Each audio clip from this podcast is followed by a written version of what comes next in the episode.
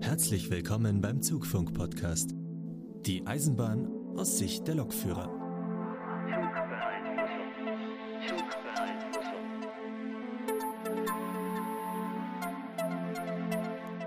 Willkommen zum Zugfunk-Podcast. Ihr hört Folge 31.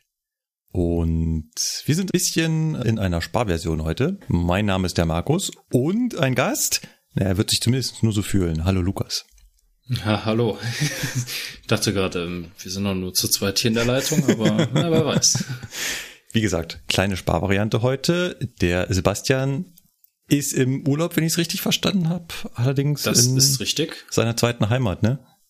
Äh, ja, also zweite Heimat oder erste Heimat ist jetzt die Frage, weil er kommt ja eigentlich daher. Also von daher, Ja. er ist so gesehen irgendwie in der Heimat, aber auch nicht. Also in Österreich, wer es noch nicht wusste. Gut, worum soll es heute gehen? Heute haben wir uns mal, und das haben wir im Prinzip schon angekündigt gehabt, das Thema Lukas rausgesucht. Hey. Nein, wie ihr da draußen als fleißige Hörer vom Zugfunk-Podcast sicherlich wisst, arbeitet Lukas als Bereitstellungslokführer. Nicht Noch ganz. anderthalb Monate. Ja. Dann nicht mehr. ja, ich freue mich ein bisschen. Das auf jeden Fall, gar kein Thema. Aber bevor wir uns ähm, mit dem Lukas und seiner noch Arbeit beschäftigen, biegen wir wie immer ab in die Laberecke. Was ist bei dir los, Lukas? Also abgesehen davon, dass du dich freust. Ja, ja, nee, also ich äh, freue mich tatsächlich so ein bisschen dann auf die Strecke, weil, ähm, naja, es sind jetzt seit der Ausbildung dann auch fast anderthalb Jahre jetzt vergangen und ähm, ich vermisse so ein bisschen das Fahren, so ein bisschen Wetter, Landschaft, Leute erleben. Das Ja. vermisse ich, weil Ja. das ist halt was anderes, wenn du bei Regen durch den Bahnhof laufen musst äh, und ein bisschen rangierst oder bei Regen durch die Gegend fährst. Ja, also ich meine, dir muss ich das ja nicht erklären, ne? weil es ist natürlich immer irgendwie interessant, wenn das Wetter umschwingt oder man hat Herbst und es regnet, man muss ein bisschen mehr aufpassen wegen rutschigen Schienen und so weiter.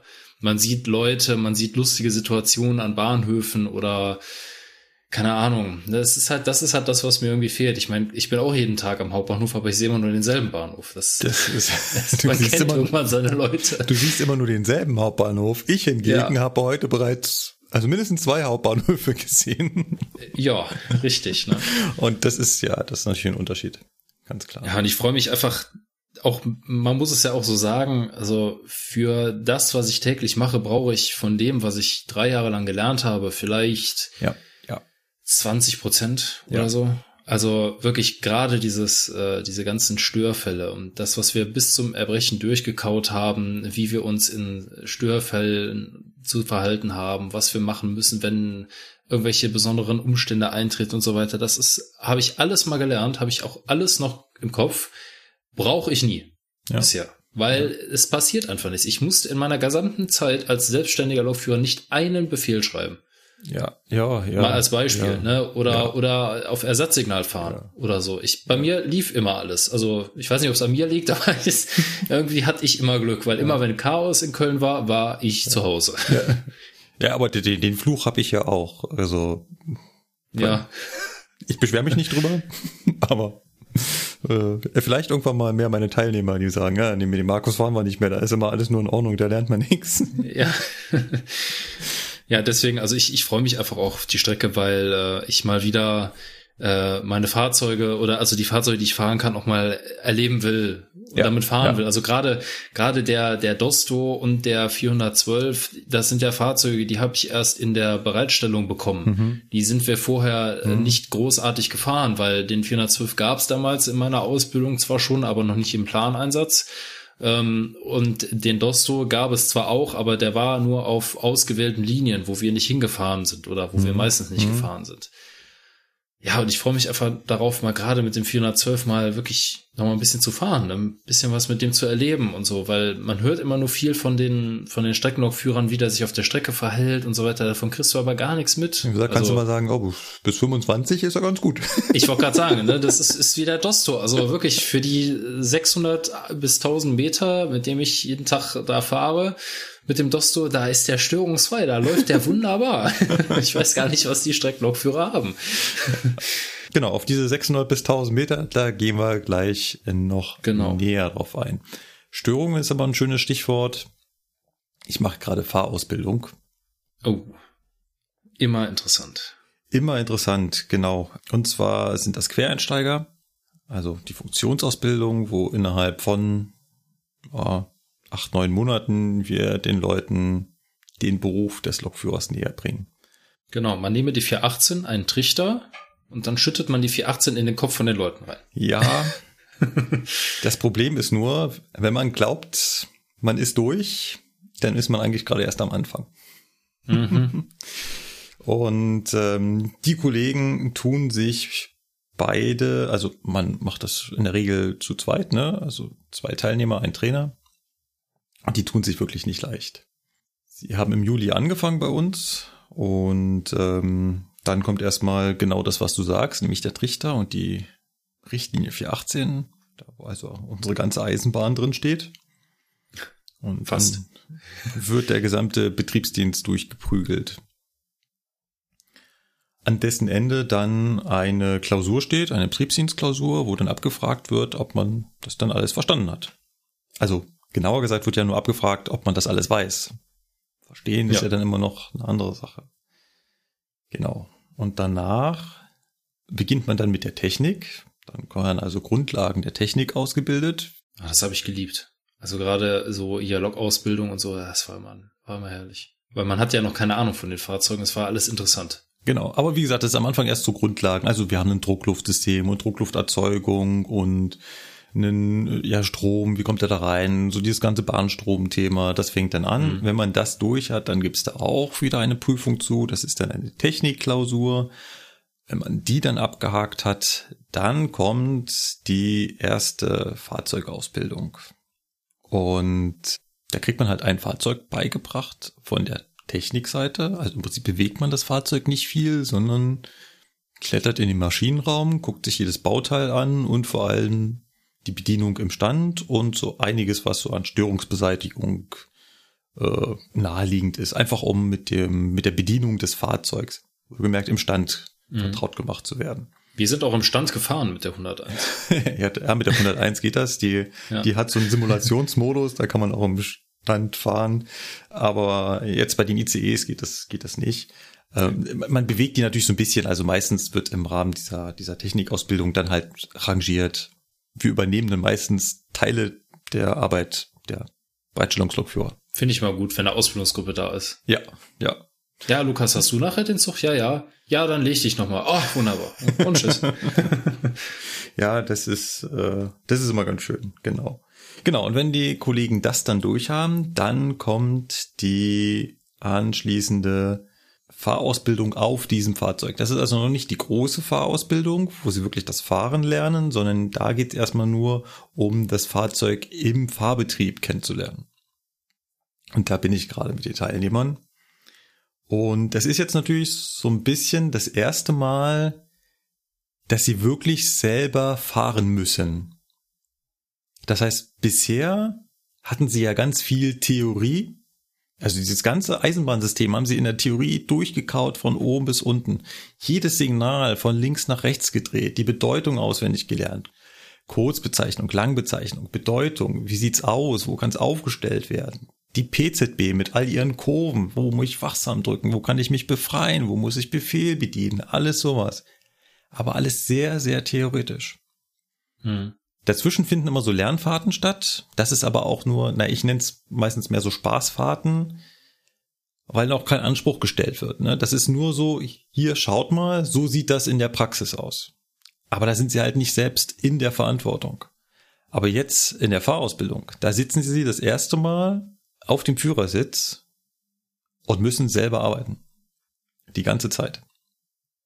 Das heißt, es fängt damit an, dass sie auf das Fahrzeug kommen und müssen das selbst wenden. Sie müssen den, das, also das Fahrzeug übernehmen, den Führerstand aktivieren, die Bremsprobe machen, alles sowas, was dazu gehört, alles selbstständig in einer sinnvollen Reihenfolge. Und das ist alles gar nicht so einfach. Und da sind wir noch nicht mal gefahren. Jetzt geht's dann ans Fahren, dann kommen die ersten Signale. Jetzt muss man das wieder alles zusammensammeln, was man die Monate davor quasi nur in der Theorie gehört hat, mit diesen unterschiedlichen Bedeutungen und das dann wieder zusammen alles verknüpfen. Es ist wirklich, wirklich nicht einfach. Ja, ist anspruchsvoll auf jeden Fall. Das ist mega anspruchsvoll. Also die beiden kämpfen. Das merkt man ihnen richtig an. Und äh, klar, es läuft auch nicht immer alles, alles gut. Also die ein oder andere Zwangsbremsung gehört einfach dazu. Das ist jetzt nicht so, dass ich sie in jede Zwangsbremsung hineinlaufen lasse. Meistens mache ich das so, dass so die erste am Tag, die müssen sie halt mitmachen, wenn sie da nicht aufpassen. Und vor den restlichen versuche ich sie dann in der Regel noch zu beschützen. Und gerade wenn du sagst Störungen, wenn dann mal sowas kommt, wo halt es nicht einfach nur Fahren ist, sondern wo zum Beispiel Kommunikation mit dem Fahrdienstleiter kommt, Befehl schreiben, also das erste Mal Befehl schreiben, wo man das nicht im Klassenraum macht, mhm. wo der Ausbilder neben einem steht und das diktiert, sondern wo so richtig Druck dahinter ist und eine Funkverbindung und nicht eine hundertprozentige gleiche Sprache, weil der eine halt nur ein Schwabe ist und der andere ein Hesse. Huh, das ist schon, ist schon nicht einfach. Ah, ich kann mich noch daran erinnern, das war, das war mir so unangenehm, weil es mir so peinlich war. Ich brauchte keinen Befehl, ich brauchte eine Fahrplanmitteilung. Ja. Und es gibt bei uns in Dortmund einen Abzweig, der heißt DBW. Dora Bertha Wilhelm. Ne, der heißt, das ist die Abkürzung für Dortmund Betriebsbahnhof West. Soweit ich mich richtig erinnere. Ne? Und der Kollege von der BZ sagt mir die ganze Zeit, ja, das geht dann, der, im nächsten Schritt geht das dann vom Abzweig DBW bis nach Hamm. Ich so, Kollege, kannst du das nochmal wiederholen? Ja, Abzweig DBW. Ich sage, ich, ich habe dich echt nicht verstanden. Kannst, kannst du mir das mal buchstabieren? Und er so, ja, Abzweig, Dora, Bertha, Wilhelm. Und ich so, ach so, der heißt so. Ja, natürlich heißt der so. Ne? Und ich saß da, also ich, das war irgendwo im zweiten Layer, ne? Streckenkunde, ja, gib es nicht, ne? Ja, ja, ja und, und mein Ausbilder hätte auch ja. so, ja, okay, woher sollst du es wissen? Ne? Aber ja. es ist halt wirklich, es ist eine Betriebsstelle. Ne? Ich wusste halt nicht, dass die wirklich so heißt. Und das ist das, wie du damals sagtest, ja, was ist eigentlich dieses BWF. Ne? Ja, genau. ja, wenn man das schnell sagt, dann ja. kommt es halt schnell mal zu Verwechslungen genau. und dann steht man da und denkt sich, ja, ja. Der am anderen Ende vom Funk, der muss ja. auch denken, ist der besoffen oder so? Aber, aber ähm, guter Punkt, es hilft immer, und das sage ich auch meinen Teilnehmern immer, sagt dem an der anderen Ende, dass ihr in der Ausbildung seid. Ja. Und das funktioniert mega. Die haben nicht plötzlich eine Wahnsinnsgeduld. Und auch wo wir hier dann in, kurz vor Stuttgart wegen der Signalstörung den Befehl schreiben mussten und der Teilnehmer nicht, also, ne, du weißt in dem Moment ja gar nichts. Diese, so ein Panikmodus kennt ja man, ist total unter Stress. Ja. Man vergisst seinen Nachnamen. Und äh, ja. das ist, so sitzt man denn davor. Und der andere, auf der anderen Seite hatte wirklich die Ruhe weg. Und ich hatte das schon mal, auch noch bei Regio, wo wir zum ersten Mal mhm. mit dem Teilnehmer den Befehl geschrieben haben und du hast im Hintergrund das Stellwerk Hupen gehört und Tuten. Und sie hat einfach ganz ruhig den Befehl geschrieben und so hat das auch diesmal funktioniert. Irgendwann hat er gesagt, ja, ich bin in der Ausbildung und sagte, kein Problem, wir machen das jetzt ganz in Ruhe. Ja.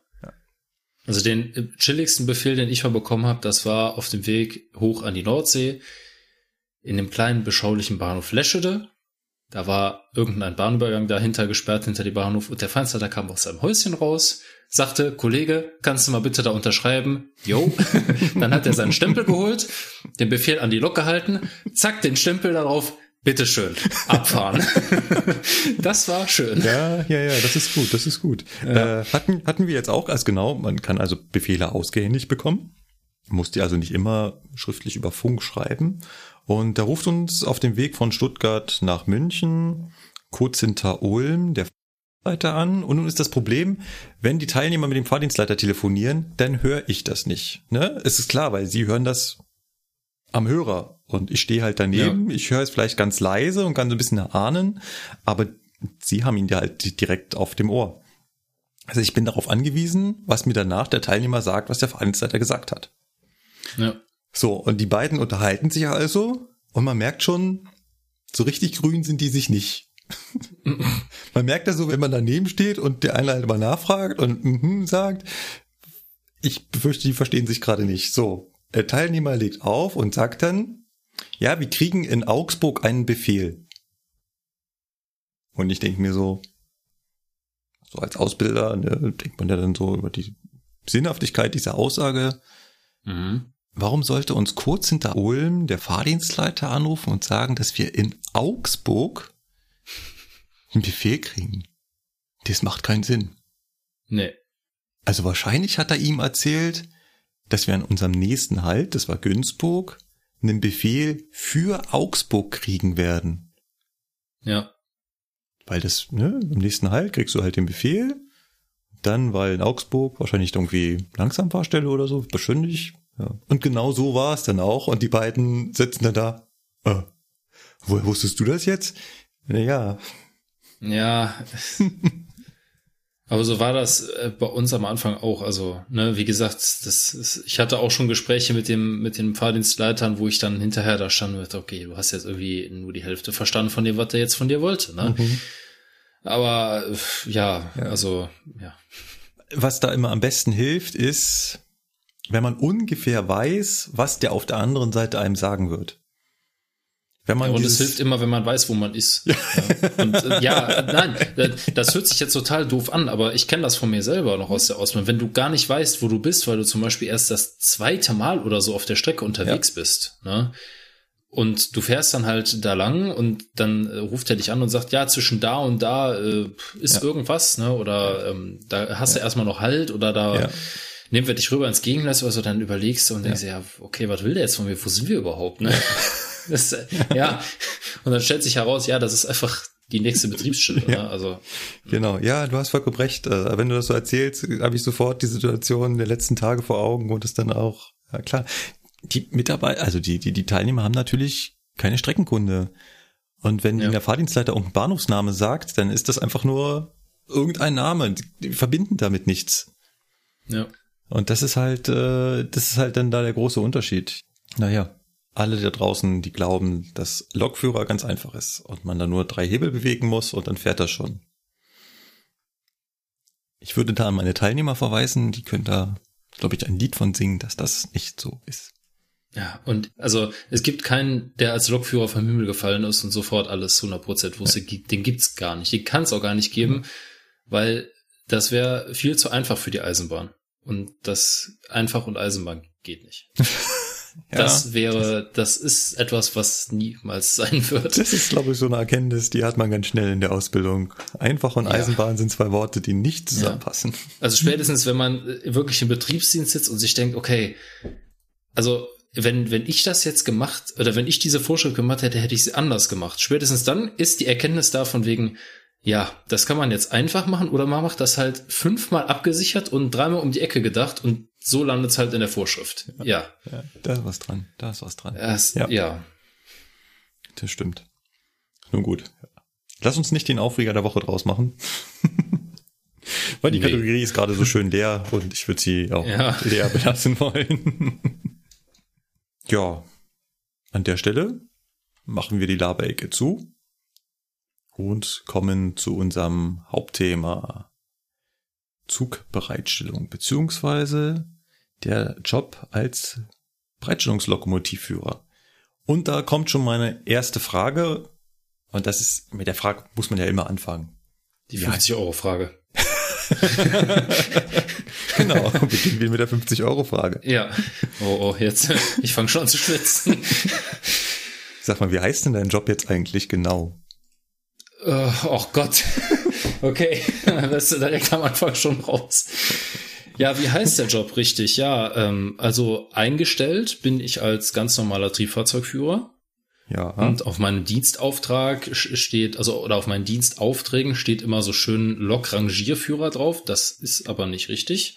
Weil? Weil eigentlich ist mein, meine Aufgabe oder meine Tätigkeit Zugbereitsteller. Das ist der offizielle Begriff für einen Lokomotivführer in einem Bereitstellungsbahnhof, der nichts anderes macht. Wo wäre jetzt die Abgrenzung zum Lokrangierführer? Der Lokrangierführer ist, äh, das ist wahrscheinlich, also es ist eher eine tarifliche Abgrenzung, weil der Lokrangierführer befähigt ist, die Rangierlok zu fahren Mhm. und deswegen unabhängig davon, ob er dieses ausführt oder ob er nur ICEs rangiert, immer für jede Schicht eine Rangierprämie bekommt. Ah, okay. Und da ich nicht auf der V60 ausgebildet bin, bekomme ich diese Rangierprämie zum Beispiel nicht. Mhm. Das ist also eine rein tarifliche Sache. Und damit verbindet sich dementsprechend auch die Aufgabe, dass man nicht nur Züge in ihrer Gesamtheit bereitgestellt hat, sondern auch einzelne Wagen umherrangiert hat. Mit der Rangierlok dann halt. Genau, richtig. Das ist eine Tätigkeit, die, die du jetzt nicht wahrnimmst.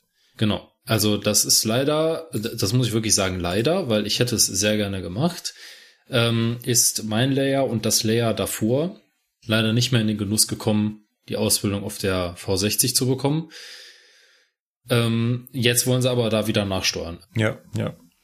Ich hätte es gerne gemacht, weil ich habe unheimlich Spaß daran. Das, also äh, Rangieren macht ja. mir unheimlich viel Spaß und gerade auf der V60 ist es mega abwechslungsreich. Okay, klar, nach einem Jahr oder so weißt du halt auch, was mit den einzelnen Zügen passiert, aber es ist halt immer was anderes. Ne? Du fährst immer woanders hin und Routine Äh, kommt ja. leider in jedem, in jedem Job auf, ja. Das. Aber es macht halt Spaß. Mhm. Funk, Rangieren, äh, die V60 an sich, dieses äh, Urgestein von Eisenbahnen durch die Gegend zu bewegen mit Stangen und ach, dieses Teil ist, ja, Ja. Das ist halt noch Bundesbahn äh, Kriegstechnik quasi. Ja. Mit der Lok kannst du den Krieg gewinnen. Das ist kein Problem. ja. Mach das mal mit dem IC. Ja, Das- ich nee. glaube, über die V60 haben wir damals schon gesprochen. Wer schon so lange zu unserer Hörerschaft gehört, Ipes on Air, lange ist es her. Der Patrick damals hat ja auch in der Zugbereitstellung in Hannover gearbeitet. Und der Stimmt. hat die V60 damals als Thema aufgebracht. Ich glaube, weil er da auch die Ausbildung drauf bekommen hat. Und da sind wir schon bei einem guten Punkt. Wenn wir jetzt über Zugbereitstellung reden und den Lukas hier im Interview haben, dann muss man, und das ist jetzt ein ganz wichtiger Disclaimer, anmerken, dass sich das jetzt alles auf Köln beziehen wird. Ja, richtig. Denn man kann, mag es kaum glauben, es ist nicht überall einheitlich in Deutschland. Das heißt, das, was die einzelnen Zugbereitsteller tun, ist unterschiedlich. Also ein Zugbereitsteller in Hamburg macht zum Beispiel was anderes als ein Zugbereitsteller in Berlin und der Kölner macht was anderes als der Münchner und in Frankfurt gibt's womöglich gar keine, da machen das die Lokführer mit und so weiter. Also da gibt's einen Tohuwabo an unterschiedlichen Möglichkeiten. Von daher haben wir hier nur den Anspruch, ähm, das auf Köln zu beziehen und ich kann halt ab und zu mal sagen, wie das äh, in München ist, soweit ich das hier einsehen kann, aber wie das dann in anderen Standorten ist, da stehen wir leider außen vor. Ja. Gut. Also den Namen haben wir schon geklärt, Du bist nicht Lokrangierführer, sondern Zugbereitsteller. Genau, so ist es.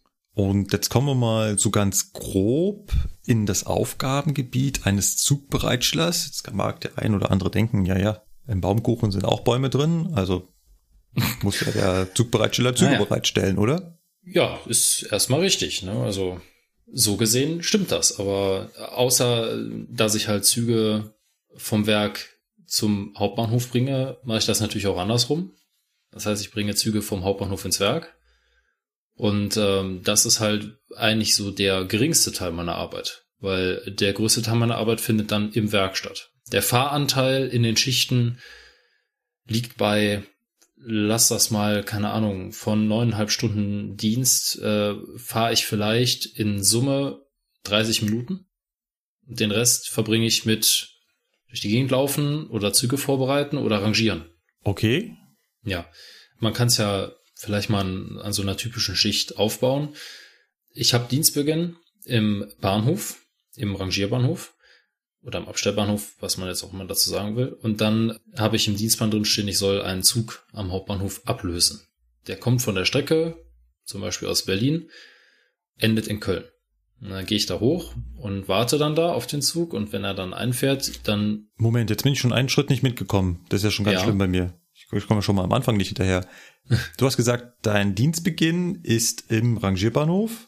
genau, Jetzt steht aber auf dem, auf deiner Schicht, du sollst einen Zug im Hauptbahnhof ablösen. Genau. Und dann muss ich erstmal vom Rangierbahnhof zum Hauptbahnhof laufen. Laufen. Oder also das ist kann man, Gastfahrt. Ne? das kann man erlaufen von der Strecke. Genau, her. das, ja, das ist äh, bei uns in Köln kommt es eben darauf an, das ist halt auch wieder typisch Köln. Oder da, sagen wir mal so, da kann ich halt nur für Köln sprechen. Bei uns ist es ja so, wir haben den alten Abstellbahnhof, den BBF, und wir haben den neuen Abstellbahnhof, das neue ICE-Werk in Köln-Nippes. Mhm. So. Und ähm, ich gehe oder ich sage jetzt einfach mal, wir haben, ich habe Dienstbeginn im alten Bahnhof, weil der ist fußläufig zehn Minuten vom Hauptbahnhof weg. Ah, okay. Ne? Also da kannst du hinlaufen. Das ist kein Mhm. Problem. In der Schicht steht zwar mal drin, du sollst direkt am Abstellbahnhof ist ein S-Bahn-Haltepunkt, der Hansaring. Du sollst von deiner Meldestelle im alten Abstellbahnhof zum Hansaring laufen und dann da, von da aus zwei Minuten mit der S-Bahn zum Hauptbahnhof fahren. Das ist eine Station. Mhm. Mhm. Kann man machen bei gutem Wetter. Wenn ich Lust habe, gehe ich das zu Fuß, weil es dauert genauso lange. Naja, und wenn ich dann am Hauptbahnhof angekommen bin, dann schaue ich natürlich, wo, auf welchem Gleis kommt mein Zug an. Schon, da geht das schon los meistens, dass ich mich ärgern muss, weil die geringste Priorität, was die Belegung von Gleisen angeht, haben endende Züge. Endende Züge werden immer dahin, ja. ja. werden immer dahin geschoben, wo gerade Platz ist. Ja. Sie sollen vielleicht planmäßig auf Gleis 7 ankommen. Jetzt steht aber auf Gleis 7 ein verspäteter Zug. Ja, dann kommt jetzt so auf Gleis 5 an und du stehst auf Gleis 7 und es kommt keine Ansage und es kommt keine Anzeige und du denkst ja nur so, hm, das da drüben, was da einfährt, könnte dein Zug sein. Und in dem Moment, wo er die Türen aufmacht, stellt man fest, es ist dein Zug. Und dann fängst du halt an, wieder in die Mitte vom Bahnsteig zu laufen, wieder runter, ne, weil auch wir dürfen nicht einfach über die Gleise laufen. Ja, das ist, ja. das machen wir nicht, Ja. weil Vorbildfunktion, ne, auch wenn wir Warnweste anhaben, immer und äh, Betriebspersonal sind, wir sollen es trotzdem vermeiden, über die Gleise zu laufen. Ne, zumal endende Züge, das dauert gute vier, fünf, sechs Minuten, bis so ein Zug leer ist, bis der abgefertigt ist. Also genug Zeit, um den Bahnsteig zu wechseln. Ja, Und dann äh, gehst du vor zum Lokführer, so wie ich auch einen Lokführer unterwegs ablösen würde und sagst, hallo, bin da. Genau. Der erwartet dich natürlich schon sehnsüchtig, der weiß ja, dass du kommst. fast. Also in 95 Prozent aller Fälle erwartet er mich. Ja. Im Rest der Fälle guckt er ganz überrascht und sagt, wie? Ich sollte noch selber abstellen. Oh. Aber wir gehen mal vom Regelfall Ja, aus. Also ja. wirklich in 95 Prozent der Fälle ist der Lokführer, hat er schon die Tür aufgemacht und äh, lüftet quasi schon mal durch und Ja. sagt mir dann, was alles läuft und ob irgendwas passiert ist oder ob irgendwas Besonderes ist. Genau, da, jetzt wird's mich, genau, jetzt weiß ich, wunderschön, wunderschöner. Punkt. Inwiefern interessiert dich denn jetzt eigentlich, was mit dem Zug stimmt oder nicht stimmt? Also wenn ich unterwegs äh, einen Lokführer ablöse oder durch einen anderen Lokführer abgelöst werde, da macht man ja ein Übergabegespräch und da gehört halt rein, was hat das Fahrzeug gerade, was mich in der Fahrt irgendwie betrifft. Also Ja. zum Beispiel, ein Antrieb ist ausgeschaltet. Ja. Damit ich Oder als neuer Lokführer, genau, damit ich als Lokführer, als neuer Lokführer, klar, kann ich sagen, das sieht man ja auch im Display, aber es ist halt angenehmer, wenn mir das vorher schon gesagt wird, weil dann auch gleich die Information dazu kommt, das ist schon bekannt.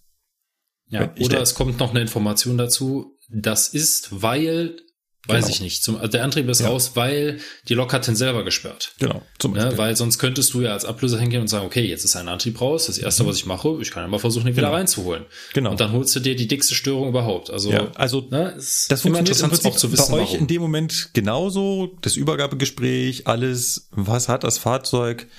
Genau. Ja. Für mich ist aber auch interessant, Dinge wie zum Beispiel ähm, Störungen, die während der Fahrt aufgetreten sind. Äh, als Beispiel, ja, irgendwie war, sind wir durch die Gegend gefahren und auf einmal kam die Störung Bugklappe vorne gestört. Mhm. Das ist für mich als Bereitsteller mega wichtig, weil je nachdem, was ich mit diesem Zug mache, wird das interessant, ob ich den kuppeln kann oder nicht. Mhm. Äh, Ich frage äh, den Lokführer, den ich ablöse, immer grundsätzlich, ob der Zug irgendwelche technischen Probleme hat. Ob da, also ich will eigentlich immer alles wissen. Ne? Hat der irgendeine schriftliche Triebzuganweisung, dass man irgendwas Mhm. nicht benutzen darf? Mhm. Oder ein Hinweis, dass zum Beispiel vorne die Bugklappe aufgesperrt ist, also geöffnet ist und verriegelt Festgelegt, ist. genau. Festgelegt, genau. Sowas ist zum Beispiel für mich wichtig. Oder es, äh, für mich ist auch wichtig, ähm, ob vielleicht irgendwo ein Antrieb ausgeschaltet ist oder ähm, ob irgendeine Bremse nicht angerechnet ist oder sowas. Mhm. Weil je nachdem, was ich mit diesem Zug mache, kann es ja sein, dass ich den nur kurz in den Bahnhof runterfahre und von da aus wieder bereitstelle. Das heißt also, ich muss dann ja auch wieder überlegen oder wissen, okay, wenn jetzt eine Bremse ausgesperrt äh, oder abgesperrt ist. Oder er sagt mir zum Beispiel, ja, der hat hier die Störung auf dem Kopf hier vorne, wo wir jetzt gerade sind, dass da ein Schlusssignal nicht funktioniert. Hm. Und jetzt wende ich den unten im Mhm. Abstellbahnhof. Da ist dann der Zug Anfangsbahnhof. Ja, dann ist, Dann ist der Kopf, wo wir gerade drauf relevant. sind, der Schluss. Ja. Und dann ist Ende mit dem Zug. Mhm, Weil stimmt. mit defektem Schlusssignal darf ein Zug im Zuganfangsbahnhof nicht abfahren. Genau. Und andersrum keine wäre Diskussion. genau. Und andersrum wäre das für mich als äh, Streckenlokführer unterwegs total schnuppe. Ja, vollkommen uninteressant. Vollkommen Es sei denn, uninteressant, du ja. machst irgendwo Kopf, dann könnte es genau. interessant werden. Aber, genau, aber für mich ist das halt zum Beispiel, das ist halt der klare, so, so ein Mhm. klassischer Fall. Für mich sind äh, Dinge, die den, die den Zugschluss beziehungsweise die Zugsignale betreffen, super wichtig, weil Ja. darauf, auf der Basis kann ich schon entscheiden, dieser Zug fährt heute nicht mehr aus dem Bahnhof Mhm. raus. Und dann kann ich schon mal entsprechend mit meiner Leitstelle Schritte abklären, wie dann zu verfahren ist, ne, was wir jetzt machen und so weiter. Gut. Frage. Das ist das Ablösegespräch. genau, das ist das Ablösegespräch. Jetzt, jetzt bin ich ja noch keinen Meter gefahren. Jetzt bin ich ja erstmal nur beim Ablösen. Jetzt stehst du quasi noch in dem Führerstein mit dem anderen Kollegen. Der andere Kollege schnappt Genau. sich seinen Rucksack und geht in den Feierabend oder auch nur in die Kantine zum nächsten genau. Zug, wo auch immer. Genau. So, und jetzt hockst du dich auf seinen Platz, der schön angewärmt ist. Genau. ja. Und jetzt hast du ja eigentlich, stehst du ja noch am Bahnsteig mit geöffneten Türen, hinten ist Zugpersonal drin, was da noch arbeitet, in der Küche wird noch aufgeräumt, ich weiß nicht. Ja. Wie geht's jetzt weiter? Genau. Jetzt gibt's halt so zwei Fälle. Fall eins: Wir fahren vom Kölner Hauptbahnhof in den alten Abstellbahnhof, in den BBF. Das ist äh, Richtung, wie du es gesagt hast, Hansaring, ne? Also so ein Genau. bisschen äh, nordwestlich. Genau, das ist Ja. im Prinzip von da, wo wir stehen, einfach nur schnur geradeaus in die nächste Betriebsstelle rein. Mhm. Beziehungsweise ist es noch nicht, ja, nächste Betriebsstelle, ja, also Köln Hauptbahnhof und Köln Betriebsbahnhof sind, ist ein Bahnhof. Ah. Also Köln Betriebsbahnhof ist Bahnhofsteil von Köln Hauptbahnhof. Ah, das wäre jetzt meine nächste Frage gewesen, ob dazwischen freie Strecke ist. Ist damit genau nicht mehr. Und Genau. deswegen kommt nämlich jetzt der krasse Unterschied. Ich muss wissen, wo ich mit diesem Zug hinfahren soll. Entweder gibt es für diesen Zug einen Fahrplan, dann weiß ich, dass ich nach Nippes fahren muss, Mhm. weil dann muss ich über die freie Strecke. Mhm. Oder für diesen Zug gibt es keinen Fahrplan, dann weiß ich, dass ich als Rangierfahrt vom Hauptbahnhof in den alten Betriebsbahnhof, in den BBF, runterrangiere. Und das ist für mich deswegen interessant, weil erstens, wenn ich Rangierfahrt bin, kriege ich vorne keinen HP2, Also kein, keine Fahrt. genau, keine Stellung- Fahrt auf Hauptsignal, Genau. so gesehen. Ja. Zweitens, ich kriege kein ZP9 als Abfahrauftrag. Hm. Weil wir haben ja eine örtliche Aufsicht in Köln Hauptbahnhof, Mhm. das haben wir ja schon mal in der Folge beschrieben. Mhm. Alle Züge, die ja als Zugfahrt den Bahnhof verlassen, bekommen ZP9, mit Ausnahme von unserem Doppelstock Intercity, weil Ja. der ist ja was ganz Besonderes. So. Das bekomme ich auch, wenn ich nach Nippes fahre, weil dann ist das eine Zugfahrt auf Hauptsignal und ich fahre auf die freie Strecke nach Nippes, Abfahrauftrag. Ja. Wenn ich in den alten Bahnhof runterrangiere, ruft mich die Aufsicht an, weil die Aufsicht hat in Köln Hauptbahnhof auch die Zugaufsicht und die Zugaufsicht muss die Fahrbereitschaft des Zuges feststellen. Das heißt, die Zugaufsicht muss feststellen, sind die ganzen Türen zu. Und deswegen muss sie mich anrufen, weil das kann ich nicht feststellen. Weil der Bahnhof leicht gekrümmt ist, kann ich nicht feststellen, sind da jetzt alle Türen zu? Sind da noch Reisende, die ein- und aussteigen? Oder, oder, oder? Und deswegen muss sie mich anrufen und mir sagen, Kollege, die Fahrbereitschaft für deinen Zug, für deine Rangierfahrt ist hergestellt. Sobald du SH1 siehst, darfst du in den BBF rangieren. Das ist ja spannend. Ja. Das heißt, ähm, dann wird sich wahrscheinlich auch die Zugaufsicht mit dem Zugpersonal absprechen, so dass das Zugpersonal ihren Abschlussdienst machen kann. Sprich, genau. sie geht durch den Zug, schaut, dass alle Fahrgäste raus sind, macht dann nach und nach alle Türen zu. Ihr da draußen kennt das, habt das überall schon mal gesehen. Wenn irgendwo ein Zug endet, dann gehen natürlich das Zugpersonal durch den Zug und überall da, wo sie waren, machen sie schon die Türen zu. Genau. Ähm, auch das äh, Personal aus dem Bordbistro hat alles in der Zeit zusammengeräumt. Die fangen ja meistens schon vorher an. Und äh, ja, verlassen dann auch dann das äh, sinkende Schiff sozusagen. Und äh, dann ist der Zugchef der Letzte, der das Fahrzeug verlässt. Quasi außer, also Genau. abgesehen von dir. Ja, aber halt am Bahnsteig, ja. Er ist der Mhm. Letzte, der den Zug verlässt. Genau. Und sagt dann wahrscheinlich Und- der Zugaufsicht, wir sind raus. Genau. Der macht eine ganz wichtige Sache noch. Er ist der Letzte, der rausgeht und er gibt nochmal den zentralen Schließbefehl. Damit von außen keiner auf die Mhm. Idee kommt, wenn zum Beispiel die Anzeige spinnt und zeigt jetzt an RE22 nach Trier, Mhm. dass dann einer denkt, "Ah, da steht mein Zug, ich steig da schnell ein. Mhm. Ne? Meistens, wenn es gute Zugführer sind, machen sie noch das Licht im ganzen Park aus. Hm. Ja, weil die können ja in jedem Wagen zugweit die Beleuchtung Mhm. ausschalten, damit das einfach deutlicher ist, Mhm. auffälliger ist. Gerade nachts oder spät abends ist es halt auffällig, da ist ein Zug, da ist das Ja. Licht aus. Ja, hält die Da Leute trotzdem ja oft nicht davon ab, einzusteigen, Ja, aber. ja, ist auch schon passiert, aber ähm, letztendlich macht er halt Licht aus, Mhm. wenn es ein guter ist, gibt den zentralen Schließbefehl, weil er ja als letzter rausgeht, damit alle Türen versperrt sind und nicht mehr geöffnet werden können, macht hinter sich die Tür zu und dann winkt er mit seiner roten Zugführerbinde oder hebt die Hand oder äh, benutzt die Taschenlampe und meldet der Aufsicht damit Zug fertig. Mhm. Und die Aufsicht bedient dann an ihrem Häuschen einen Taster, die Zugfertigmeldung und daraufhin kriegt der Fahrdienstleiter das Signal oder kriegt der Fahrdienstleiter ein Signal, dieser Zug ist fertig gemeldet. Sobald es die Lage zulässt, kann er abfahren. Von der Seite der Aufsicht aus. Ja. So, und dann stellt er eben die Rangierfahrstraße ein oder halt eben die Fahrstraße nach Nippes auf Hauptsignal und dann gehen halt die Schritte weiter. Ne? Wie ich Und- das schon gesagt habe, wenn ich rangieren muss, ruft mich die Aufsicht eben an, Mhm. weil die Aufsicht sieht ja auch an ihrem Nachahmer, ob vorne SH1 leuchtet oder nicht, ruft mich dann eben an und sagt mir dann, so Kollege, der Zug ist fertig gemeldet, die ähm, Fahrbereitschaft ist hergestellt, du darfst dann in den Betriebsbahnhof rangieren. Und ähm, dann fahre ich eben als Rangierfahrt runter. Oder äh, noch besser, vorne kommt HP2, Ausfahrt auf Hauptsignal, dann muss die Aufsicht mir nur ZP9 drücken und ich kann losfahren. Da müssen wir noch nicht mal telefonieren. So, macht es jetzt einen wesentlichen Unterschied, ob wir jetzt in das alte Werk gefahren sind, also in den alten Betriebsbahnhof, oder ob wir in Köln-Nippes stehen für deine Arbeit? Es macht einen Unterschied. Okay, dann fahren wir mal in den alten Betriebsbahnhof. Okay. Also in den alten Betriebsbahnhof fahren oder können grundsätzlich erstmal alle Züge fahren. Planmäßig fahren dahin die ähm, lokbespannten Reisezüge, also unser ganz normaler Intercity und unser Doppelstock Intercity. Da sind nämlich auch die entsprechenden Behandlungsanlagen, sprich Waschanlage, Abstellflächen Mhm. und so weiter sind dafür bemessen.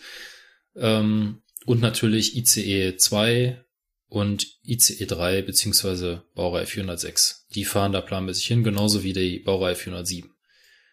Und das macht deswegen Unterschied, weil das neue Werk, das neue ICE-Werk in Nippes, ist eben nicht für lokbespannte Reisezüge gedacht. Das ist ein reines ICE-Werk. Da müssen wir vielleicht gleich auch nochmal einhaken. Also diese Bereitstellung, das heißt das Ablösen der Züge und auch das Aufstellen, das bezieht sich sowohl auf lokbespannte Reisezüge, also Intercities, als auch auf ICEs. Genau. Das ist zum Beispiel ein großer Unterschied zu München. Hier machen die Bereitstellungslokführer nur ICEs. Ja, das war auch eine ganze Zeit lang im, bei uns in Köln so.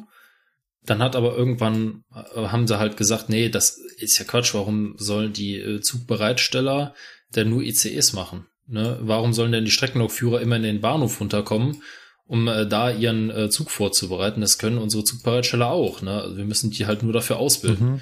Und das daran hing es eben im Prinzip auch, weil ähm, der Fernverkehr zum damaligen Zeitpunkt halt nicht jeden auf alles ausgebildet Mhm. hat.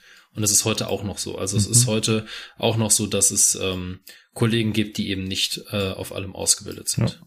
Die können zum Beispiel dann nur ICE fahren. Genau. Also wir fahren jetzt mit unserem lokbespannten Reisezug, Lok voraus, in den alten Bahnhof. Mhm. Ihr nennt den auch so. Also ihr sagt immer alter Äh, Bahnhof. Nein, wir, in, wir Oder? nennen den immer BBF. BBF. Ja, also genau, BBF für Abkürzung für Betriebsbahnhof. Ja. Okay. Genau, da fahren wir jetzt hin. Und ähm, jetzt gibt's die Möglichkeit, dass wir entweder den Zug einfach nur irgendwo abstellen Mhm. oder es gibt die Möglichkeit, dass wir den Zug in ein Reinigungsgleis fahren. Mhm. Woher, wei woher weißt du das? Das sagt mir die Leitstelle. Okay, also, also- es ist, ähm, oder sagen wir mal so, äh, ich kann mich auch einfach darauf, äh, ich kann mich auch einfach überraschen lassen. Weil letztendlich ist es so, wenn ich sehe, ich habe SH1, dann fahre ich. weil ich habe als Lokführer eigentlich gar nicht zu hinterfragen, wo ich hinfahre, weil das ist Aufgabe der Leitstelle und der Weichenwärter. Das ist mir eigentlich okay, erstmal egal. Das, das, heißt, die kommunizieren im Prinzip auch noch untereinander ja. und die haben einen äh, Plan. Die wissen, die, das ist ganz genau festgelegt, was mit diesem Zug passiert. Ah, okay.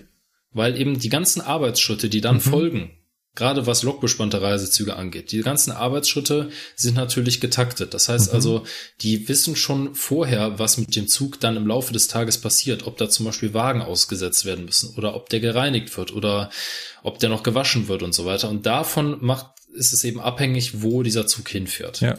Aber im Normalfall rufe ich sie eigentlich an, beziehungsweise sie rufen mich an und sagen, Lukas, wir fahren nach Gleis 47, erstmal zum Entsorgen, und kannst dann so lange da drauf bleiben und dann kannst du hinter die Lok abhängen oder die Lok wird abgehangen und kommt da zur Scheibe. Wow, das war jetzt. Ja, das war jetzt typische BBR-Sprache. Ne? also da, das ist halt das, was ich meine mit, es gibt halt mehrere Möglichkeiten. Mhm. Also der Klassiker ist eigentlich, du fährst mit dem lokbespannten Reisezug, der auch wirklich heute nicht mehr verwendet wird, also der jetzt einfach wirklich da irgendwo abgestellt wird. Also wir sind 22 Uhr abends, äh, ja. das ist die letzte Leistung, die der Zug fährt, er endet ja. im Köln Hauptbahnhof. Genau. Dann wird der erstmal entsorgt, weil da sind natürlich jede Menge Fäkalienbehälter, die müssen erstmal geleert werden, da muss Frischwasser ergänzt werden. Also fahren wir mit dem Zug in eins der beiden Gleise, wo wir das können. Und zwar nehmen wir einfach mal das Standardgleis. Das ist zwischen der großen ICE-Halle und der schmalen Waschhalle. Die schmale Waschhalle sieht aus, wenn du da drauf guckst, wie so eine mhm. langgezogene Eins. Da sind drei Gleise zwischen der ICE-Halle und dieser genau. langgezogenen. Genau. Und das ganz linke Gleis, das mhm. südlichste quasi davon, mhm. das ist Gleis 47. Und da sind Entsorgungsanlagen. Ah. Da fahre ich hin, mhm. ganz in einem genauen Abstand zum Prellbock muss ich anhalten, damit der Entsorger mit seinem die ganzen Schläuche nicht so lange ziehen muss, sondern damit das halt möglichst bündig passt. Das ist auch dafür ausgemessen. Und dann halte ich da an und dann ist es in 99 Prozent der Fälle so, dass die Lok nicht am Wagenzug bleibt. Okay, Moment, ganz kurz, ich hole mal unsere Hörer rein, die gerade nicht Google Maps vor der Nase haben. Das ist, ja, das hast du im Prinzip schon gesagt, also es ist ein Stumpfgleis. Es das, ist ein Stumpfgleis, ja. Das ist also ein Gleis, das auf einer Seite einen Prellbock hat und auf der anderen Seite halt nicht. Und wenn wir da jetzt mit der Lok voraus reinfahren, dann steht natürlich die Lok am Prellbock und die ganzen Wagen da hinter. Du fährst den halt genau, genau, an der Stelle, das wird irgendwo markiert sein, steht da ein Schild. Naja, markiert ist das nicht, das ist Erfahrung. Also das oh. ist einfach, das wird unter den Kollegen weitergegeben bei oh. der Einweisung. Da heißt es, mit dem und dem Zug hältst du da an, also da gibt's so Orientierungspunkte mhm. wie ja, da, da siehst du ja vorne den alten Wasserhahn da, ne? Mhm. Da hältst du Höhe Puffer an, passt perfekt. Ist auch so, ist wirklich so. Na, oder mit dem Steuerwagen, ja, hältst du so an, dass du ungefähr in Höhe von dem äh, von dem Schaltkasten da bist. Mhm. Passt wunderbar, ne? Okay. Oder mit dem Doppelshop Intercity, ja, fährst du ungefähr zweieinhalb Meter vor den Bock. Ja, ja. Und jetzt hast du gesagt, da kommt ein Entsorger. Das heißt, das machst genau. nicht du, das Entsorgen. Nein, das darf ich auch gar nicht machen, weil ich dafür A nicht eingewiesen bin und B ist gehört es nicht zu meinen Aufgaben und C äh, hat das was mit der Hygiene zu tun. Ja, vor allem letzteres. ja, und äh, D, ich will es auch nicht machen. Also das ist etwas, was äh, was ähm, äh, bei uns der DB Service macht. Die kümmern sich darum, die End- und Versorgung sowie die Reinigung der Züge. Äh, ich, ich kann mich noch dran erinnern, dass der Patrick erzählt hatte, dass er auch ent, selber entsorgt in, in, in Hannover und fand das schon ja. nicht appetitlich. Nee, das, da, das muss ich zum Glück nicht machen. Ja. Also auch nicht im Ausnahmefall. Das ist etwas, das müssen wir nicht machen ja. und das dürfen wir auch nicht machen. Ja. Ihr habt da ortsfeste Anlagen? Ja. Ja, weil wir das haben. Das sind ähm, Schächte alle paar, also ziemlich genau alle 26,4 Meter ist ein solcher Schacht. Mhm. Und äh, in diesem Schacht ist eben ein sehr langer Schlauch drin. Und äh, es gibt eine zentrale Pumpstelle, wo ein Unterdruck erzeugt wird. Und dieses ganze, die ganzen Fäkalien werden eben mit Unterdruck aus dem Behälter abgesaugt. Ja. Lukas, kennst du den Begriff Honigbiene? Äh, nee. Also ja, aber wahrscheinlich nicht in, dem Zusammenhang, Eisenbahn. Ne? Nein. Jetzt sag mir nicht, das ist so ein Elektrokarren. Doch, das ist so ein Elektrokarren. Okay. Das ist halt so ein, ja, das ist halt so ein. Es sieht sehr ulkig aus, aber es ist halt ein sehr ja. einfaches Elektrofahrzeug. Was einen großen Abwassertank hinten drauf hat mit einer Ja, Pumpe. okay. Und mit dem fahren wir hier durch äh, die Vorstellgruppen zum Entsorgen. Genau das, was ihr ortsfest macht. Machen wir halt uns diese Fahrzeuge. Ja, und da die halt so einen Saugrüssel dran haben, den sie dann darauf Mhm. stülpen, werden die halt äh, spaßeshalber Honigbiene genannt. Das haben wir auch, weil ähm, das am Rande, ähm, es gibt natürlich bei uns zwei Entsorgungsgleise, aber man kann auch in der Halle entsorgen. Also ich könnte auch mit einem ICE direkt von der Strecke in die Halle reinfahren und da ist eben auch genügend Fläche und ähm, da ist natürlich alles ähm, auch dafür ausgelegt, dass man da mit Gabelstapel und so weiter fahren kann. Und da kommt dann eben auch diese Honigbiene zum Mhm. Einsatz. Die kann da eben auch einen Zug entsorgen und da sind auch Wasseranschlüsse, das heißt, da Mhm. kann man auch einen Zug betanken. Ja. Wird aber nur selten gemacht, weil in der Regel wird erstmal gereinigt und dann kommt der Zug hinter in die Werkstatt, damit halt auch die Werkstattleute nicht immer durch den ganzen Müll wandern muss, den die Fahrgäste uns dankenswerterweise überlassen. Ja. Und wir brauchen diese Honigbiene halt auch für das zweite Entsorgungsgleis, weil da ist halt nur ein asphaltierter Rand, ein asphaltierter Weg, aber da gibt's keine ortsfesten Absaugstationen. Hm. Das haben wir nur in diesem einen Gleis. Ah, okay. Ja. So, jetzt stehst du da, Genug. gehst höchstwahrscheinlich auf die andere Seite. Nein, Nicht? nein. Oh, jetzt. Weil es ist ja so, wie ich bereits gesagt habe, in 99 Prozent der Fälle bleibt die Lok nicht am Wagenzug. Mhm. Das heißt, die Leitstelle sagt mir dann, also die Bereitstellungsleitung, die BSL, sagt mir dann, Lukas, wenn du in 47 angekommen bist, aufdrücken, Lok abhängen und sobald der Wagenpark mit der V60 wieder weggezogen ist aus dem Gleis, fährst du hinterher und dann geht's zur Drehscheibe. Weil da Okay. ist Lokabstellfläche. Okay. Erste Frage, die mir jetzt sofort einfällt. Du sagst immer, äh, Lukas, kennt, kennt man die Leute dann mit Namen? Also, Ja, ja, alle. alle. Ich kenne alle mit dem Namen, die kennen mich alle, weil es auch so ist, dass wir jeder ein persönlich zugeteiltes Diensthandy haben. Und äh, die Bereitstellungsleitung weiß natürlich, weil sie ja das Personaldispositionsprogramm auch hat, Mhm. wer auf welchem Zug ist, wer welche Leistung hat und könnte sogar theoretisch ermitteln, wer sich gerade wo rumtreiben müsste. Also ist der Mitarbeiter gerade auf einem Zug? Ist der Mitarbeiter gerade in der Pause? Oder ist der Mitarbeiter gerade auf dem Weg zum Hauptbahnhof? Oder hat der gerade Gastfahrt oder so? Das können die jederzeit ermitteln. Ja.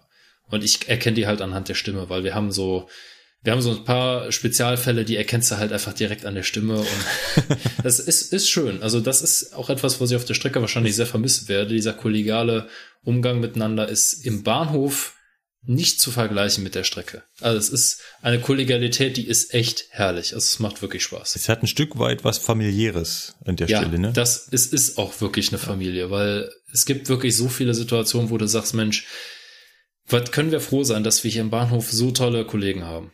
Also es macht wirklich Spaß und ich werde das wirklich vermissen. Also als ich. eine der wenigen Dinge, die ich im Bahnhof neben all dem chaotischen Kram ver vermissen werde, ist halt das schöne Zusammensein. So, jetzt die nächste Frage, was heißt gar keine Frage, sondern eher äh, die versuchte Erklärung. Und Du hast gesagt, in der Regel bleiben Lok und Wagen nicht zusammen. Da Ja. werden jetzt die meisten da draußen stutzen und fragen, warum? Das hat mehrere Gründe oder kann mehrere Gründe haben. Grund eins ist, der Wagenpark soll nachher in die Werkstatt fahren. Da stört die Lok. Wir können im Werk Köln, egal in welchem der beiden, können wir keine Lokomotiven reparieren. Das Werk ist dafür nicht gedacht. Ja. Das Werk Köln Betriebsbahnhof ist allein darauf spezialisiert oder allein dafür ausgelegt, Wartungsarbeiten durchzuführen an ICEs und an Reisezugwagen. Und deswegen hat die Lok in der Werkstatt nichts zu suchen. Ja. Der andere Grund ist, ähm, wenn der Wagenpark für eine andere Zugleistung am nächsten Tag gedacht ist und diese Zugleistung zum Beispiel nach Hamburg geht, dann werden diesen Zügen meistens Lokomotiven mitgegeben, die in Hamburg in die Werkstatt müssen. Ja.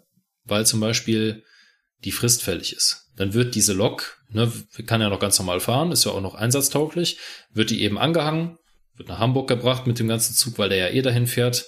Und dann ähm, wird sie da eben repariert. Und dann würde die Lok, mit der der Zug angekommen ist, einfach keinen Sinn machen, weil die muss da halt nicht hin. Genau. Ne? Also im Prinzip kann man zusammenfassend sagen, die Wagenumläufe und die Lokumläufe sind halt unterschiedliche. Genau, das ist die einfachste Erklärung eigentlich. Das fasst alles zusammen, ja. Und äh, es ist hier in München auch nicht anders, aber auch da habe ich immer schon von den Unbeteiligten, vor allem Familienmitgliedern, immer komische Blicke geerntet, wenn ich sage, ich muss dann mal am Abend noch aufräumen. Mhm. Was für mich immer so der Begriff ist, ich muss halt die Wagen wegbringen und separat die Lok wegbringen. Ja. Und so ist das auch. Genau. Genau das also macht ihr eigentlich quasi auch. Ja. ja, es ist eigentlich in der Regel so, wenn ähm, Züge wie wir ja auch schon gesagt haben, wenn Züge am gleichen Tag nicht nochmal eingesetzt werden mhm. und sie enden wirklich in Köln, mhm. dann hängen wir die Lok immer ab. Die mhm. Lok wird dann separat ja. weggestellt, entweder an die eine Drehscheibe, die wir noch haben, oder in ein anderes Gleis, was sich äh, im Ostteil des Bahnhofs befindet, in dieser, in dieser Gleishafe, die östlich von der Halle ist. Da werden eben auch Loks abgestellt und ähm, ja, da gibt's natürlich immer noch Loks, das machen wir als Bereitsteller ja auch die wir nach Gremberg, Köln-Gremberg, das ist ein Rangierbahnhof, der ist im, äh, im Südosten von Köln. Da ist eine Werkstatt von DB Cargo und die sind darauf oder die sind dafür geeignet, an der Baureihe 101 Wartungsarbeiten durchzuführen. Und unter der Woche gibt es immer zwei Schichten. Die eine Schicht fährt die Lok spät abends oder abends so gegen äh, 20.30 Uhr ist, glaube ich, Abfahrt, fährt dann eins bis x Loks nach Gremberg. Es können auch mal vier sein, habe ich auch schon gemacht. Und die andere Schicht holt diese Lokomotiven dann eben sechs Stunden später gegen drei, vier Uhr wieder ab. Mhm. Das machen wir also auch. Zuführung mhm. von Lokomotiven in eine Werkstatt. Okay. Durch, also ich sage immer, ich habe heute Stadtrundfahrt im Plan weil du fährst halt einmal wirklich quer durch die Stadt. du fährst schön durch äh, den Kölner Westen, über die Südbrücke, über den Rhein und dann schön nach Gremberg. Also du bist schön unterwegs. Das ist eine schöne Schicht. Gut. Jetzt haben wir gesagt, du hast ähm, Lok und Wagen voneinander getrennt. Ja. Du wartest quasi auf der Lok, dass die Jungs mit dem äh, Entsorgen fertig sind. Ja. Dann kommt die V60 auf die Wagen, damit hast du aber im Prinzip, das ist dann nicht mehr dein, dein Job. Jetzt kurze Frage, nee. ist das der Job deiner Kollegen, diese V60 zu fahren? Also sind das auch Zugbereitsteller? Ja, das sind teilweise Zugbereitsteller, es sind aber auch, es sind aber größtenteils Lokrangierführer, die wirklich nur das machen. Mhm. Die, die fahren nur V60, die okay. machen nichts anderes. Die sind zwischendurch mal, wenn Not am Mann ist, machen die auch Rangierbegleiter, aber die sind vorrangig auf der V60 eingeteilt zum Fahren. Okay. Gut.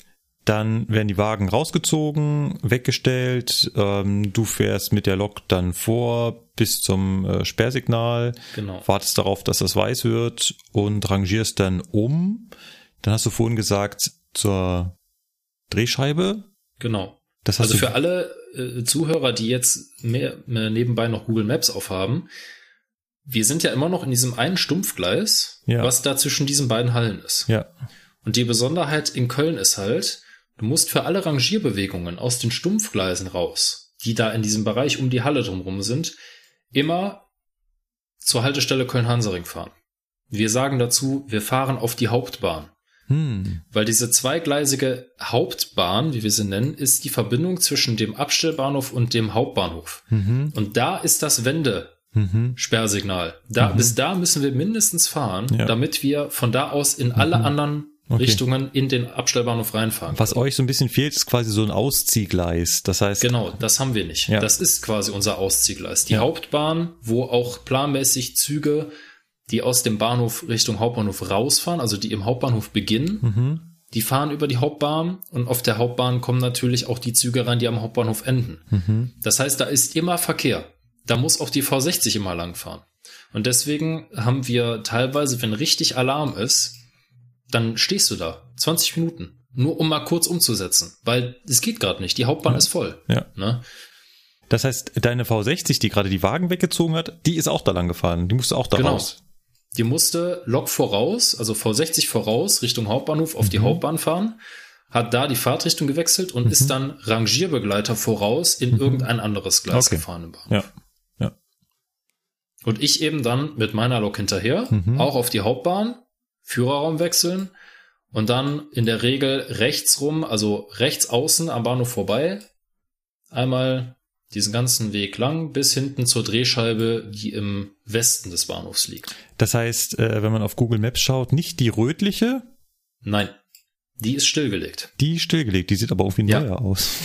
Äh, das sieht nur so aus, weil das rötliche, was du da siehst, sind ähm, äh, Betriebsstoffauffangwannen. Das war nämlich früher die Dieseldrehscheibe. Ah. Da wurden Dieselloks abgestellt. Und da wir ja mittlerweile im, im Regionalverkehr nur noch mit Triebwagen fahren Mhm. und keine Dieselloks mehr haben, ist die Drehscheibe in ihrer Stellung, wie sie auf Google Maps ist, festgelegt, damit man einfach von der, von der noch in Betrieb befindlichen Drehscheibe über die alte drüber Ja, Richtung Hauptbahnhof fahren kann. ja.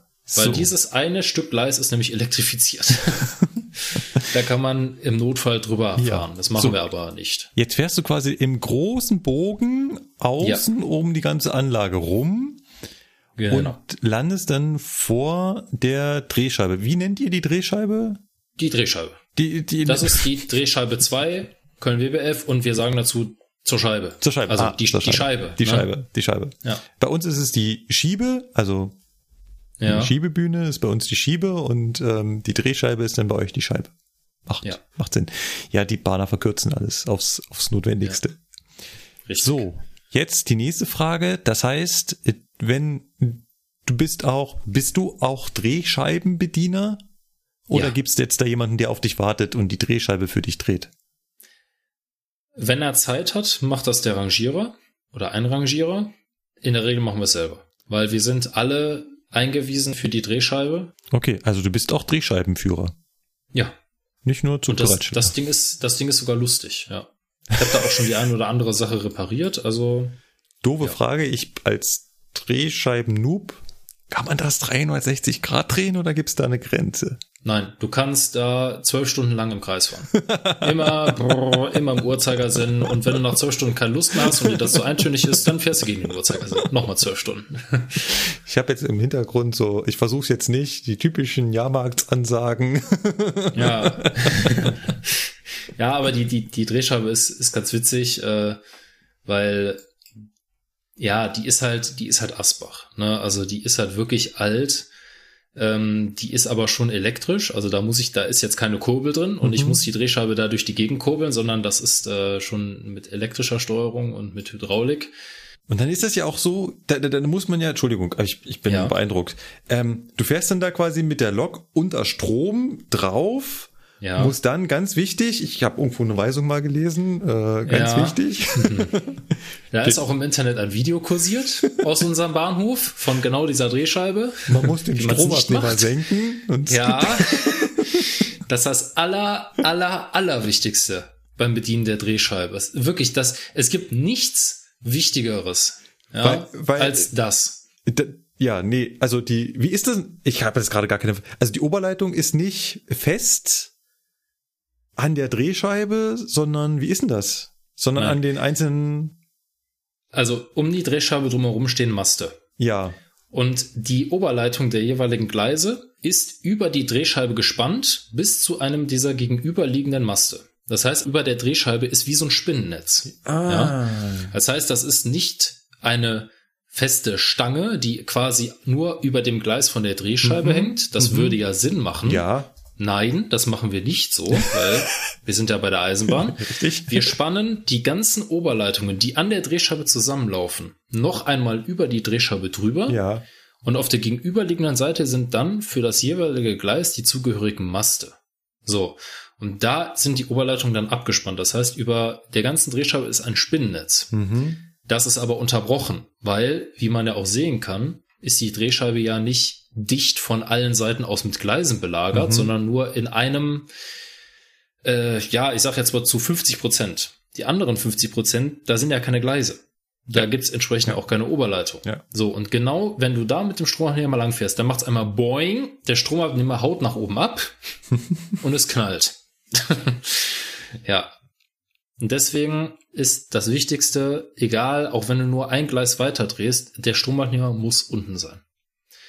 Und leider ist die Drehscheibe nicht so gebaut, dass sie das nochmal bei dir speziell abfragt oder dass da eine Vorrichtung ist, die du nur, also dass du die Drehscheibe zum Beispiel nur benutzen kannst, wenn der Stromabnehmer unten ist. Mhm. Das ist leider nicht so. Du kannst die Drehscheibe, die ist nicht überwacht, die kannst du immer drehen. Ja. Die Drehscheibe erkennt auch nicht, ob die Lok komplett auf der Scheibe drauf ist. Ja. Oh. Ja, wenn die nur zur Hälfte drauf ist, Ja, entriegelt die sich trotzdem. Oh. Ja, die, ne, das ist halt, da musst du wirklich aufpassen. Man könnte sich jetzt natürlich Sicherheitseinrichtungen vorstellen, dass, ähm, dass die Drehscheibe irgendwie mitbekommt, dass da eine Lok und dass auch das der Stromabnehmer gehoben ist und so. Ja. Aber ich meine, also es gibt, es gibt Drehscheiben in Deutschland, da ist das ja so. Ne? Ja. du hast ja immer einen gewissen Stromfluss. Wenn der Stromabnehmer gehoben ist, hast du einen gewissen Stromfluss. Und diesen Noch Stromfluss noch einfacher. Noch einfacher. Du hast bei alten Lokomotiven hast du ein Stromabnehmer-Einstellventil. Ja. Da ist ein Ah, Griff drauf. natürlich. Den kannst du Ja. nur abziehen, diesen Griff, wenn Natürlich. die Stromabnehmer beide unten sind. Ja. Bei der 101 hast du einen Schlüssel dafür. Ja. Den kannst du nur abziehen, Genau. wenn die Stromabnehmer unten sind. Richtig. Und es gibt Drehscheiben und Schiebebühnen in Deutschland, die kannst du nur dann aktivieren Wenn- oder die lassen sich nur dann bewegen, wenn, ich du diesen Schlüssel, hast. Ja, Ja. natürlich. So, ganz einfach im Prinzip. Ja. Aber so ist unsere Drehscheibe nicht, weil unsere Drehscheibe ist Asbach. Unsere Drehscheibe kann, könnte nämlich im Notfall auch mit Druckluft funktionieren. Da fährst du dann mit der V60 drauf, schließt 5 Bar an, dann kannst du Hm. die Drehscheibe mit Druckluft bedienen. Cool. Haben sie vor drei Jahren mal ausprobiert, gab einen großen Knall, weil die ganzen Schläuche waren alle porös, geht nicht mehr. Ne? Also, wenn die elektrische Steuerung ausfällt, Drehscheibe kaputt. Aber wie gesagt, also die ist halt wirklich Asbach. Ne? Da ist halt nichts Neues dran. Und ähm, ja, macht aber Spaß, ist Ja. witzig. Das Ich, ich hoffe, dass wir in der Ortskunde-Folge da hinkommen. Da freue ich mich jetzt schon drauf, Ja, die zu sehen, ja. die zu sehen. Gut, die ist witzig. jetzt hast du, äh, bist deine Lok draufgefahren, hast die Lok gedreht, hast deine äh, Lok auf dein Zielgleis gestellt. Das hat dir sicherlich auch jemand verraten, wo du die Lok hinstellen Nein. sollst. Nein. Das ist nämlich egal. In Köln ist es so, in Köln Moment. heißt es, die Lok kommt an die Scheibe. So, Ja. und dann steht die da. Und der Lokführer, der die Lok dann wieder braucht am nächsten Tag, dem wird gesagt, die Lok steht an der Scheibe. Ah. Und dann hat er da hinzugehen und selber durch Hinsehen zu prüfen, wo steht mein Triebfahrzeug. Das heißt, du suchst dir einfach ein leeres Gleis aus. Ich suche mir ein leeres Gleis aus. Das und ist da ja geil. Gleise nicht doppelt belegt werden dürfen, Ah. weil das sind ja auch teilweise Stumpfgleise. Ja, Wir dürfen in einem Gleis nur eine Lok parken. okay.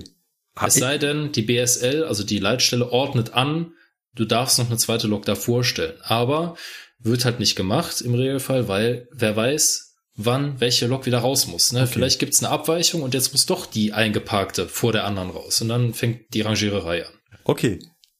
Genau, und dann mache ich da meinen Abschlussdienst. Genau, genau. Also das ist eben auch wichtig, weil ähm, auch äh, wenn wir das nicht im Plan drin stehen haben und ich das irgendwie außerplanmäßig oder so mache, ich muss da einen Abschlussdienst machen. Ganz klar. Also, was den Zug betrifft, sind wir jetzt durch, ne? Genau. Hast du mal eine Größenordnung? Es muss jetzt nicht auf die Minute sein, wie Mhm. viel Zeit vergangen ist zwischen Übergabegespräch mit dem Lokführer Ja.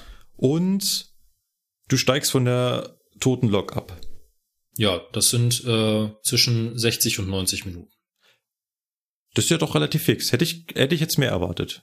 Ja, nee, das, das geht. Also es ist ja so, Köln Hauptbahnhof, da ist immer viel los. Die wollen es immer schnell loswerden. Heißt also, sobald da äh, klar ist, der Zug ist äh, vom, vom Zugpersonal her abgerüstet, dann ist sofort SH1, Attacke, runterfahren, dann eben schnell entsorgen. Das Entsorgen, das dauert in der Regel nicht länger als 20 Minuten.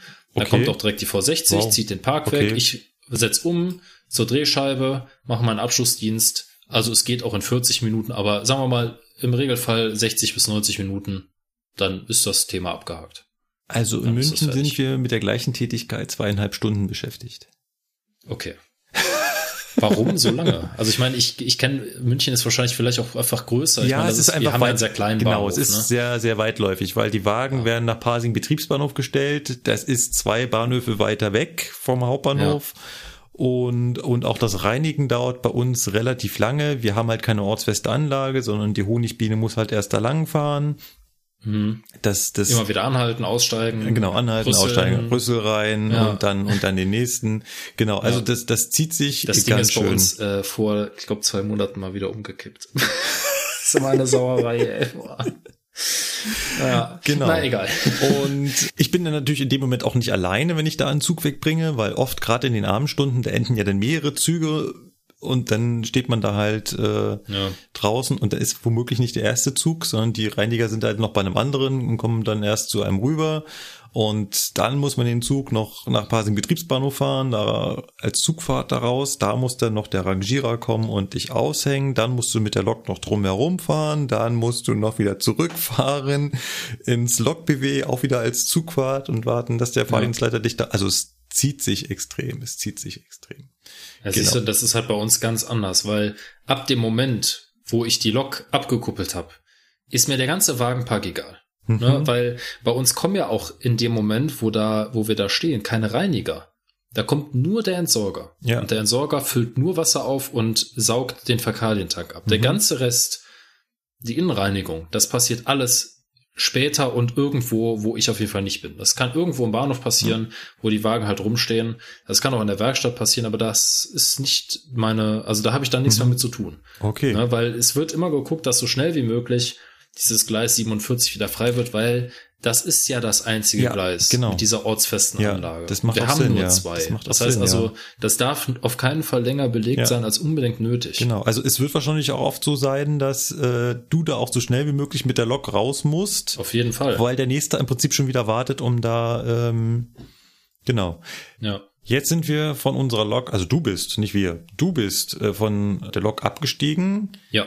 Da schließt sich mir jetzt die nächste Frage an, im Prinzip, die mir schon die ganze Zeit auf den Nägeln brennt. Äh, Unseren Hörern wahrscheinlich nicht, aber ähm, wie kommst du eigentlich an deine Arbeit? Du hast vorhin gesagt, es steht auf dem Plan. Das heißt, hast du wirklich einen in Anführungszeichen Zettel, mittlerweile wahrscheinlich eher Tablet, wo drauf steht, welche Züge du entsorgen, rausrangieren, wegfahren musst? Oder ist es mehr so auf Zuruf? Beides. Ich habe auf der einen Seite einen Dienstplan, der sieht genauso aus wie deiner Mhm. auf dem Tablet, also genau dieser Schichtrasterplan, also wie Mhm. ne, wirklich minutiös aufgemalt, MT für Melden zum Dienst. OD, V3, A3, A1 und so weiter. Mhm. Die ganzen einzelnen Teilarbeiten habe ich Mhm. minutiös in meinem Dienstplan drin für die expliziten Züge, die ich fahren muss oder Mhm. rangieren muss. Alles andere sind Bereitschaftszeiträume.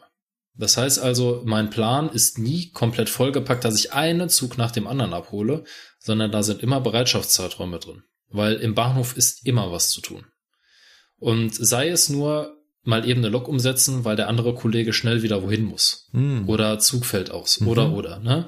Dann habe ich natürlich Bereitschaft im Mhm. Bahnhof. Das heißt also, auf Zuruf kommt dann Arbeit. Wie zum Beispiel, es muss noch ein Zug gewaschen werden. Mhm. Das sind ja Sachen, die sind zwar irgendwo geplant, aber nicht mit festen Uhrzeiten. Mhm. Das wird gemacht, wenn es passt. Mhm. Und deswegen ist bei der Bereitstellung ungefähr 50 Prozent auf Zuruf. Das heißt also, du machst deine im Plan stehende feste Arbeit, die hat natürlich immer Vorrang, Mhm. immer, weil Züge am Hauptbahnhof stehen lassen, ganz schlechte Idee. Das eh dauert nämlich keine zwei nachvollziehbarerweise. Minuten.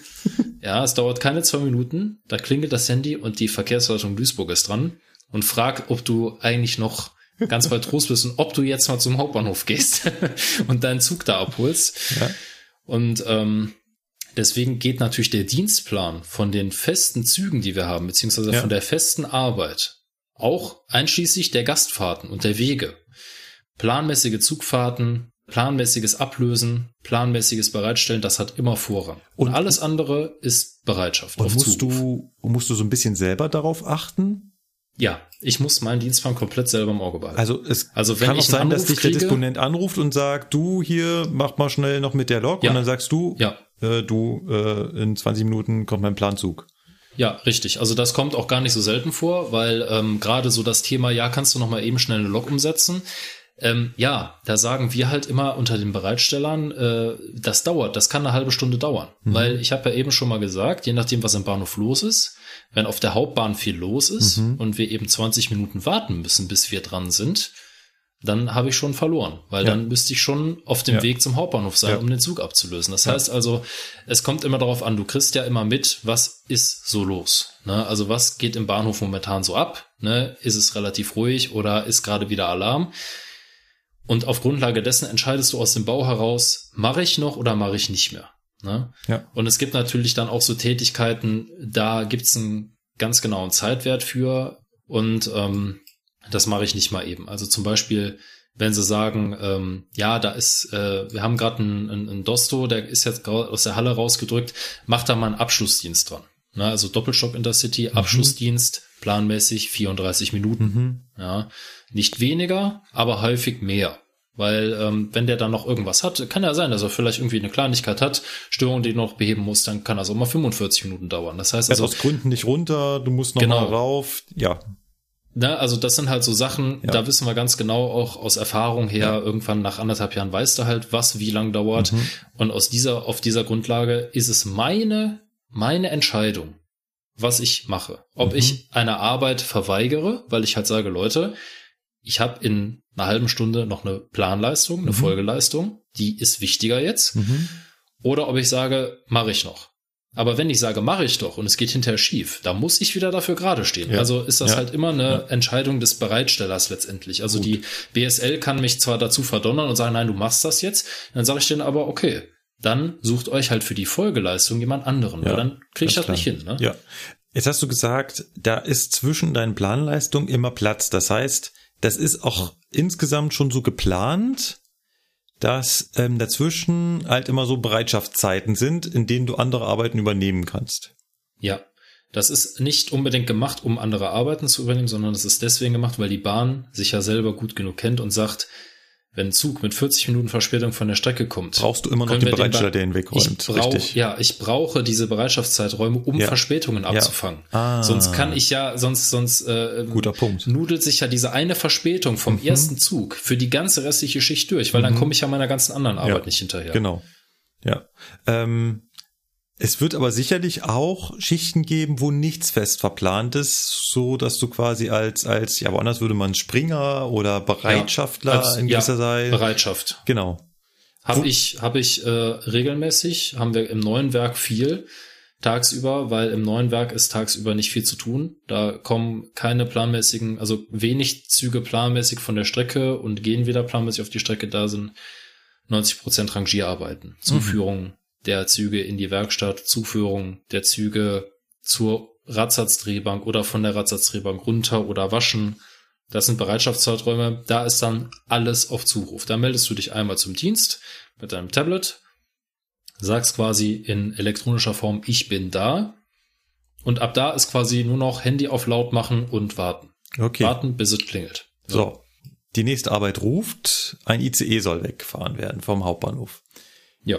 Jetzt, ist die, jetzt musst du natürlich vom BBF wieder in den Hauptbahnhof kommen. Da hast du gesagt, du kannst aus dem Werk raus, musst du natürlich erstmal ja. rauslaufen, ne? Also ich habe 15 Minuten Wegezeit von egal welchem Punkt im Werk zur S-Bahn.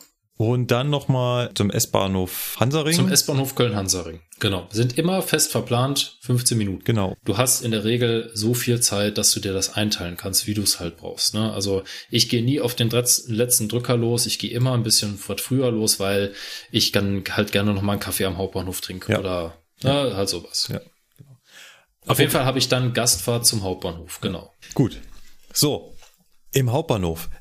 Jetzt haben wir ja gerade schwere Arbeit hinter uns. Hast du irgendwann mal die Möglichkeit, Pause zu machen?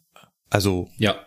Pausenraum, sowas ganz klar. Art? Also ähm, das ist bei uns auch ganz klar festgelegt. Wir haben wie der Streckenlokführer auch einen uns tariflich zustehende Pause. Und diese Pause müssen wir auch in einem Pausenraum verbringen. Also was heißt müssen? Also es ist planmäßig muss es so geplant werden. Wir können die Pause natürlich machen, wo wir wollen. Also mhm. das steht ja hier Mitarbeiter frei, wo er Pause du wirst nicht macht. in den Pausenraum eingesperrt. Nein. Also in der Regel ist es so, wir haben bei 90 Prozent der Schichten Pause in einem unserer Bahnhöfe. Also entweder der Betriebsbahnhof, der alte, oder halt im neuen Werk in Nippes. So. Und dann gibt's halt noch Schichten, da hast du auch mal Pause am Hauptbahnhof, dann hast du halt deinen Pausenraum auf der Lokleitung von B1, also von der Streckenlokführung. Mhm. Ne? Ah, okay. So. Wo du dann deine Pause letztendlich machst, ist dir überlassen. Also ich, ich, ich gehe eigentlich selten in den Pausenraum äh, am, am Hauptbahnhof oder so. Ich setze mich lieber mit dem Kaffee auf den Bahnsteig, gucke mir ein bisschen die Leute an, guck mal oder hör mir an, was die so zu erzählen haben. Ganz, ja. ganz mein, ganz mein Ding, ja bin ich bin ich ganz bei dir. Mache ich mache ich haargenauso. Also dann hole ich mir lieber was zu essen und stelle mich mitten in den Hauptbahnhof äh, auf die Balustrade. Alle, die die ähm, Ortskunde München Folge gehört haben, wissen, wo ich meine und äh, beobachte da die Leute. Und du wirst sicherlich auch deinen Lieblingspunkt im Hauptbahnhof Köln haben, wo du dich dann hinstellst oder hinsetzt und ähm, also je nachdem, wer da ist, ich gehe auch immer gerne zur Aufsicht, ne, bisschen mit den Kollegen quatschen, was so los ist und denen ein bisschen bei der Arbeit zu gucken, ist auch immer schön. Anderen bei der Arbeit zu gucken macht am meisten Spaß. Ja, richtig.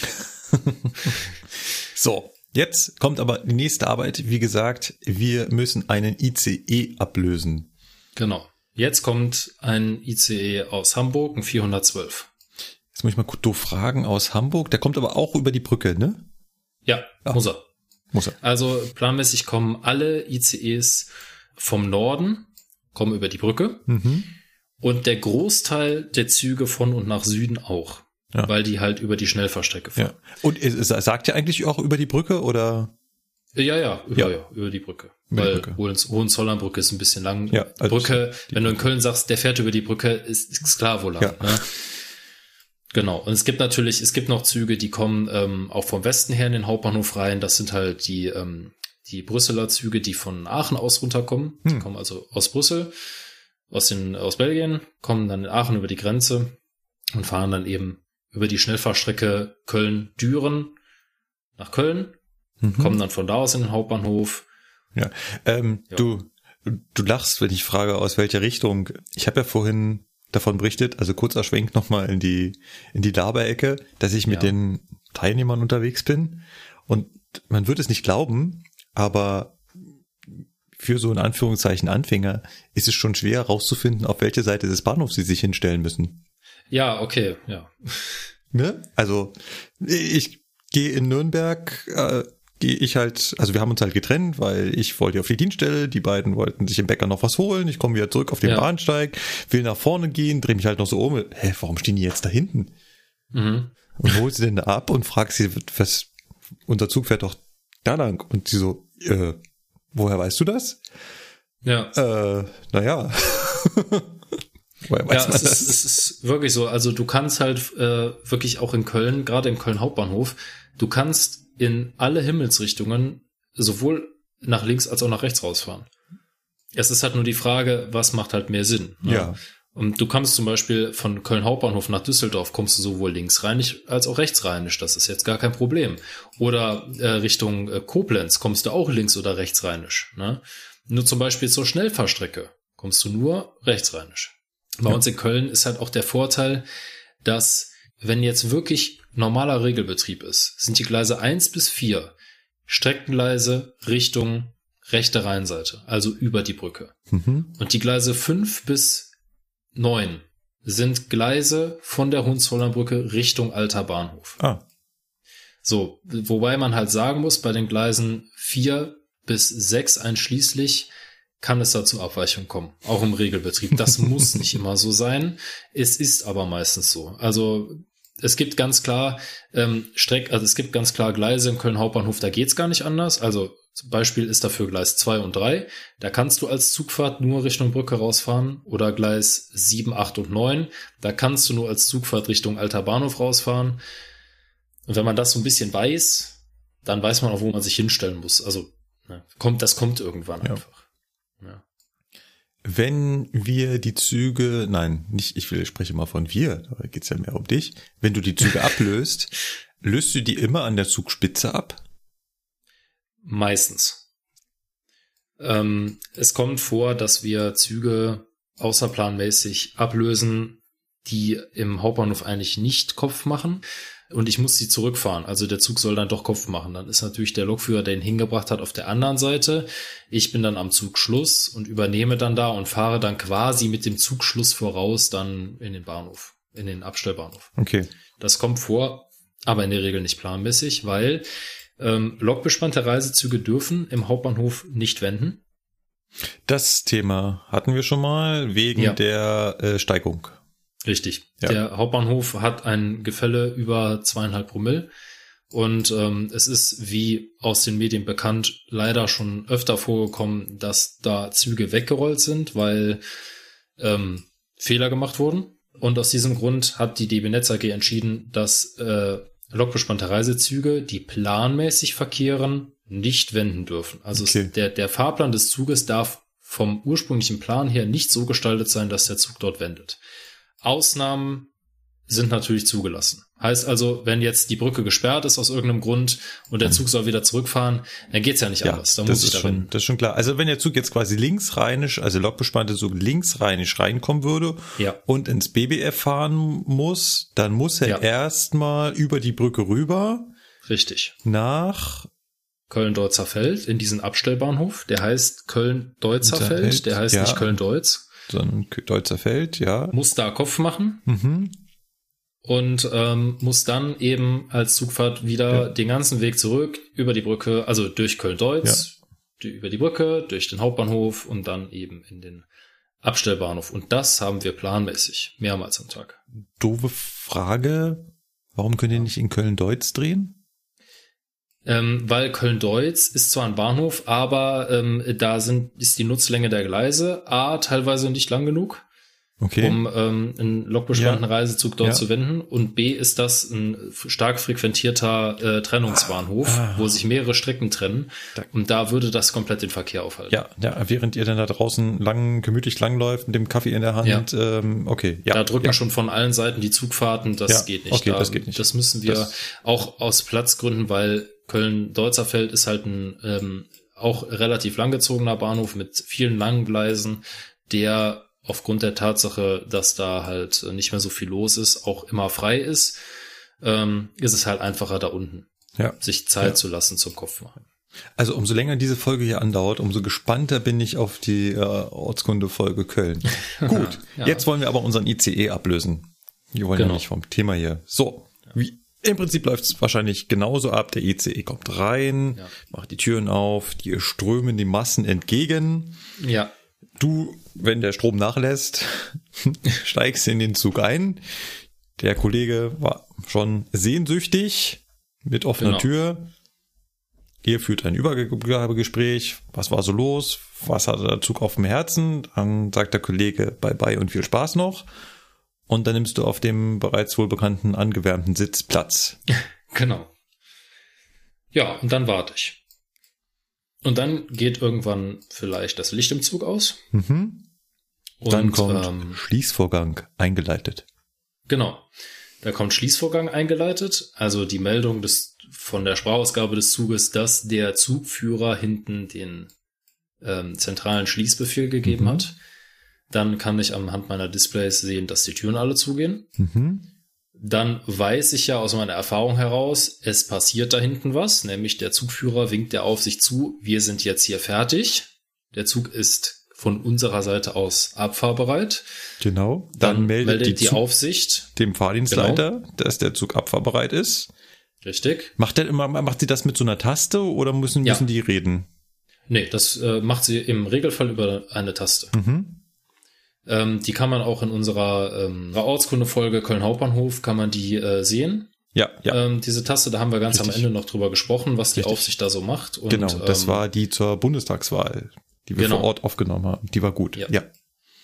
Und ähm, genau, das macht sie dann. Der Fahrdienstleiter Köln Hauptbahnhof kriegt dann äh, auf seiner Stelltafel ein kleines Lämpchen angezeigt, das ihm sagt, dieser Zug ist fertig. Mhm. Dann stellt er die Fahrstraße nach Köln-Nippes ein Mhm. oder Richtung Köln-Nippes ein. Dann erscheint bei mir vorne am Signal die Ausfahrt, HP2. Und ähm, es, es kann auch nur HP2 sein oder HP0. Weil wir können nicht auf HP1 rausfahren, da ist immer Langsamfahrt. Und ja, wenn der Abfahrt des Zuges nichts mehr im Wege steht, dann drückt die Aufsicht das ZB9. Vorne bei mir am Signal leuchtet der runde grüne Kreis. Dann verriegel ich von mir aus nochmal die Türen, stelle meine AFB auf die zulässige Geschwindigkeit ein und schalte Zugkraft auf. Und dann geht's los. Dann fahren wir rechts am äh, BBF vorbei. Genau. Da kommt auch schon sehr schnell das einfach Vorsignal von Nippes. Genau. Dann fahren wir durch diese ähm, quasi über dem BBF ist so eine kleine Überwerfung, diese kleines, dieses kleine Überwerfungsbauwerk da Mhm. von den Gleisen. Mhm. Da fahren wir durch, also drunter her. Fahren dann rechts von diesem Sportplatz vorbei, der in diesem Gleisdreieck liegt, fahren dann an dem Haltepunkt Köln-Nippes S-Bahn vorbei, weiter nach oben. So, und dann in Höhe der Haltestelle Köln Geldernstraße Parkgürtel, nicht andersrum. Geldernstraße Parkgürtel Ja. ist dann die Einfahrweiche zum Werk und dann gibt es vorne eine kleine Gleishafe. Da sind vier Gleise. Mhm. Auf Google Maps sieht man jetzt fünf Gleise. Aber das Gleis, was ganz links außen ist, das ist nicht elektrifiziert und im weiteren Verlauf sieht man auch, dieses Gleis führt ganz außen am Werk lang, ganz außen und ist ein Anschlussgleis für die Hafenbahn. Ah. Da haben wir also nichts mit zu tun. Die gehört Das gar nicht heißt- zum Werk Nippes. Nein, nein, das ist nicht elektrifizierter Bereich der Häfen- und Güterverkehr Köln AG. Ah. Ist das ein Betrieb? Also für Leute, ja, für Leute, die das in, da fahren täglich mehrere Züge lang. okay. Für Leute, die es interessiert, vom Bahnhof Köln-Nippes, der sich quasi an der, das ist ein Bahnhof, der, da ist kein Bahnsteig. Der Bahnhof Köln-Nippes ist eine Betriebsstelle und ähm, der ist quasi da in der Nähe von der Haltestelle Köln, Gelder Gürtel, Geldernstraße Parkgürtel, jetzt hätte ich es fast wieder gesagt. Meine Güte. Ähm, da trennt sich eben diese Strecke auf. Einmal in unsere viergleisige Hafe, die unsere Einfahrgruppe Ja. darstellt für das ICE-Werk. Und Mhm. halt ganz links ist halt das Streckengleis, das eben in den Bahnhof Köln-Bickendorf führt. Und das ist Bereich Häfen- und Güterverkehr Köln AG. Ja. Ja. Und jetzt sind wir in der Einfahrgruppe des ICE-Werks Köln-Nippes. Genau. Genau. Und die Zugfahrt endet am Ende dieser Gleishafe, wo so ein gelber Überweg ist, wo die, wo Mhm. dieser Weichenbereich Mhm. beginnt, Mhm. an einem hochstehenden Sperrsignal. Mhm. Sagt dem normalen Lokführer, ab hier geht's nur noch als Rangierfahrt weiter. Mhm. Und da ist auch der Ablösepunkt, weil Besonderheit am ICE-Werk Köln-Nippes ist, anders als im alten Bahnhof, Köln-Betriebsbahnhof, dürfen im neuen ICE-Werk Köln-Nippes die Streckenlokführer nicht rangieren. Das heißt, spätestens da muss ein Streckenlokführer abgelöst werden. Aha. Das heißt, Spätestens da muss dann einer meiner Kollegen stehen und sagen, schönen guten Tag, Klein ist mein Name, äh, ich würde dich gerne ablösen, tschüss. äh, das heißt, wenn ich mal wieder eine Überführungsfahrt nach Köln habe, dann könnte ich Richtung Köln-Nippes, könnte ich noch fahren in diese Einfahrgruppe und Ja. müsste an diesem Sperrsignal endet dann für mich die Fahrt. Richtig. Ah, gut. Cool. Und du darfst auch nicht weiterfahren. Ja. Das hat halt Gründe des Arbeitsschutzes, weil ähm, auf der einen Seite äh, gibt es halt Bestimmungen, was wir im Werk halt tragen müssen, Sicherheitsschuhe, Anstoßkappe etc. Auf der anderen Seite geht es darum, in dem Werk gibt es sehr, sehr viele Geschwindigkeitseinschränkungen. Also das ist deutlich komplizierter als im alten Bahnhof, wo quasi überall 25 gefahren wird und äh, Attacke. Beziehungsweise 5 Aber hier- kmh in dem Gleis, wo Genau. gereinigt wird. Genau.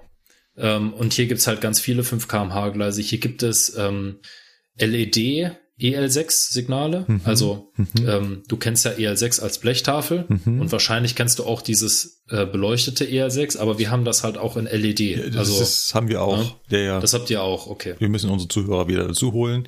Mit Ja. EL6 wird dem Lokführer gekennzeichnet, dass äh, Züge mit gehobenem Stromabnehmer ab dort nicht weiterfahren dürfen, weil dahinter entweder keine Oberleitung mehr ist oder die Oberleitung abgeschaltet ist. Und Genau. ähm, LED-Schilder haben also den großen Vorteil, ich kann sie an- und ausschalten.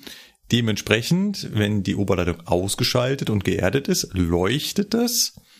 Und ist die Oberleitung eingeschaltet, kann ich also mit dem Zug reinfahren, ist es einfach aus. Genau. Ja. In dem Fall nämlich nicht. Oh, Sondern, das ist ja die Besonderheit bei den LED EL6, es muss Kennlicht zeigen. ah, Es muss richtig, richtig. Das zeigen ist in der als Mitte, diese Signal. kleine Raute wird dann weiß, genau. Als Jetzt- Signal, dieses, dieses Signal ist Ja, zeitweilig betrieblich Mhm. abgeschaltet. genau. Wenn es nämlich gar nichts anzeigt, und das ist nämlich die Besonderheit, warum da nicht jeder einfach so rangieren darf, weil das nämlich teilweise, wir haben davon ein paar Stück im Werk und du kannst quasi jedes Gleis einzeln strohlos schalten. Ähm, wenn das Ding nämlich nicht leuchtet, darfst du auf keinen Fall daran vorbeifahren, weil du weißt ja nicht, was dahinter los ist. Ist da der Strom aus? Mhm. Ist der an? Mhm. Ist da irgendwas geerdet? Sind da Mitarbeiter irgendwie an der Oberleitung beschäftigt? oder oder, sondern ähm, gibt es dann eben betriebliche Verfahrensweisen, was dann passiert. Auf jeden Fall ist halt vorne an den hochstehenden Sperrsignalen für den Streckenlokführer Schluss. Ja. Da muss ein Zugbereitsteller übernehmen. So, jetzt bist du ja kein schnöder Streckenlokomotivführer, sondern ein hochqualifizierter Bereitsteller. ja, genau. Der seinen Bahnhof kennt. Bahnhof Und sonst nichts von Deutschland. ja. Genau. Für mich endet natürlich auch da die Zugfahrt. Ja. Und einmal quasi wie an einem Stoppschild mit dem Auto 21, 22, 23. Und wenn SH1 leuchtet, kannst du weiterfahren. Mhm. Ansonsten ist auch in der Einfahrgruppe spätestens der Punkt, wo dann geklärt wird über Telefon, was passiert mit dem Zug. Das wäre jetzt meine nächste Frage Ja. gewesen. Irgendwann musst du ja mal mit jemandem reden, der dir sagt, wo du den jetzt hinfahren sollst und was du mit ihm machen sollst. Genau. Genau. Und das ist tatsächlich bei den Zügen, auch wenn jeden Tag dieselben Züge ankommen, ist das immer was anderes. Weil das Besondere an dem ICE-Werk ist, du kannst halt, du hast halt mehrere Möglichkeiten, was du mit diesem Zug jetzt anstellst. Du kannst den von der Einfahrgruppe direkt in die Halle fahren, in die Werkstatt. Du kannst den von der Einfahrgruppe aus erstmal zwischenparken. Neben der Halle ist so ein gelber, ganz langer Bahnsteig. Mhm, der ist mhm. gute 430 Meter lang. Da sind so Gleise zum Zwischenparken. Ne, das sind die sogenannten Dispo-Gleise. Da kann also ein Zug gereinigt werden, Ja. wenn es nötig ist. Da kann auch mal eine Werkstatt reingehen. Ne, also so Ja. zur Disposition bereitstehende Gleise sind das. Mhm. Oder du fährst von der Einfahrgruppe ganz durch, bis ganz nach hinten, wo diese große Gleisharfe ist. Da, wo ein einzeln abgestellter 402 steht. Genau. Und das ist Also auf Google Gleis, ja, das ist in Google Maps Gleis 746. Und das ist eines der beiden Innenreinigungsgleise. Da ist Hm. nämlich ein fester Bahnsteig. Den sieht man auf Google Maps nur so, so ein bisschen, ne? Ja. Aber da Ja. ist halt ähm, ein fester Bahnsteig, ein Mittelbahnsteig und in 747, was links von dem Zug ist, und in 746, da wo der Zug steht, da passen eben insgesamt vier Züge rein oder zwei Zwölfer. Ja. Also zweimal Baureihe 412 oder halt viermal Baureihe 402, 403, 406. Und da können die halt innen gereinigt werden. Da sind halt auch außen diese Stelzen, die man so ein bisschen sieht, das sind halt kombinierte Absaug- und Versorgungsschläuche, äh, Schläuche, so Vorrichtungen. Und ähm, da ist halt auch Entsorgung und Versorgung mit Frischwasser sowie Innenreinigung. Ja. So. Und ich muss ja wissen, was jetzt passiert. Da waren wir stehen geblieben. Ja. Das heißt also spätestens, also meistens im Zulauf auf das Werk werde ich angerufen und mir wird gesagt, pass auf, du fährst mit deinem Zug direkt nach 746, ganz nach hinten durch bis zum Prellbock. Dann wird da erstmal entsorgt und dann bleibst du bitte auf dem Zug drauf, weil danach muss noch rangiert werden, weil der Zug kann da ja nicht stehen. Weil wenn wir eins zu wenig haben, sind das Gleise, wo gereinigt werden kann und fair und entsorgt werden kann. Das heißt also, ich kann den Zug jetzt nicht die ganze Nacht da stehen lassen, sondern der muss da erstmal nochmal wegrangiert werden, weil es sind ja auch noch andere Züge da, die da versorgt werden müssen oder entsorgt. Ja. Genau. Und ähm, je nachdem, was im Werk so los ist, kann ich jetzt entweder, wenn du jetzt Richtung Halle fährst, entweder ganz rechts außen das Gleis benutzen. Dann fahre ich einmal an dieser komischen, langgezogenen Halle. Das ist die Waschanlage. Hab ich mir fast gedacht. Und da ist noch so ein kleiner Anbau, der ist quasi nur so ein Viertel lang wie die Ja, Waschanlage. ja, ja, man sieht's, man sieht's. Da ist die Radsatzträger. ah, Genau, und da drüber, rechts da drüber, da ist quasi das Umfahrgleis. Ja, Da kann ich ja. mit 25 kmh von der Einfahrgruppe an der ganzen Anlage vorbei, an der großen Werkshalle vorbei, Mhm. einmal ganz nach hinten am Regiowerk vorbei, mhm. wo diese ganzen Gleise wieder zusammenlaufen durch. Also mehr Regio, Regio-Werkchen. Ja, genau, zweigleisige, gleisiges S-Bahn-Werk. Ja, genau. mit ein bisschen Abstellfläche. Genau, da kann ich dran vorbeifahren, dann laufen die Gleise alle wieder zusammen. Mhm. Da ist quasi der große, der große Weichenbereich. Und dann fahre ich von da aus eben in das Reinigungsgleis rein. Das ist der schnellste Weg, weil da kann ich bis zum Beginn dieses Reinigungsgleises 25 fahren. Ja, ja, Und im Reinigungsgleis selber dann 5 km. ja. Möglichkeit 2. Du könntest auch durch diese Dispo-Gleise fahren. Genau. Wir sind jetzt wieder in der Einfahrgruppe. Ja, und fahren jetzt los. Und dann siehst du kurz hinter der Einfahrgruppe so einen kleinen gelben Bereich in dem Gleis. ja, In einem Gleis. Das ist so ein kleines gelbes Stück. ja. Das ist eine Unterflur-Radsatz-Diagnoseeinrichtung. Eine Ulm. Ja. Da sieht man ja auch das ganz witzig gemacht. Du kannst über die Ulm fahren oder du machst diesen kleinen Schlenker Ja, über dieses ja. kleine Stück Gleis außenrum. ja, das ist dafür gedacht, wenn der Zug eben nicht über die Ulm fahren soll und es aus betrieblichen Gründen aber nicht möglich ist, ihn oben lang zu lassen. Geil. Aber meistens ist es so, wenn der Zug nicht nur einfach hinten entsorgt und dann abgestellt wird, sondern wenn der Zug noch in die Halle muss, dann wäre es ja gut, wenn man quasi schon beim Reinfahren des Zuges ins Werk schon mal die Daten von Mhm. den Radsätzen abruft. Also guckt, sind die Radsätze alle noch im Grenzmaß? Ja, ja. Sind da irgendwelche Schäden dran? Sind da Flachstellen dran oder oder? Ja. Ne? Und dann fahren wir eben mit 10 kmh ganz vorsichtig über die Ulm, bis der ganze Zug darüber gefahren ist, fahren dann weiter und dann fahren wir, können wir uns entscheiden, in welches von diesen drei Dispo-Gleisen, die rechts von der großen ICE-Halle, sind drei Dispo-Gleise, zwei mit diesem gelben Bahnsteig Mhm. Ja, und eins ja. ist noch so an der Halle versteckt. Ja, das ist so ein as asphaltiert. Genau. Und da können wir dann uns entscheiden, oder beziehungsweise da wird dann für uns entschieden, wo wir reinfahren. Und da ist 5 kmh. In allen Gleisen. Hm. Und dann muss ich diese 430, 440 Meter 5 kmh fahren, auch wenn da kein Mensch ist, auch wenn da kein Mitarbeiter, Fahrzeug, was weiß ich, wenn da noch nicht mal ein Vogel ist oder ein, der Fuchs drüber läuft, muss ich da 5 kmh lang schleichen, bis der ganze Zug auf der anderen Seite von der großen ICE-Halle diesen Bahnübergang überquert hat, Ja. Ja. die direkt, der direkt an dieser ICE-Halle ist. Ja. Wenn ich da mit dem Zugschluss bin, Ja. dann bin ich vorne, wenn ich ein einzeln fahrender 403, 406 bin, bin ich mit der Zugspitze genau auf dem nächsten Bahnübergang, Mhm, der vorne mhm. am Parkplatz Ja, ist, wo die ja. Gleise alle zusammenlaufen. Genau. Das ist genau eine Zuglänge. Hm. Dann bin ich da mit der Zugspitze. Deswegen kann ich mir das so gut merken. Wenn ich weiß, ich bin mit der Zugspitze auf diesem Bahnübergang, Ja. weiß ich, dann bin ich hinten aus dem 5 kmh raus. Ja.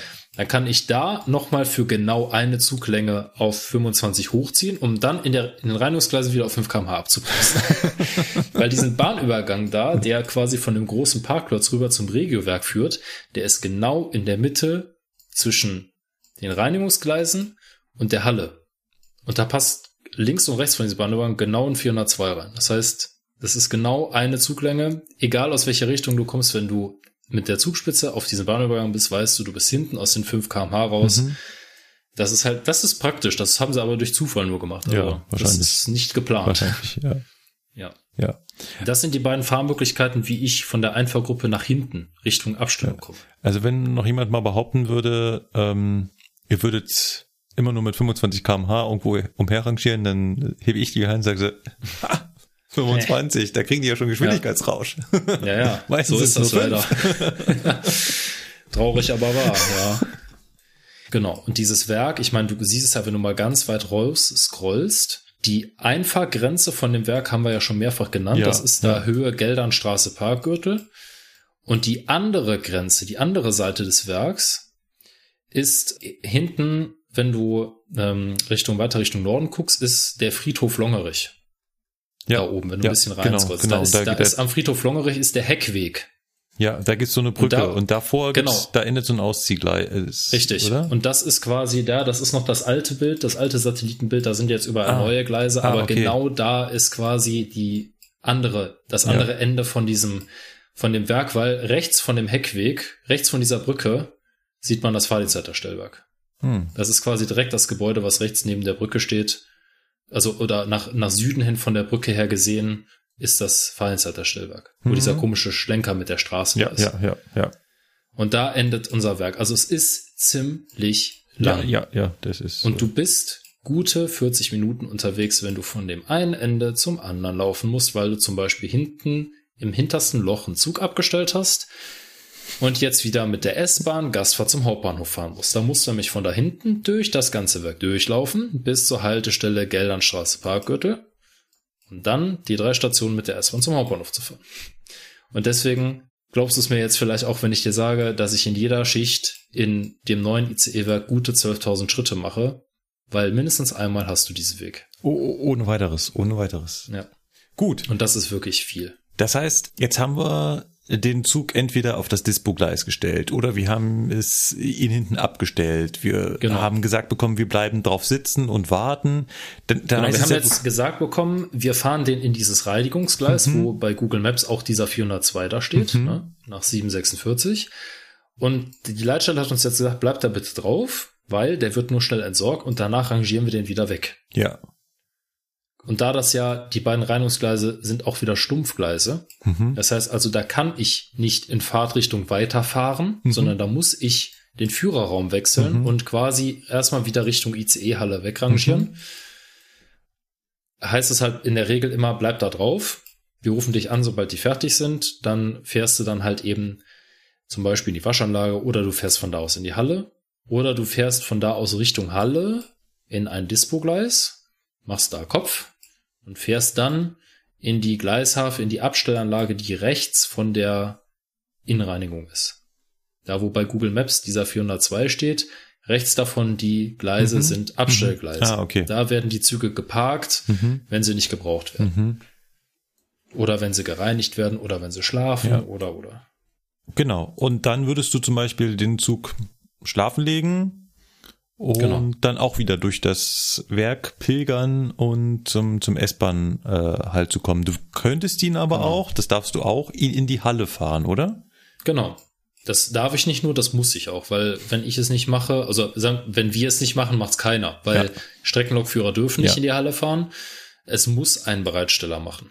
Oh, und äh, ist das irgendwas, äh, ja, Außergewöhnliches oder ist es da drin genauso?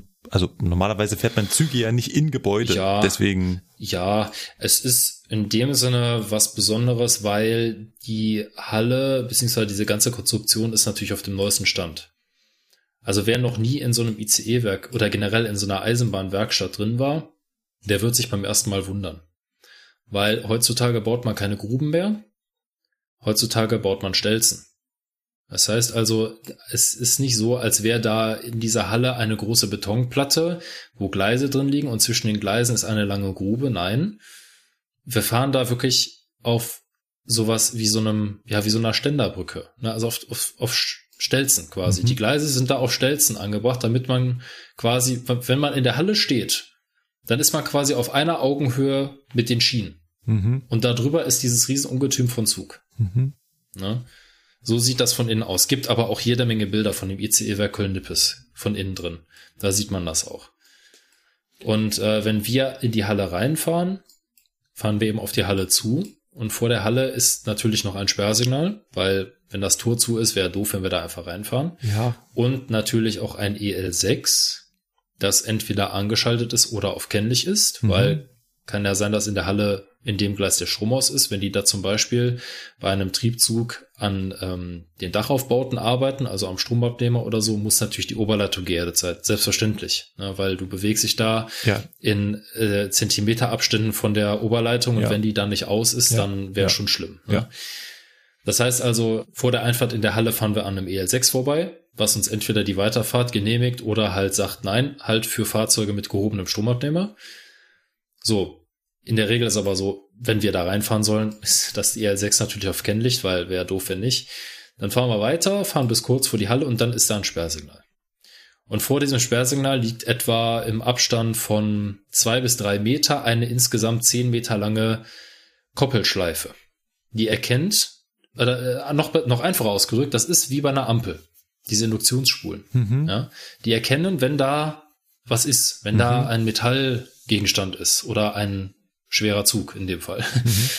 Und die setzen ein automatisiertes Verfahren in Gang, was dafür sorgt, dass in der Halle eine akustische Warnmeldung ertönt, die nämlich sagt, Achtung, Achtung, Einfahrt auf Gleis 700, in dem Fall vielleicht mal 36. Echt? So, also so, Diese, ja, das ist ja cool. diese Ansage kommt zweimal. Achtung, Achtung, Einfahrt auf Gleis 736. Aber mal eine ganz doofe Frage, das heißt nicht wirklich 736, oder? Doch, die Gleise in Nippes äh, im, im ICE-Werk haben alle eine 700er Nummer. Warum hat man die denn nicht in der Halle 1, 2, 3, 4 genannt? Weil die die Gleisbezeichnung übernommen haben für alle Gleise. Also wir haben die, die Einfahrgruppe sind die Gleise 700 bis 704 insgesamt, wobei Gleis 704 ist dieses besagte Hafenbahngleis.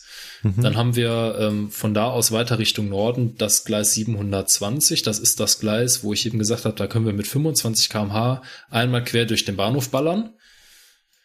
Das Gleis mit der ähm, Radsatzdrehbank ist Gleis 721. entsprechend das Gleis für, für die Waschanlage 722.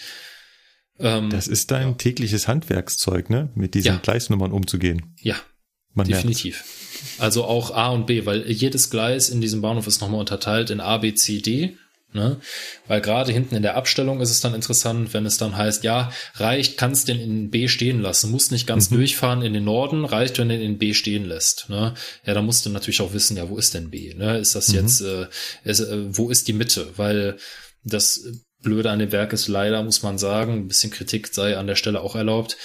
Es gibt keine fest definierten Haltepunkte sondern du musst aus Erfahrung her wissen und abschätzen können durch Augenmaß, ja, ich bin jetzt in B. Ich bin jetzt in der Mitte, oh. so dass hinter mir nochmal ein 402, okay. also ein, ein, ein 201 ähm, Meter Zug reinpasst oder ein 206 Meter Zug. Hm. Das muss man einfach abschätzen. Irgendwann hast du deine Punkte, woran du dich orientierst, dann weißt du das. Aber es gibt leider nicht wie im Regiowerk, was übrigens direkt nebenan ist, da haben sie fest definierte Halteplätze. Haben wir leider nicht. Wäre auch zu einfach. Uns wird halt quasi noch das Denken überlassen, selber zu wissen, wie weit muss ich fahren, damit ich in dem Gleis ganz drin stehe oder damit hinter mir noch ein Zug reinpasst. Das müssen wir selber wissen. Könnte einfach mal jemand abgucken. Ja. Wie haben die da drüben das gemacht? Ja, die da hatten ist, ja coole Ideen. Ja, genau. Dann öffnet sich dann automatisch das Tor und dann darf ich in die Halle vorziehen. Wie schnell? Mit 5 kmh maximal. Oh.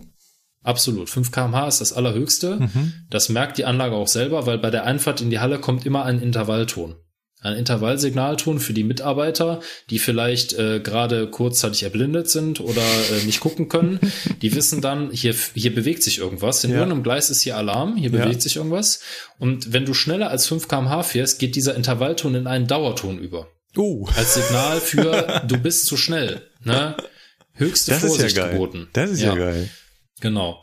Gut. Ja. Ähm, machst du in der Halle noch irgendwas anderes oder bist du wirklich nur mit dem Fahren? Du stellst den hin, wahrscheinlich sehr genau an eine bestimmte Stelle. Ja, wichtig. Da sind nämlich Halteplätze definiert. Ja. Halteschilder.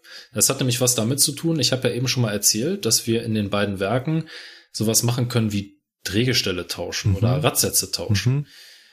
Ja, wie macht man das? Gibt es jetzt zwei Möglichkeiten. Entweder wir heben den ganzen Zug an und holen dann das Rad unten raus oder, viel bessere Idee, weil die Bahn ist ja klug, wir haben Gleisbrücken. Wir ja. können das Gleis, also wir können die einzelnen Schienen links und rechts wegklappen in einem mhm. gewissen Bereich. Das sind meistens so anderthalb bis zwei Meter ist so eine Gleisbrücke lang. Und die können wir eben, wir können quasi das Rad stützen von unten mit einem Hebebock, dann diese beiden Gleisbrücken entfernen, das Rad dann nach unten absetzen mhm. und rausholen aus dem Zug. Und genau aus diesem Grund, weil das natürlich alles genau ausgemessen ist, muss ich an einem ganz speziellen Halteplatz je nach Baureihe anhalten, damit das passt. Und wenn ich einen Zug in die Halle gefahren habe, ist immer ganz wichtig, ich muss der Leitstelle den Kilometerstand durchgeben, den Gesamtkilometerstand. Ja. Weil anhand dieser Gesamtkilometer legt die Leitstelle fest, welche Arbeiten ausgeführt mhm. werden. Weil bei der Bahn sind Fristarbeiten sowohl zeitmäßig als auch kilometerstandsmäßig mhm. erfasst. Das heißt ja. also, wenn eins dieser beiden Kriterien abgelaufen ist, entweder ja. maximale Kilometer oder maximale Zeit, muss eine Frist durchgeführt werden. Gut. Jetzt haben wir unseren Zug dort hingestellt. Wie gesagt, jetzt war meine Frage, machst du noch was anderes in der Halle oder? Ja, Kaffee trinken weil in der Halle ist auch die Leitstelle untergebracht und mhm. der Weichenwärter von dem ganzen Werk und auch unser Pausenraum und dann, wenn ich dann Zug reingefahren habe und jetzt nicht direkt wieder Arbeit habe, gehe ich erstmal Kaffee trinken. Ja. Unterhalte mich oben ein bisschen mit den Jungs von der Leitstelle, was so zu tun ist, was so ansteht ob irgendwas noch äh, irgendwie, ob noch ein Zug irgendwo rumsteht, der noch verfahren ja. werden muss oder so. Also um schon mal abzuklären, was ist im ja. Bahnhof so los, worauf ja. muss ich mich einstellen.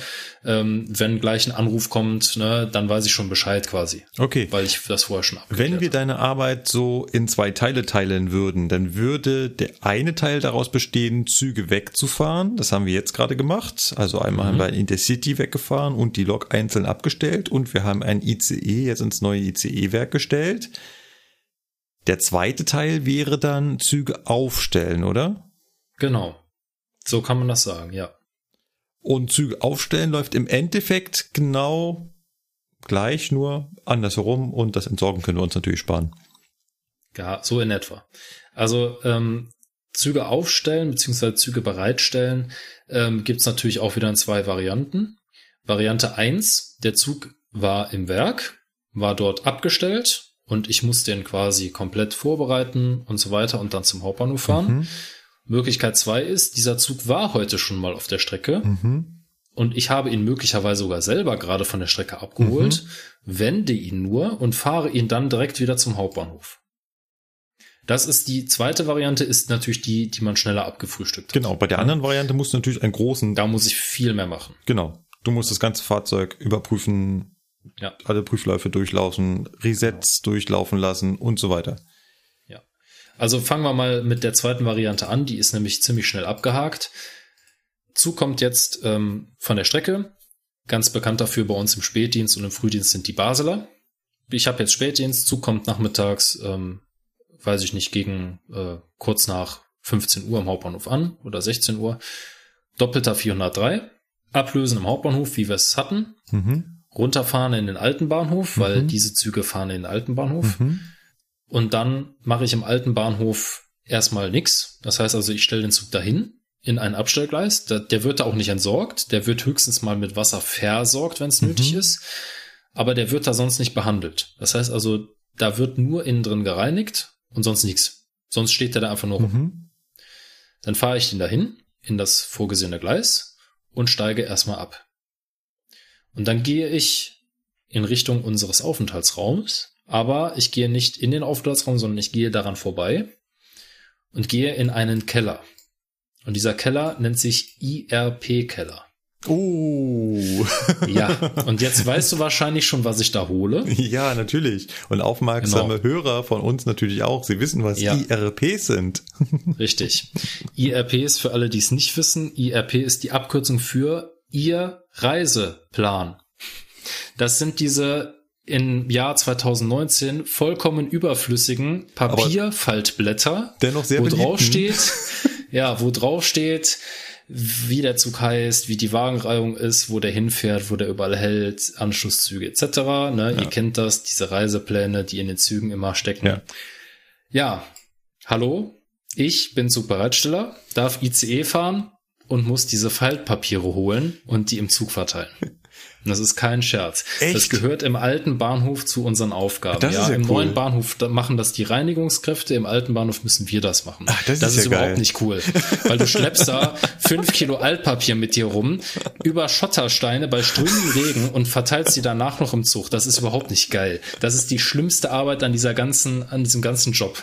Das geht mir so auf die Nerven. Das ist so schlimm einfach nur. Boah. Okay, ich weiß, was du nicht vermissen wirst. Ja, das ist wirklich eine Sache, die ist, ja. Also ihr müsst euch das halt vorstellen, ähm, pro Zug, also ich meine, so ein, so ein 403 äh, hat ja ein paar Sitzplätze und pro Zug brauche ich circa äh, 80 bis 90 dieser Faltblätter. So, und jetzt brauche ich also für zwei Züge, weil wir haben ja gerade eine Doppeleinheit runtergefahren in den Bahnhof, die soll ja auch gleich wieder so rausfahren. Der Zug wird ja nicht getrennt. Der bleibt, ja. ich habe ja gesagt, ich lasse den so stehen, wie er ist. Ja. Da wird nichts dran gemacht. Der soll ja auch gleich wieder so rausfahren. Das heißt also, ich brauche mal locker 160 bis 180 von diesen Faltpapieren. Hört sich jetzt wenig an. Ja, sind aber, ich habe das mal so ungefähr abgeschätzt, wie viel das wiegt. Das sind halt auch so 5, 6 Kilo Altpapier, die du mit dir rumschleifst. Und dann, wie gesagt, wir haben ja kein, keine Tüte oder so dafür oder kein Wägelchen oder so. Nein, auf dem Arm oder unter den Arm geklemmt, links und rechts strömender Regen. So, Zugriff, Hinder, durch den Schotter, dann in den Zug reinklettern, weil ist ja auch wieder, wir sind ja im Rangierbahnhof, da gibt's keinen Bahnsteig, heißt mhm. also, wir müssen in den Zug reinklettern, das mhm. heißt also Tür auf, Altpapier in den Zug reinfeuern, mhm. Tritt einfahren lassen, hochklettern, Tür zu machen, so und dann die Gummis von den ähm, von diesen Bündeln abmachen, dann geht das los. Eins links, eins rechts, eins links, eins rechts. Oh, ein Tisch, zwei hinlegen. Oh, noch ein Tisch, zwei hinlegen. Eins links, eins rechts, eins links, eins rechts. Oh, erste Klasse. Eins links, eins links. Eins rechts, eins rechts, eins links, eins links, eins rechts. Oh, Tisch, zwei, links, auch zwei. Eins links, eins rechts. Also eine Scheißarbeit, wirklich. Aber sie gehört zu einer ganz wichtigen Sache, die wir als Zugbereitsteller nämlich machen müssen. Das ist die sogenannte Zugtaufe. Ich glaube, das Wort ist schon mal gefallen. Ja, Zugtaufe. ganz sicher. Wie taufe ich einen Zug? Naja, man Nicht nimmt mit eine? Sechsflasche und Ja, ja, das mag der Rechner nicht. Das, macht, das mag der nur einmal. Dann kommt dann ein großes Feuerwerk raus und dann, ja, und technischer Geruch. genau. genau, es, äh, es stellt sich technischer Geruch ein. Nein, also es, diese ganze IRP-Altpapierverteilerei gehört natürlich zur Zugtaufe, weil unsere, unsere Fahrgäste wollen ja wissen, wo fährt der Zug hin, wie heißt der Zug, ist das überhaupt mein Zug, ist das überhaupt der Wagen, wo ich reserviert habe und wird meine Reservierung da auch angezeigt. Das ist meine Aufgabe, das muss ich machen. Genau. Das haben wir schon mal berichtet, glaube ich, Ja. äh, dass wir dem Bordcomputer dort einfach Zugnummer und Zugteil, haben wir, glaube ich, Genau. lang und ausgiebig schon drüber geredet, da eingeben Ist schnell müssen. abgehakt, genau. Also ich gehe dann quasi, wenn ich den, den Zug, den haben wir ja eben von der Strecke geholt, haben den im Bahnhof abgestellt. Ich war jetzt im IAP-Keller, habe das Altpapier geholt, bin jetzt wieder im Zug drin, am Zugschluss und arbeite mich dann vom Zugschluss aus quasi Richtung Hauptbahnhof wieder vor. Ne, weil da muss Ja. ich auch abfahren. Das heißt also, Bereitsteller ist bekannt dafür, dass er sich wenig Arbeit macht und sich Wege spart. Weil, wie schon gesagt, 12.000 Schritte am Tag reichen. Muss ja nicht noch mehr werden. Also fange ich natürlich am Zugschluss an, verteile mein Altpapier, eins links, eins rechts, eins links, eins rechts, Tisch zwei, alles klar, wieder weiter, eins links, eins rechts, Familienabteil, überall zwei, wieder weiter. Gibt es eine ganz klare Richtlinie für, eine Regelung, wie man das zu verteilen hat. Ich hab's geahnt. Dann komme ich am Zugführerbüro vorbei. Da marschiere ich dann ein, laufe dann von da aus den Zug, verteile dann weiter meine Papierchen, bis ich an der Kuppelstelle bin, guck dann natürlich noch über die Führerräume, sind die alle abgeschlossen, ist da alles in Ordnung, wichtig, Fahrblende laden. Mhm. So, jetzt sind wir an der Kuppelstelle, haben die Hälfte vom Altpapier verteilt. Jetzt müssen wir Dann- mit der anderen Hälfte äh, mit dem Altpapier raus. Genau, also, rau, also Tür auf. Ganz wichtig, Tritt einfahren beim 403, weil sonst fliegt man da nämlich auf die Nase. Dann aussteigen, Altpapier hinterher, schleifen Tür zu, an der Kuppelstelle vorbeilaufen, andere Tür auf, Man Tritt bedenke, einfahren lassen. man bedenke den strömenden Regen. Ja, nicht man vergessen. bedenke den strömenden Regen, die andere Hälfte von dem Altpapier wieder in den Zug reinfeuern. Wichtig mit Schmackes. Das muss, ne? Dann einsteigen, Tür zu, nochmal an der Kuppelstelle von dem vorderen Zugteil gucken, ist alles okay, alles klar, dann wieder eins links, eins rechts, bis nach vorne durch. Zugtaufen für den vorderen Zugteil müssen wir nicht nochmal machen, weil im Optimalfall unterhalten sich die beiden Züge. Das heißt also, es reicht, wenn man das bei dem einen macht, dann übernimmt der andere das auch. Ich stelle mir übrigens gerade die Fahrgäste vor, die so einen durchgeweichten Wisch in der Hand Ja. haben Ja, und sich wundern, wo kommt dieser ihr Ja, Reiseplan komisch, ne? her. Ja, schöne Grüße, Ihre Zugbereitstellung Köln BBF. Ja, jetzt sind wir auf der abfahrenden Seite des Zuges angekommen. Da müssen wir als allererstes natürlich eine Funktionsprüfung der Bremse machen, weil wir wissen ja nicht, lässt sich die Bremse von diesem Führraum aus bedienen. Das machen wir dann. Ich gucke natürlich, ist alles gemacht, Genau. also sind alle Prüfläufe da. Im Zweifelsfall hole ich sie nach, weil die Ja. Zeit haben wir dafür. Guck dann über die Störungen drüber, kann ich vielleicht noch was beheben. Ne, Gerade im Sommer immer wieder gerne gesehen, wenn die Bereitsteller sich noch ein bisschen um die Klimaanlagen kümmern Oder auch eventuell Ähm, einfach nur was melden, dass die oder was melden. Genau. Genau, dann mache ich natürlich da alles fertig. Das heißt also, ich mache meine Funktionsprüfung der Bremse, spiele meinen Fahrplan ein, meine Zugnummer und zehn Minuten vor Abfahrt des Zuges melde ich mich fertig. Also nicht zehn GSMR. Minuten bevor der am Hauptbahnhof abfahren soll. Nein, nein, nein, nein. Nein, zehn Minuten vor Abfahrt des Zuges im Abstellbahnhof Ja. melde ich dem Fahrdienstleiter Köln Betriebsbahnhof, dass ich fertig bin oder vorbereitet bin. Und dann kommt eben, zieht er mir dann die Ausfahrt. Ich rangiere den Zug dann wieder nach Köln Hauptbahnhof. Und dann übergebe ich den Zug da wieder, dem Lokführer. Und dann kann er damit eben wieder nach Basel fahren. Das ist die einfache Art und Weise, einen Zug bereitzustellen. Jetzt kommt die umfangreichere. Und jetzt ist natürlich dann wieder äh, die Frage, was ist das für ein Zug? Wir sagen jetzt einfach mal, das ist ein ganz normaler ICE 2, ja, um Mhm. es ein bisschen einfach zu halten. Wir sind jetzt wieder in unserem neuen ICE-Werk in Köln-Nippes. Mhm. Der Zug kam gestern Abend so gegen 22 Uhr von der Strecke und ist dann von der Strecke aus in die große Halle gefahren und wurde dann gewartet. Und so um kurz nach Mitternacht ähm, hat ein Bereitstellerkollege den aus der Halle rausgefahren, hat den umgesetzt über den Norden, also über die Abstellgruppe, und hat den dann in die Waschanlage gefahren. Hat den Zug dann gewaschen, ist dann durch die Waschanlage durchgefahren in die Einfahrgruppe, das heißt nach Süden. Ja, äh, ganz kurz, Ja. äh, du, du sagst, du sagst das mal eben so, aber das sind ja auch alles Aufgaben, die ihr als Zugbereitsteller macht. Ja, klar. Also wir waren ja am Anfang bei dem Punkt, was macht ein Zugbereitsteller? Ja. Erinnert euch an die Bäume und den Kuchen. Ja. Auch das mitten in der Nacht die Züge da hin und her rangieren, in die Waschanlage fahren und so weiter. Das ist auch alles eure Aufgabe, ne? Ja. So ist es. Auf jeden Fall ist er jetzt dann durch die Waschanlage durchgefahren, Mhm. fährt dann wieder nach Süden in die Einfahrgruppe, macht dann da Kopf und fährt dann wieder zurück durch das ganze Werk bis hinten in die Abstellgleise. So, und dann parkt er den Zug da. Und dann legt er den Zug da, wenn es ein guter Kollege ist, legt er den Zug da schlafen. Mhm. Ne? Und jetzt gibt er eine Bereitstellungsuhrzeit vor. Mhm. Dann bestätigt er das und dann verlässt er den Zug. Genau. Im Prinzip ist es dafür vorgesehen, dass man den Zug auf diese Art und Weise abends auf ein Gleis hinstellen kann, gibt dann dort die Bereitstellungszeit für den nächsten Morgen ein und der Zug legt sich dann schlafen. Das heißt, die Systeme werden wirklich runtergefahren, ruhiger, verbraucht weniger Strom, klimatisiert Ja. nicht die ganze Zeit durch.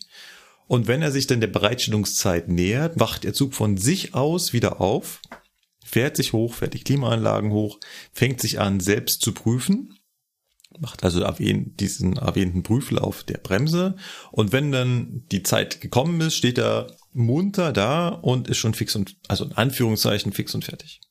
Und das Genau. missbraucht ihr an dieser Stelle, indem er einfach sagt, fangen wir sofort damit an, weil der nächste Bereitsteller, sprich der Lukas, kommt gleich und nimmt den dann wieder entgegen.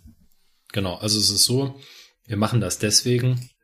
Natürlich macht man seine Arbeit dann, wenn man Zeit hat und wartet nicht bis auf den letzten Drücker, wann, wenn man das dann unbedingt machen muss. Also sagen wir mal, ich hätte den Zug dann so um 4.30 Uhr vorbereiten müssen, dann gehe ich nicht erst um 4.29 Uhr los zu dem Zug, sondern dann gehe ich natürlich los, viel früher, wenn Ja. ich schon Zeit habe, Ja, ja, weil natürlich. wer sagt mir denn, dass mit dem Zug nicht irgendwas ist? Genau.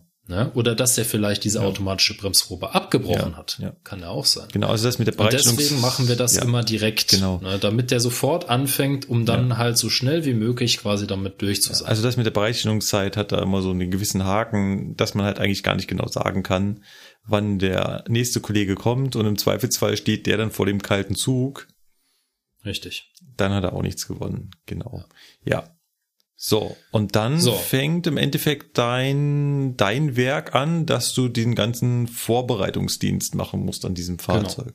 Und Also man muss natürlich sagen, dieser Kollege, der den Zug dahin gefahren hat, Ja. das hätte ich auch selber sein können. Ne? Also Ja. es ist, es, es muss jetzt nicht unbedingt ein anderer gewesen sein. Ja. Es kann auch gut sein, dass ich im Ja. Laufe der Nachtschicht meinen eigenen Zug in die Ecke stelle und vier Stunden später wieder dahin gehe, weil ich feststelle, ach, das ist ja der Zug, den ich auch wieder rausfahre. ne? Also es kann auch gut sein, dass der Kollege, der den gerade dahin gefahren hat, dass ich das selber war. Ne? Ja. Das ist Ja. alles möglich. Ne? Es kommt darauf an, wie der, wie die Fahrzeugumläufe getaktet sind. Ne? leicht schizophren Und, ähm, veranlagt. Ja. genau. Und jetzt komme ich dahin. Und im Optimalfall komme ich dann auf den Abfahren oder gehe ich auf den direkt abfahrenden Führerraum, übernehme den Zug da, also verlege den Richtungsschalter nach V und der Zug sagt mir, alles wunderbar, keine Störungen, automatische Bremsprobe abgeschlossen mit 187 Bremshundertsteln. Top. Hat alles funktioniert, super. Alle Bremsen sind da, alle Antriebe sind da, top notch, Attacke. Ja. Und jetzt müssen wir natürlich noch so unwesentliche Dinge prüfen, wie zum Beispiel die PZB, LZB. Also funktioniert die richtig? Gehen die Leuchtmelder alle? Hat dieses System Zugriff auf die HL? Sprich, kann es die HL entlüften und somit eine Zwangsbremsung auslösen? Und so weiter. Wir spielen den Fahrplan ein. Wir testen die SIFA. Ob die SIFA funktioniert, kommt die Sprachausgabe, kommt der Leuchtmelder, kommt die Zwangsbremsung. Und ähm, müssen natürlich nochmal die Bremse, also die Funktionsprüfung der Bremse durchführen, weil wir wissen zwar, alle Bremsen im Zug funktionieren, aber wir wissen noch nicht, ob das Führerbremsventil, was jetzt rechts vor mir ist, diese Bremsen auch steuern kann. Also einmal anlegen und lösen, gucken, funktioniert, Ja, nee, top. Ja. Dann machen wir das, was die Anwohner immer am meisten freut, um zwei Uhr morgens, nämlich die Pfeife prüfen. Das ist wichtig. Ja, also klar, es ist nervig für die Anwohner, aber es ist ja eine Warneinrichtung, die wir im Zweifelsfall brauchen, um Leben zu retten. Von daher ist es ganz wichtig, dass die irgendwann mal geprüft wird, dass die auch funktioniert. Genau.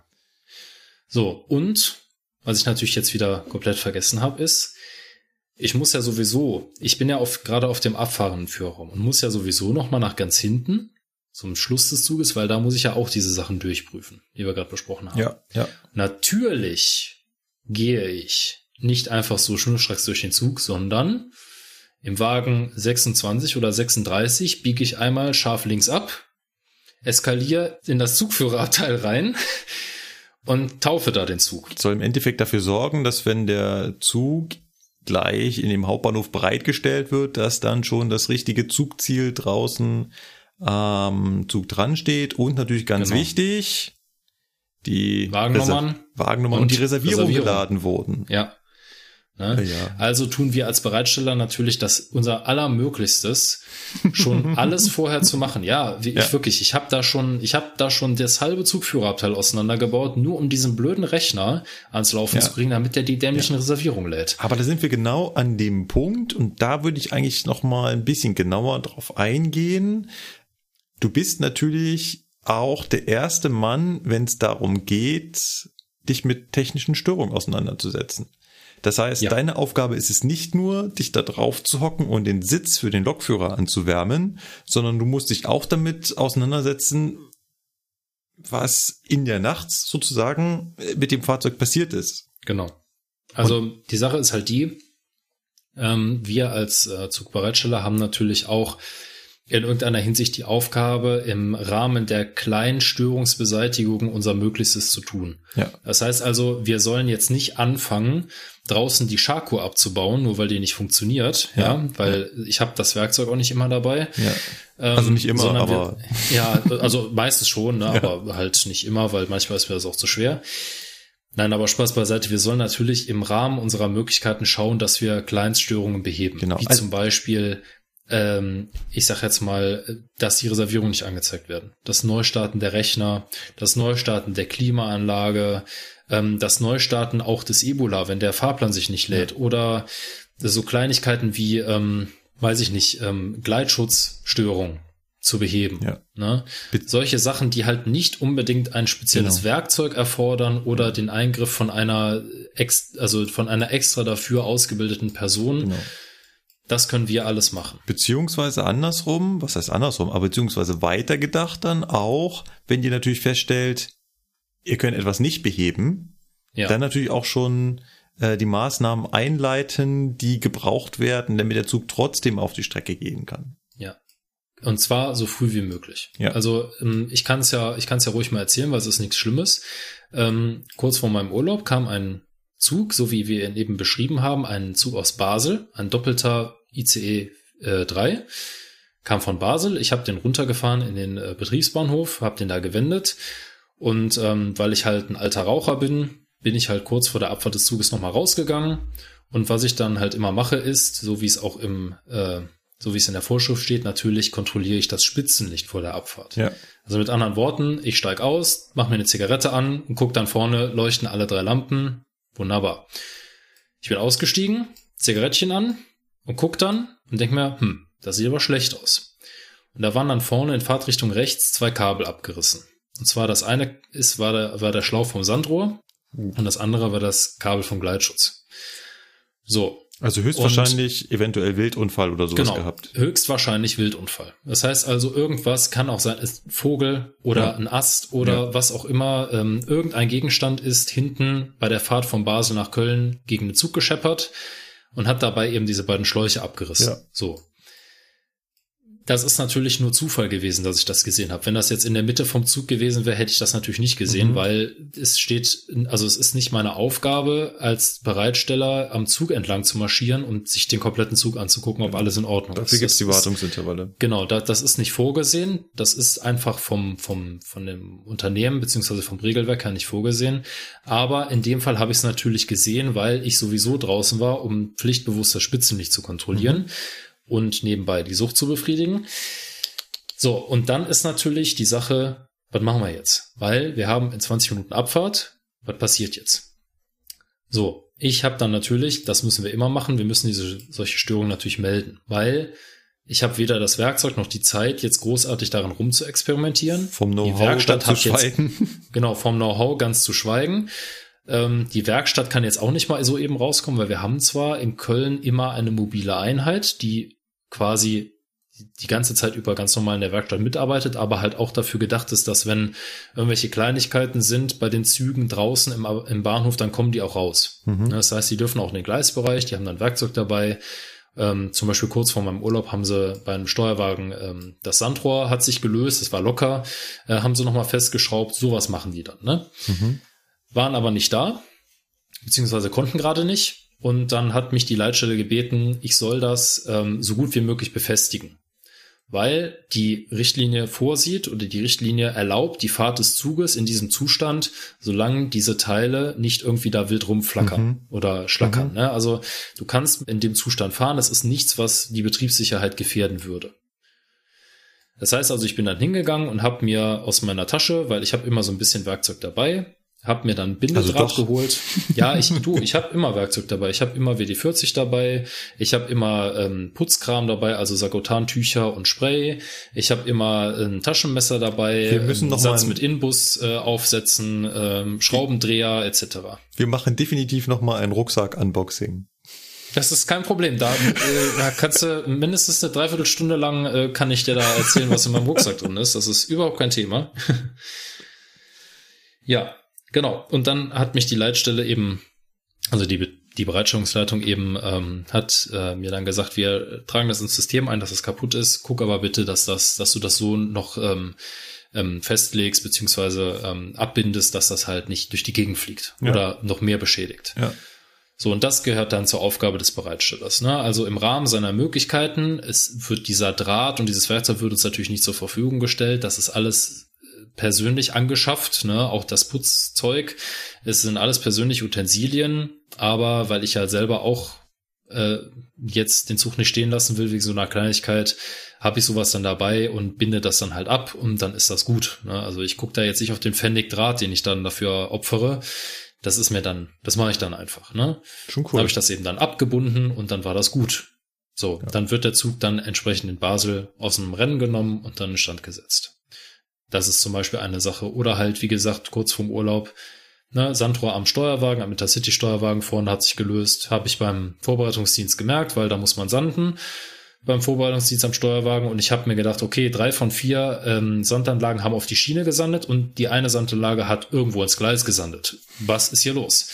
Ja, da ist halt einfach unten am Sandbehälter, die Mutter hat sich gelöst, der Schlauch ist runter, also es hat sich gelöst und die Sandanlage hat das Zeug einfach irgendwo ins Gleis geballert, ja. aber halt nicht auf die Schiene. Ja. Da kam dann tatsächlich die mobile Entstörenheit raus. Die haben dann Werkzeug geholt, haben da einen neuen Schlauch dran gemacht, eine neue Mutter, Top-Notch, abfahren, fertig. Ne? Also das ist halt dann Aufgabe der Zugbereitsteller, sowas entweder selber zu beheben oder beheben zu lassen. Aber auf jeden Fall melden. Das ist das Mindeste, ja. was wir tun müssen. So, dann sind wir mit unserem Zug im Endeffekt ja abfahrbereit. Du meldest ja. dich beim, beim, beim Fahrdienst.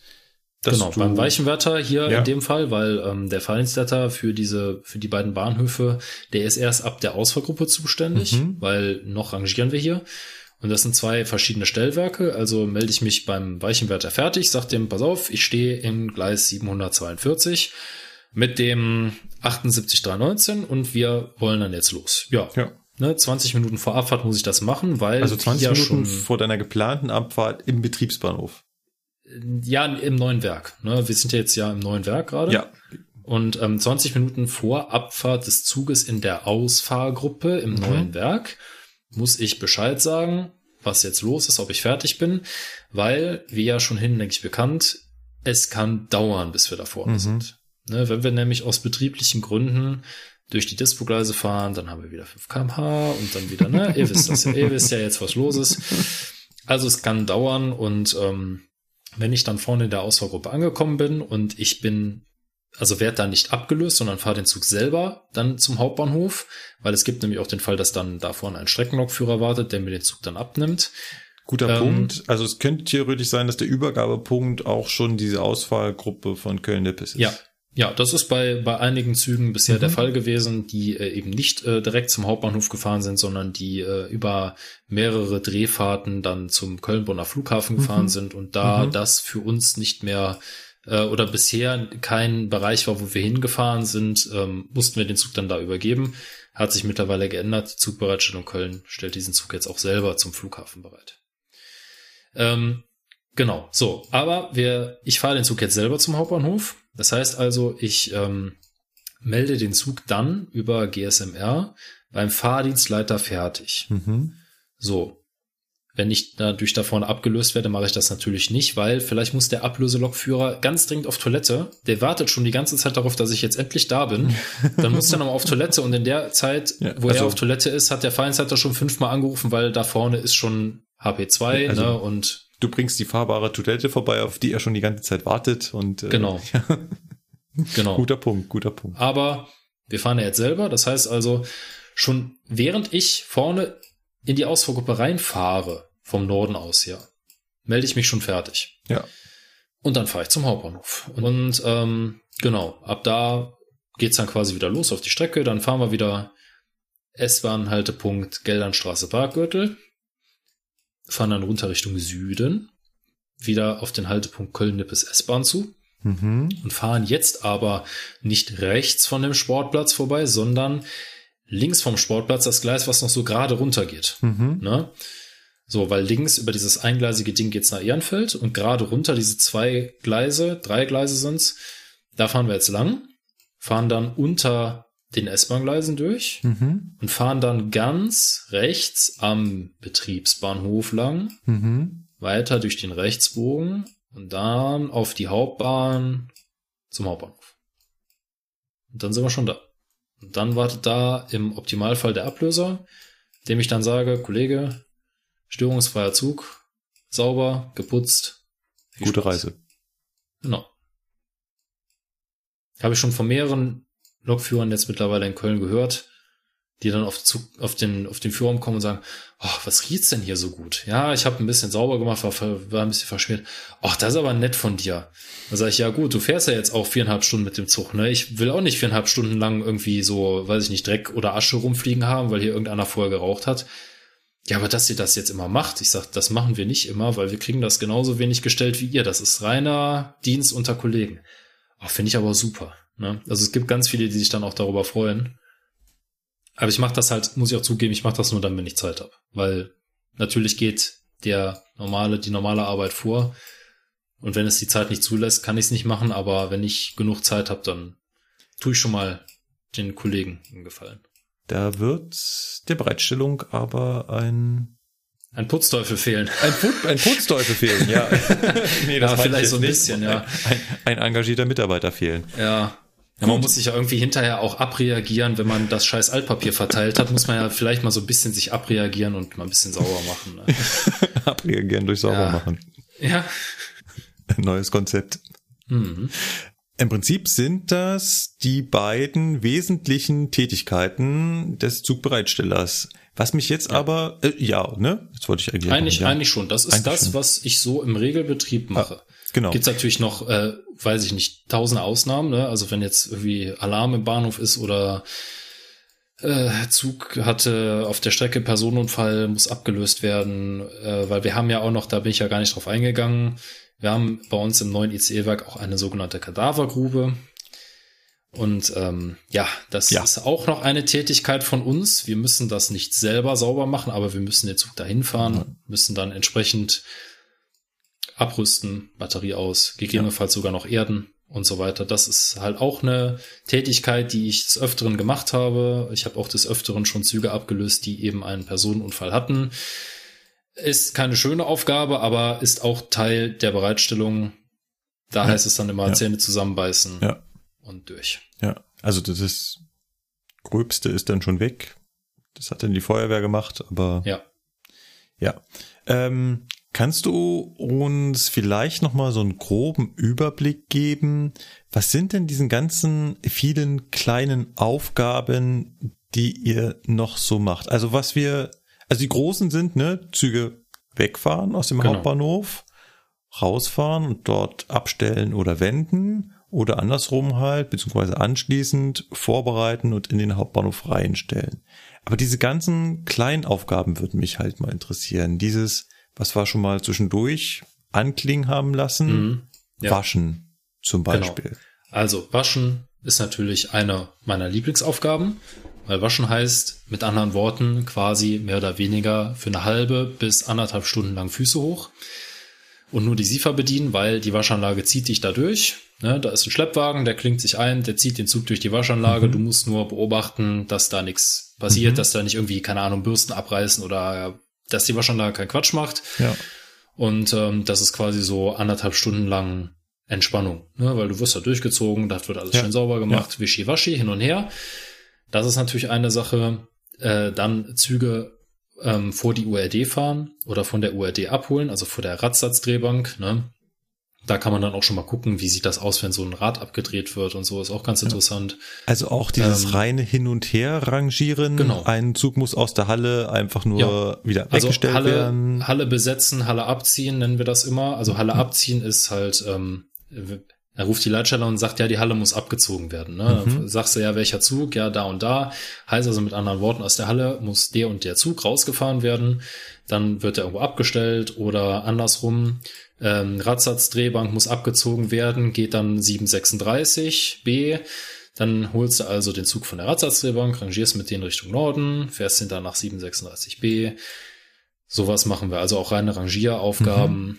Ähm, ADAC spielen wir natürlich. Das heißt also, wenn irgendwo ein Zug defekt äh, im, im Bahnhof steht, anderen Zug schnappen, äh, beifahren, kuppeln, ähm, Reanimationsversuche probieren. Wir führen Batterieresets durch. Also äh, wenn ein Zug äh, heftige Macken hat oder sich nicht mehr aufrüsten lässt oder so, dann wird ein Bereitsteller nach dem anderen dahin geschickt, bis es einer schafft quasi oder bis die Werkstatt kommt. Ja. Und ähm, ja, es ist wirklich so, also ohne mich da jetzt irgendwie zu stark ins äh, Rampenlicht zu bringen, aber mich haben sie auch schon angerufen, ja, da waren heute schon vier Kollegen drauf, kannst du noch mal gucken? ja, ja, ja, aber da, wenn da schon vier Leute waren, meinst du, ich kann da noch vier ausrichten? Ja, probieret mal, komm, ne, vielleicht hast du noch eine Idee. Ja, ja. Ja, der Zug lief hinterher. Also, das ist halt dann so, ne, manchmal hast du, äh, bist du da und hast irgendeine Störung äh, und dann hast du ein Brett vorm Kopf. Dann weißt du einfach nicht, was los ist, ne? Ja, und dann ja. kommt zwei Stunden später ein anderer Kollege, der kommt dahin, guckt sich einmal um sagt, ja, ist doch klar, kann doch nicht funktionieren. Klack, klack, klack. Ja, Läuft, ja, ja, ne? das ist halt Also ne, sowas machen wir auch. Ja, genau. Betriebsblindheit, das kommt irgendwann, das Genau. ist beim, ach, das Ja. hatte ich auch schon so oft, dass ich da Genau. stehe und dann kam ein Kollege und sagt, sag mal, bist du doof? Ja. Guck doch mal richtig dahin. Genau. Ne? Ja. Also das machen wir auch. ADAC spielen, äh, Notarzt spielen, also Züge reanimieren. Wie sieht es Ähm, mit äh, Drehfahrten aus? Drehfahrten machen wir jede Menge, ne? auch planmäßige Drehfahrten, also Züge, die jeden Tag diese Drehfahrt machen, haben wir drin. Ähm, Müssen wir nur ganz Dann- kurz noch ja. ganz kurz erklären, was eine Drehfahrt ist, glaube ich. Genau, also eine Drehfahrt äh, ist relativ schnell und einfach erklärt. Ähm, unsere Züge haben ja immer eine Reihung. Also eine Reihung, in der die Züge planmäßig so von Köln nach Berlin fahren sollen zum Beispiel. Ne? Also auf der ICE-Linie 10, das ist die Linie Köln-Berlin, da sollen die Züge der Baureihe 402 immer Triebkopf voraus Richtung Berlin. Immer. Und ist das nicht so, weil zum Beispiel der Zug auf seiner Hinreise nach Köln wurde der umgeleitet und hat jetzt irgendwo außerplanmäßig gewendet. Jetzt kommt er auf einmal Triebkopf voraus nach Köln. Mhm. Das ist ja doof, weil dann steht er ja morgen früh Steuerwagen voraus Richtung Berlin. Ja. Also muss was gemacht werden. Es muss eine Drehfahrt gemacht werden, eine Dreiecksfahrt oder eine Rundfahrt. Geht Wie auch. macht ihr das in Köln? Dreiecksfahrt oder Rundfahrt? Ja, wir machen beides. Also ist, ähm, was wir meistens machen, ist, wir fahren von äh, Köln-Nippes, vom neuen ICE-Werk, einmal runter Richtung Hauptbahnhof, biegen dann aber am Betriebsbahnhof nicht rechts ab Richtung Hauptbahnhof, sondern links ab Richtung Köln-West, fahren da nach Köln-West in die Abstellgruppen rein, machen dann Kopf und fahren dann von Köln-West über das sogenannte Schlundgleis. Das ist dieses eine Gleis, was am Betriebsbahnhof links davon so komisch da durch diese Tunnel läuft. Mhm. Das kommt dann so in der Mitte dieser Gleise da am Betriebsbahnhof wieder auf so einer Rampe raus. Und wenn wir das gemacht haben und quasi von Nippes nach West und von West dann durch den Schlund zum Hauptbahnhof gefahren sind, haben wir eine Dreiecksfahrt gemacht. Alternativ kannst du natürlich auch die große Hafenrundfahrt machen. Das machen wir im, auch im absoluten Ausnahmefall mal. Du fährst von Köln-Nippes, ähm, fährst du über Köln-West und Köln-Süd ähm, nach Kalk. Das ist dann wieder rechtsrheinisch, machst da Kopf, fährst dann in den Hauptbahnhof, und dann von da aus ähm, kannst du dann auch wieder neu starten quasi. Ja. Also Aber es geht, auch wieder eine eine Dreiecksfahrt, riesige, oder? ja, ja, das ist dann auch wieder eine Dreiecksfahrt, genau. Jetzt werden sich vielleicht einige Zuh- Zuhörer fragen, ja, aber wenn ihr doch so viele Möglichkeiten habt, warum gibt's denn dann die umgekehrte Wagenrahmen trotzdem so oft in Köln? Weil das alles Zeit braucht. Das, genau, das braucht Zeit, das braucht Personal, weil es muss ja auch irgendwer diese Fahrt machen. Und diese Fahrten sind ja nicht, wenn sie nicht planmäßig sind, sondern wenn sie außerplanmäßig sind, ist das ja zusätzliche Arbeit. Das Mhm. heißt also, es muss jemand da sein, der Zeit dafür hat. Ja. Dann muss ein Fahrplan beantragt werden, weil das ist ja alles eine Zugfahrt. Genau. Das, kostet wiederum auch Geld. Ja, das ist das Und- total absurde. Ne? Also, Ja. Also es ist halt immer vor allen Dingen eine Frage der Zeit mhm. und des Personals. Mhm. Ja. Also Drehfahrten. Auch Genau. eine Aufgabe von uns. Ne? so, dann, Dann ab- angesprochen habe ich schon Überführungsfahrten von Lokomotiven Genau, Loks. nach Gremberg. ja, Was wir in Köln auch machen, ist äh, zum Beispiel sowas wie Steuerwagen drehen. Aber das machen die Rangierer im alten Bahnhof. Weil das macht, äh, andere Dienststellen machen das, äh, indem sie mit dem Steuerwagen eine Dreiecksfahrt machen. doofe Frage, passt das auf die Drehscheibe, so ein Steuerwagen? Ja, passt. Ja. Passt auf die Drehscheibe. Das heißt, ihr nehmt eine Lok, schiebt den da drauf. Die V60. V60 Ja. kommt angedackelt, Mhm. nimmt sich den Steuerwagen, schiebt den Steuerwagen auf die Drehscheibe, hängt sich ab. Steuerwagen wird einmal um 180 Grad gedreht, Lok Mhm. wird wieder angehangen, V60 zieht den wieder weg, Steuerwagen gedreht. Mhm. Easy. Ja. So. Genau. Also, das machen wir auch. Dann natürlich auch sowas machen wie Züge kuppeln. Züge trennen, aus zwei Zügen einen machen. Ja, ist ja. Äh, Tagesgeschäft, machen wir jeden Tag. Genau. Also gerade wenn die halt doppelt rausfahren sollen, heißt es ja nicht, dass sie doppelt reingekommen sind. Oder sie sind Richtig. zwar doppelt reingekommen, aber ein Teil ist zwischendurch in die Instandhaltung gegangen. Ja. Das heißt, dieses ganze Spielen mit Kuppeln, Endkuppeln, hin und her habt ihr natürlich auch die ganze Zeit. Machen wir auch am Hauptbahnhof, machen wir nicht nur im Werk. Also bekannt ist halt im Frühdienst der ähm, 101 zum Beispiel, der fährt von Dortmund nach Köln einteilig Mhm. und von Köln aus, von Köln, von Köln Hauptbahnhof aus dann zweiteilig weiter nach Basel. Und das ist ein Zug, den wir im Köln Hauptbahnhof verstärken. Und da ist zum Beispiel in dieser Schicht ist eine planmäßige Drehfahrt drin, denn der Zug steht aufgrund seines Umlaufes, er kommt abends oder nachts aus irgendeinem Umlauf nach Köln und steht dann aber für seine nächste Leistung am Folgetag für den 101 planmäßig falsch rum. Und deswegen ist in dieser Schicht eine planmäßige Drehfahrt eingearbeitet. cool, Wir fahren cool. nämlich von Köln-Nippes dann die besagte Strecke nach Köln-West, Mhm. machen da Kopf und fahren dann durch das Schlundgleis zum Hauptbahnhof. Ja, ja. Dann stehen wir im Hauptbahnhof rum. Dann mache ich da schon mal die Bugklappe vorne auf. Dann warten wir auf, den, auf die Einfahrt des ICE 101 von Dortmund. Der macht dann seinen Zug auch kuppelbereit. Mhm. Ich kuppel dann drauf, sagt dem abfahrenden Lokführer dann, was los ist. Er guckt, ob das alles funktioniert hat mit dem Kuppeln, macht eine Bremsprobe und fährt dann eben mit zwei Zugteilen ab. Machen wir auch. Ja. Gut. Haben wir bei deinen Aufgaben noch irgendwas vergessen? Boah, bestimmt fällt mir da noch irgendwas ein, aber das ist jetzt erstmal, ich sag mal so das, was ich so hauptsächlich mache. Es gibt natürlich immer so kleine Sonderaktionen, wie zum Beispiel Züge abschleppen oder Züge überführen oder so. Das machen wir ja auch alles im Rahmen unserer Streckenkunde. Ja. Also ähm, gängig ist zum Beispiel defekte Züge vom alten Bahnhof in, den, in das neue ICE-Werk überführen ähm, oder äh, sich eine 101 schnappen, die Adapterkupplung da drauf löten und dann irgendwo einen Zug abschleppen, der im Werk irgendwo liegen geblieben ist, Mhm. der kein Lebenszeichen mehr von sich gibt äh, und solche Sachen. Ne? Das äh, machen wir natürlich auch, aber das ist halt wirklich Ausnahmesituation, das passiert nicht jeden Tag und ähm, ja. Dann, dann würde ich jetzt abschließend zu der bösen Frage kommen. Was würdest du denn einschätzen, wie stressig ist denn der Job? Also ist das wirklich sehr viel unter Zeitdruck von A nach B? Oder ist es schon eher so, dass man sagt, ja, also im Endeffekt hat man ja schon so seine Zeiten und wenn man sich zwischendurch einen Kaffee holt, fällt es auch nicht auf. Beides. Ähm, es kommt auf die Tagesform an. Also es ist wie immer abhängig von der allgemeinen Betriebslage der Eisenbahn in Deutschland. Also andere, es gibt andere Tage, Podcasts zählen die Minuten, bis das Wort kommt. Es kommt drauf an.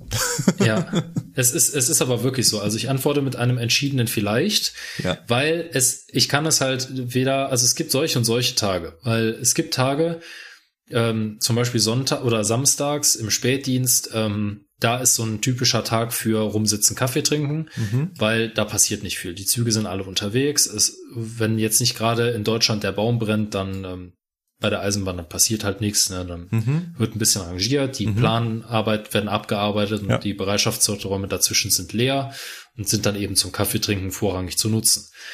Dann gibt's aber auch ganz andere Tage. Das ist zum Beispiel der Freitag und der Sonntag. Da ist erfahrungsgemäß immer viel zu tun, weil Freitags und Sonntags sind die typischen Pendlertage.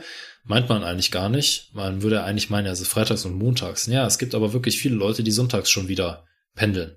Und zum Beispiel von der Familie schon wieder Richtung Arbeit fahren oder so. Ja, natürlich. Also sonntags ist Ja, Highlight. also sonntags ist, es erkennt man immer ganz gut daran, was so los ist im, in Köln, wenn man in den Bahnhof kommt, in den alten Bahnhof und man guckt zur Drehscheibe. Wenn der, wenn die Drehscheibe voll ist, weißt du, alles klar, easy, heute ist ganz ruhig. Wenn die Drehscheibe leer ist, weißt du, alles klar, easy, auch ganz ruhig, weil dann ist nämlich alles weg.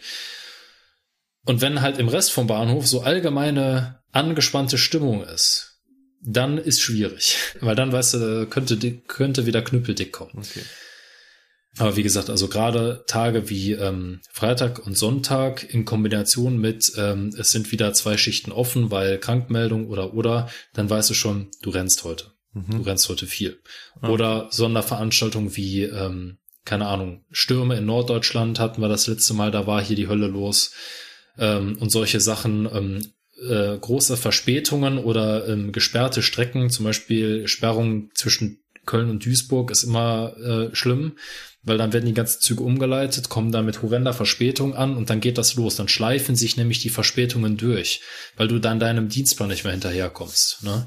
Und da geht dann auch die Telefoniererei los, dass du halt gucken musst mit der Leitstelle, ja, wenn ich den Zug jetzt ablöse, dann schaffe ich meine Folgeleistung nicht. Ja, dann gucken wir mal, dass das irgendein anderer macht. Kannst du dann die Aufgabe von dem wieder übernehmen? Und dann wird halt Ja. der ganze Dienstplan Ja. eigentlich komplett über den Haufen geworfen und dann wird halt gesagt, ab jetzt alles nur noch auf Zuruf. Es wird jetzt ad hoc geplant. Ne? Hast du als Bereitsteller viele Momente, wo du nichts zu tun hast, sag ich mal? Also gibt's viel Leerlauf?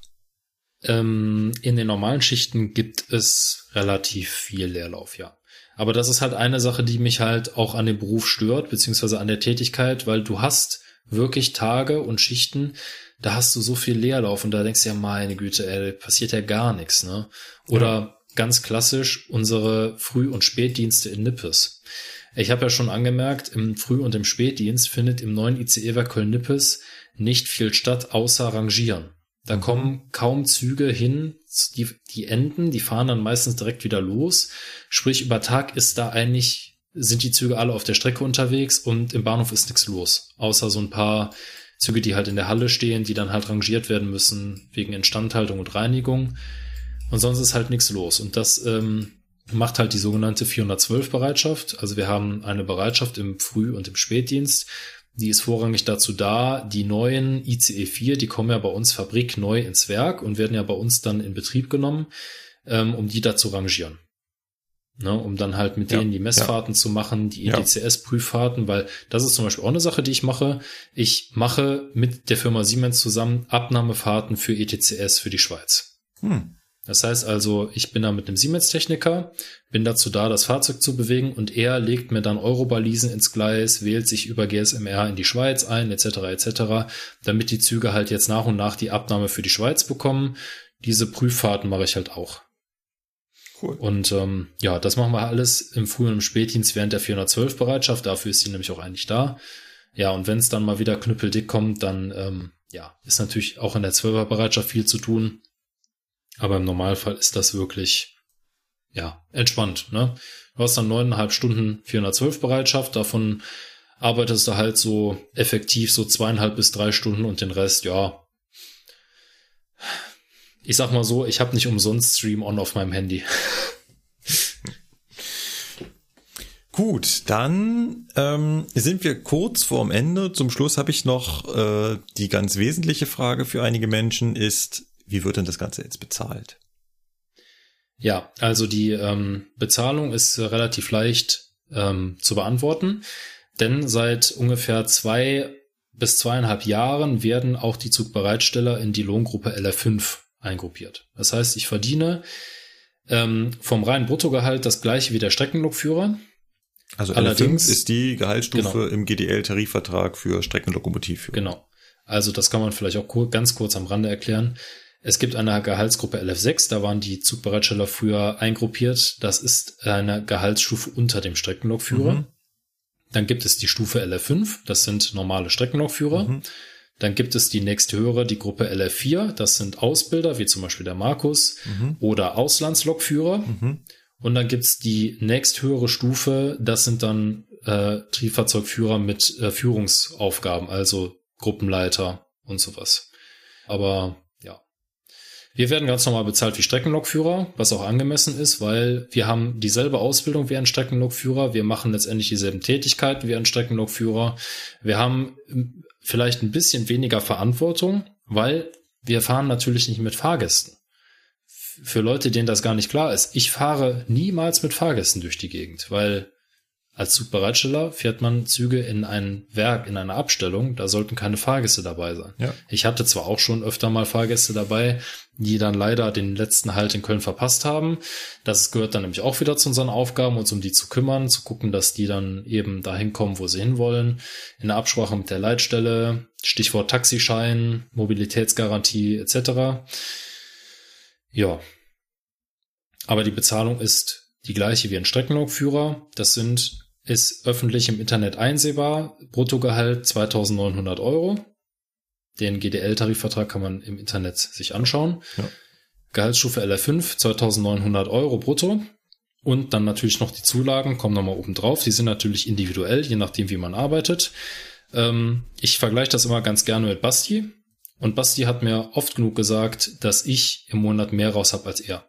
Was einfach daran liegt, dass der Nachtdienstanteil bei Zugbereitstellern ungleich höher ist als der mhm. bei Streckenlokführern, einfach aufgrund mhm. der Tatsache, was ja. machen Züge, wenn sie nicht auf der Strecke fahren? Genau, sie müssen irgendwo rangiert werden in einem Werk und das genau. passiert meistens ja. nachts.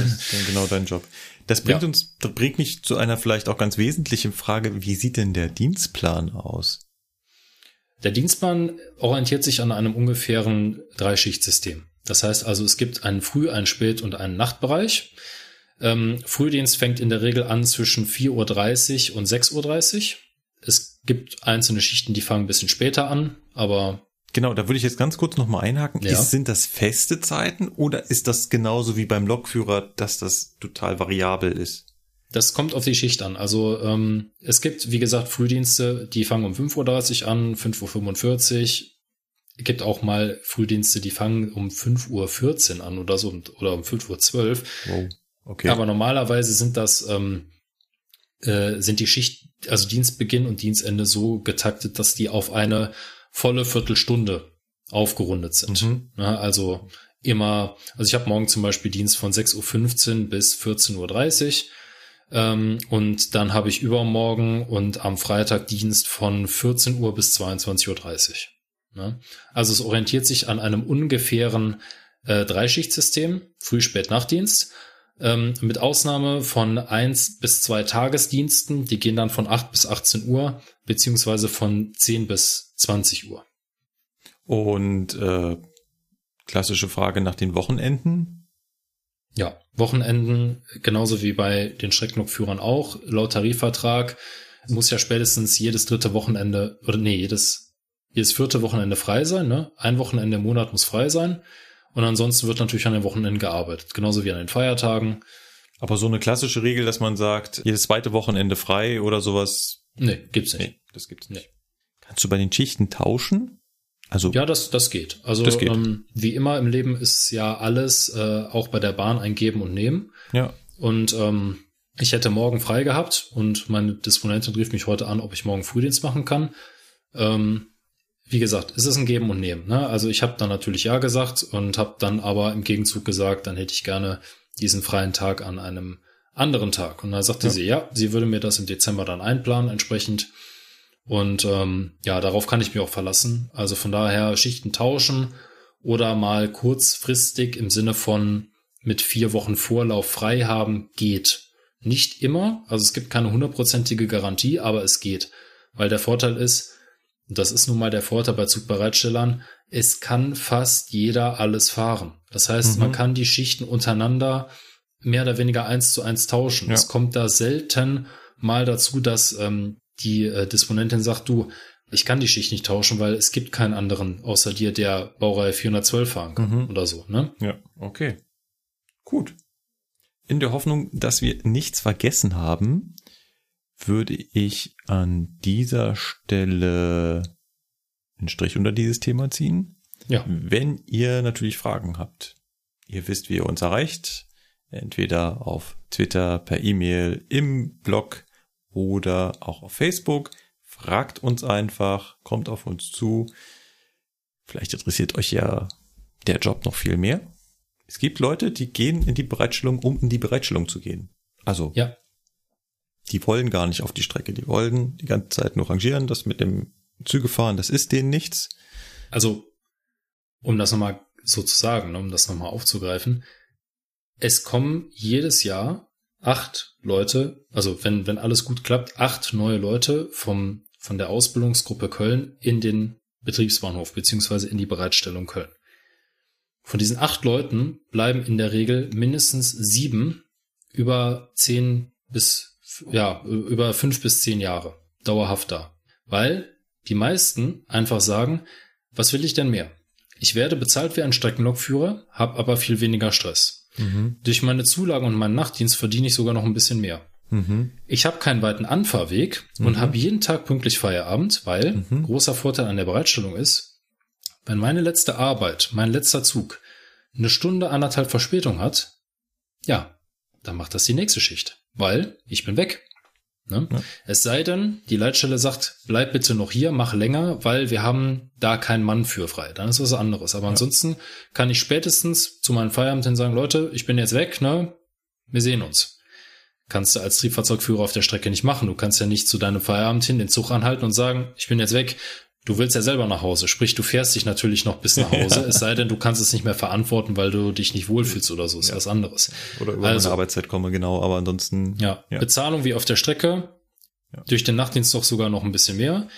Kein weiter Anfahrweg, immer pünktlich Feierabend.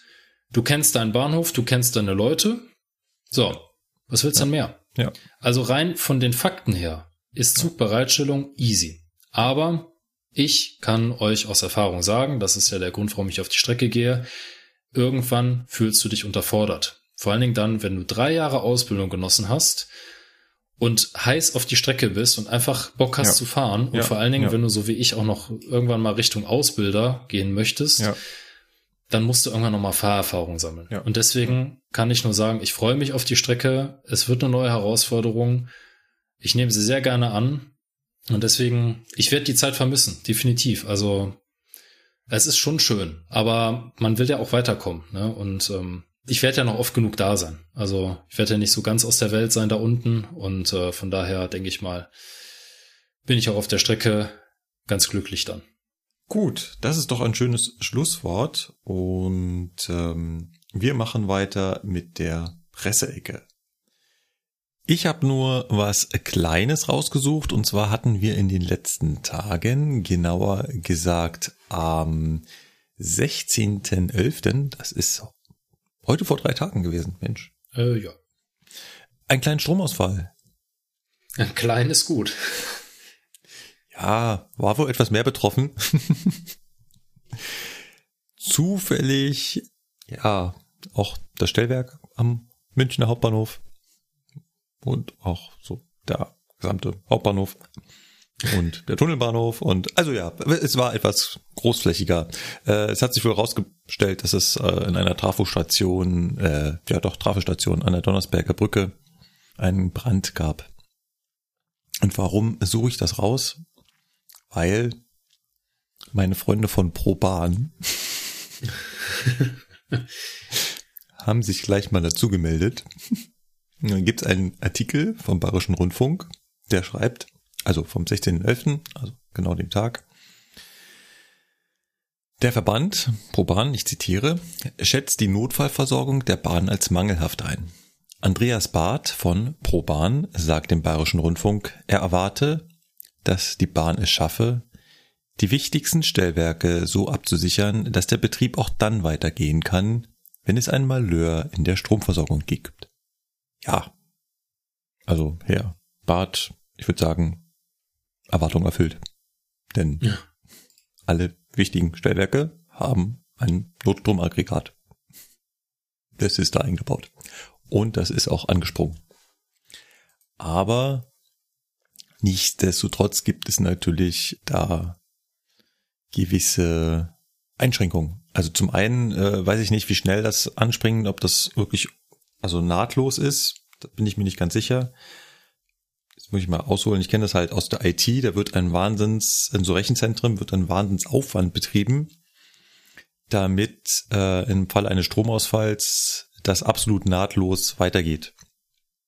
Das heißt, das sind riesengroße Batterien, die die Server für einige Minuten weiterlaufen lassen und in der Zeit springen halt die Notstromaggregate ein. Wie das genau in dem Stellwerk abläuft, weiß ich leider nicht zu sagen, aber da sind Notstromaggregate drin. Nicht in jedem kleinen, aber in den größeren auf jeden Fall. Also so, ich meine zu wissen, dass auf jeden Fall in den Betriebszentralen da sind Notstromaggregate drin. Mhm. Also ich kenne das von meinem äh, Heimatbahnhof Bad Honnef, als es noch ein Bahnhof war ähm, und mit einem Vereinsleiter besetzt war. Da war ein Stellwerk der Bauform Drucktasten Siemens S2 Klammer auf drei, Klammer zu. Ähm, ja, ich glaube, so, so hieß das tatsächlich. Das ist so ein ähm, irgendwie so eine Sonderbauform extra für den rechten Rhein oder nicht extra für den rechten Rhein, aber da gab es mehrere von entlang der rechten Rheinstrecke und da gab es einen Batterieraum. Also das heißt, da waren wenigstens Batterien drin, die so gewisse äh, Schalthandlungen noch erlaubt haben. Also du konntest da jetzt jetzt nicht, keine Ahnung, tausend Weichen gleichzeitig drehen, aber mhm. halt so für, ich sag mal, eine Fahrstraße nach der anderen ging dann noch. Mhm. Mhm. Ja. Also klar, Einschränkung hast du dann immer, weil das Stellwerk steht dann nicht vollumfänglich zur Verfügung, dass du da halt den regulären Zugverkehr abwickeln kannst, aber ähm, es ist auf jeden Fall jetzt nicht so, als würde das Stellwerk alle Vierer von sich strecken und sagen, ich bin raus, da geht noch was. Genau. Also das hat hier schon funktioniert, aber natürlich waren die S-Bahnhöfe dann lange Zeit ohne Strom. Und da geht's natürlich auch nicht um den Strom, mit dem unsere Züge fahren, sondern vor allem um Bahnsteigbeleuchtung zum Beispiel. Und es ist schon so, dass wenn die Bahnsteigbeleuchtung nicht ausreichend ist, dann ist das schon blöd mit dem Zügefahren.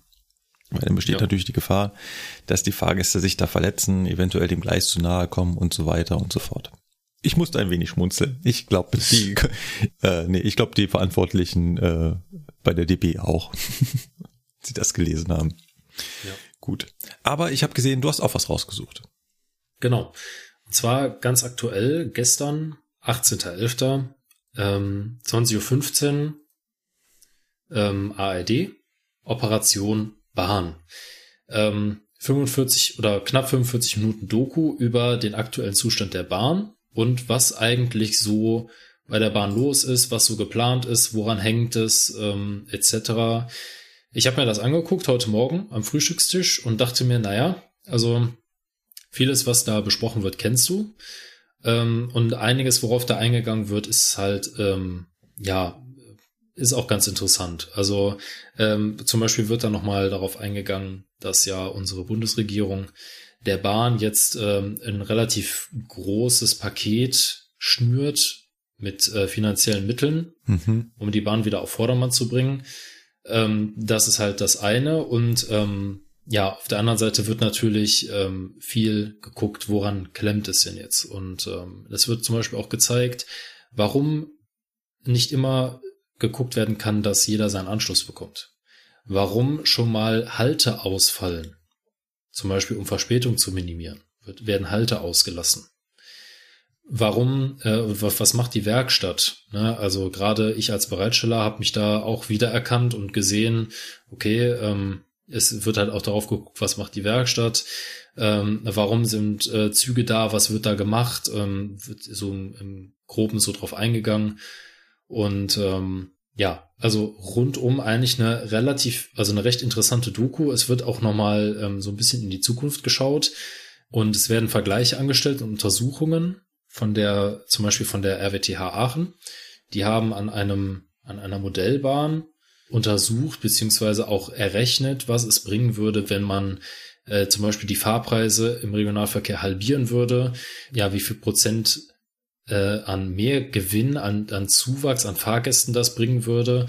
Also ist ganz interessant, kann man sich mal angucken. Es ist zum Glück nicht schon wieder eine Dokumentation, wo äh, akutes Bahnbashing betrieben wird. Also es wird in der Doku wirklich nicht auf der Bahn rumgehackt, sondern es wird ziemlich sachlich und ziemlich gut erklärt, woran hängt es denn jetzt bei der Bahn. Und ganz zum Ende der Doku ähm, kam dann wieder etwas, wo ich mir wieder gedacht habe, okay, das, das Problem kennt man schon, es ist aber traurig. Da ging es dann darum, es wird in Österreich ein Tunnel gebaut, und zwar der Brenner Basistunnel. Und ähm, dann geht es darum, dass auf deutscher Seite dieser Tunnel angeschlossen werden muss, um halt eine Güterverkehrstrasse mhm. herzustellen. Und äh, leider ist es in Deutschland so, dass ähm, viele Leute gerne die Bahn nutzen würden und auch äh, erstmal grundsätzlich für die Bahn sind, aber das altbekannte Problem, bitte nicht vor meiner Haustür. Mhm. Und das ist leider was, wo ich denke, ja, wir könnten halt, wir könnten eine gute Eisenbahn haben, aber es liegt halt nicht immer nur an der Politik oder an der Bahn selber. Äh, es liegt teilweise auch an den Leuten, dass sie es noch nicht wollen. Und ähm, ja, da geht es im Prinzip darum, da ist eine existierende Strecke, die soll ausgebaut werden und dagegen wehrt man sich. Dann wird noch auf das Beispiel eingegangen, das ist hier bei uns in der Region eine heiße Diskussion, der sogenannte Rhein-Ruhr-Express ähm, soll irgendwann mal ähm, zwischen Hamm und Aachen sowie zwischen Koblenz und äh, Oberhausen-Emmerich fahren ähm, und noch äh, einzelne Linien dazwischen bedienen. Und dafür muss der Korridor zwischen Düsseldorf und Köln ausgebaut werden. Mhm. Das ist eine viergleisige Strecke, davon zwei Fernbahngleise und zwei S-Bahnen beziehungsweise zwei Ortsgleise. Und die, ähm, die Ortsgleise sind zwischendurch eingleisig. Die sind nicht durchgehend zweigleisig. Und ähm, da sollen eben noch zwei zusätzliche Gleise in, zwischen ähm, Düsseldorf und Duisburg gebaut werden. Ja, und da regt sich natürlich reger Protest. Das war auch in den Schlagzeilen, dass da Bürgerinitiativen ähm, sich äh, ich sag jetzt mal in Anführungsstrichen schlau gemacht haben und herausgefunden haben, dass ja die ganze Strecke ein Schwarzbau wäre, Ach, weil Story. ja, weil es da keine Baugenehmigung ja. für gab, bla bla bla bla. Und äh, jetzt fordert diese Bürgerinitiative die komplette Untertunnelung in diesem Bereich etc. Ja, also da wird auch auf die Probleme eingegangen, warum die Bahn nicht bauen kann, mhm. weil mhm. das ist nämlich das, worauf auch diese Doku abzielt. Die Bahn bekommt jetzt das Geld, die Bahn müsste jetzt bauen, sie würde auch gerne bauen, kann es aber teilweise nicht, ja, weil sich Verfahren, Prozesse, äh, Klagen etc. sich so lange hinziehen, ja. dass wir wahrscheinlich in den nächsten 10, 15 Jahren nicht viel davon haben werden, von dem Geld, was wir jetzt zur Verfügung gestellt bekommen. Auf jeden Fall nicht an Zugewinn in der Infrastruktur das ist so ein Thema. Ich glaube, da könnte man auch ganze Sendungen draus machen. Also ja. nicht Zugfunksendungen, sondern ja. Also ich kann ja auf der einen Seite, ich kann auf der einen Seite verstehen, wenn ähm, man halt sagt, okay, ich habe hier vor 15 Jahren ein Haus gebaut, ähm, da war der Verkehr noch relativ, ähm, ich sag jetzt mal normal, ne, also im vernünftigen Bereich. Und der Verkehr hat jetzt zugenommen und so langsam geht's an die Belastungsgrenze, Lärmschutz etc. Kann ich nachvollziehen, klar. Ja, aber das Dumme ist halt, wenn man halt neben einer Verkehrsader wohnt, sei es eine Autobahn oder ein Flughafen oder eine äh, Schienentrasse, dann muss man damit rechnen, dass da auch Veränderungen entstehen. Ja, eine Autobahn wird ausgebaut, äh, ein Flughafen wird ausgebaut ähm, und auch eine Bahnstrecke wird vielleicht mal ausgebaut. Ne? Und da gibt's halt ganz klare Regularien, wie da mit dem Lernschutz äh, dann zu verfahren ist. Und ähm, ja, ja aber, aber auch die Regularien sind halt ganz oft nicht sinnvoll, nicht ausreichend ja. und dass dann ich als Anwohner, der natürlich hauptsächlich erstmal meine eigenen Interessen verfolge, was ganz natürlich ist, es würde wahrscheinlich jeder Mensch genauso machen, ähm, der würde natürlich kämpfen. Ja. Und ähm, Das ist ein allgemeines gesellschaftliches Problem, was wir an ganz, ganz vielen Stellen haben, was alle Großprojekte betrifft, dass wir da immer so eine Mentalität haben. Alles schön und gut, aber nur nicht bei mir. Es gibt im Internet für die Leute, die es interessiert, ähm, eine Dokumentation aus den 70er Jahren. Und die heißt Der Superzug, der zu spät kommt.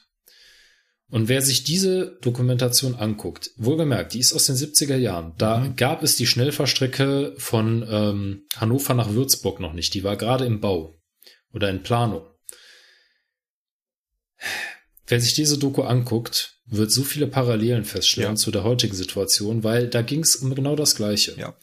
Ja, die Schnellbahntrasse ja. gerne, aber nicht vor meiner Haustür. Und genau. bitte untertunnelt ja. und, ja. und, und, und. Und was bringt uns die Schnellfahrtrasse als Anwohner, wenn wir noch nicht mal einsteigen genau. können?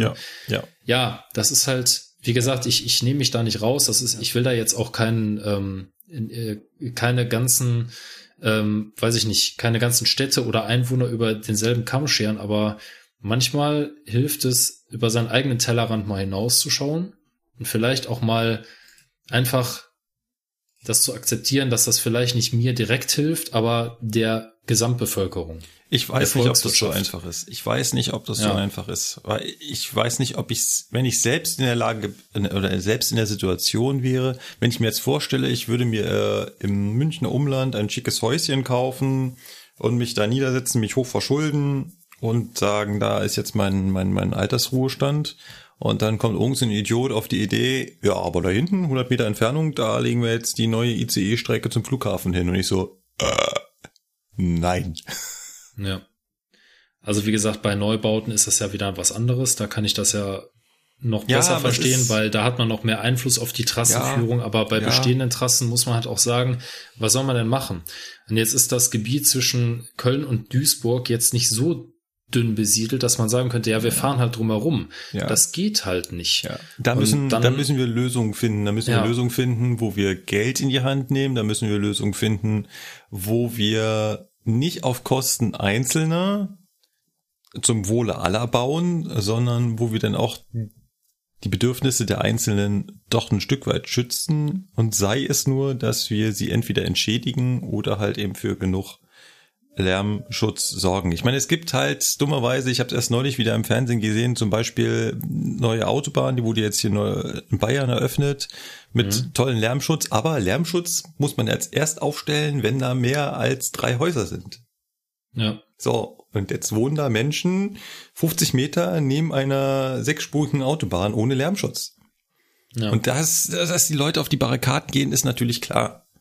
Und ähm, da, da müssen wir Lösungen finden. Aber ich glaube, da, kommen ja. wir hier an der Stelle nicht weiter. Trotzdem sehenswerte Dokumentation. Ja. Wie gesagt, ich Guck verweise auch nochmal auf an. die Dokumentation aus den 70ern. Ist bei YouTube der Superzug, der zu spät kommt. Mhm. Ja, die finde ich auch gut. Auch sehr interessant. Mhm. Ja, fand ich auch. Vor allem wegen den Parallelen. Gut, das war die Presseecke. Heute kurz und knackig. Kommen wir zum Feedback. Auch das Feedback war jetzt nicht sonderlich umfassend, was aber auch in Ordnung ist. Die letzte Folge liegt noch nicht ganz so lange zurück. Aber wir haben scheinbar einen Hörer, der gerade in Akkord alle alten Folgen durchhört. Das ist ja. der Bernd. Und Bernd kommentiert fleißig, sehr fleißig und stellt dabei auch ganz viele Fragen. Wir haben ein paar Fragen aus seinen Kommentaren mal zusammengesucht. Und ähm, die erste Frage ist zum Beispiel, wir haben in einer Folge erklärt, wenn der Rechner für die FIS-Taufe im Bordbistro steht, wie tauft man dann den Zug, wenn kein Bordbistro dabei ist? Ja, also das ist relativ einfach zu erklären. Der FIS-Rechner bei ähm, den ICEs ist im Bordbistro, das ist richtig, weil da der ähm, das Zugführerabteil ist, wobei das auch nicht bei allen ICEs so ist. Beim ICET zum Beispiel ist das ein bisschen anders, aber bei den ICEs Generation 1 und 2 und 3 sowie beim 412 ist das alles in einem Wagen, wo entweder das Bordbistro mit dabei ist oder im Nachbarwagen, wo eben Kleinkindabteil und Zugführerabteil ist. Also der, der erste, erste Klassewagen vom Bordbistro weg mhm, ist das, genau. Ne? genau. Und ähm, da ist es so, da ist immer ein Bordbistro dabei.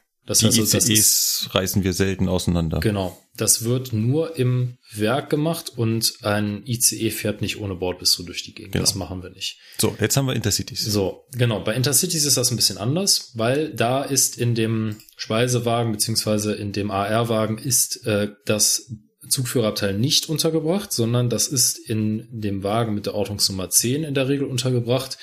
Das ist in der Regel ein ganz normaler zweite Klasse Wagen und äh, wenn dieser Wagen nicht eingereiht ist, dann gibt's auch keinen FIS. Das heißt also, da gibt's keinen Zuglauf, da gibt's dann gar nichts, da gibt's keine Reservierungsanzeigen. Wenn dieser Wagen fehlt, dann muss zurückgegriffen werden auf Papier und Bleistift beziehungsweise auf ähm, Zettelchen und ähm, Zuglaufschilder.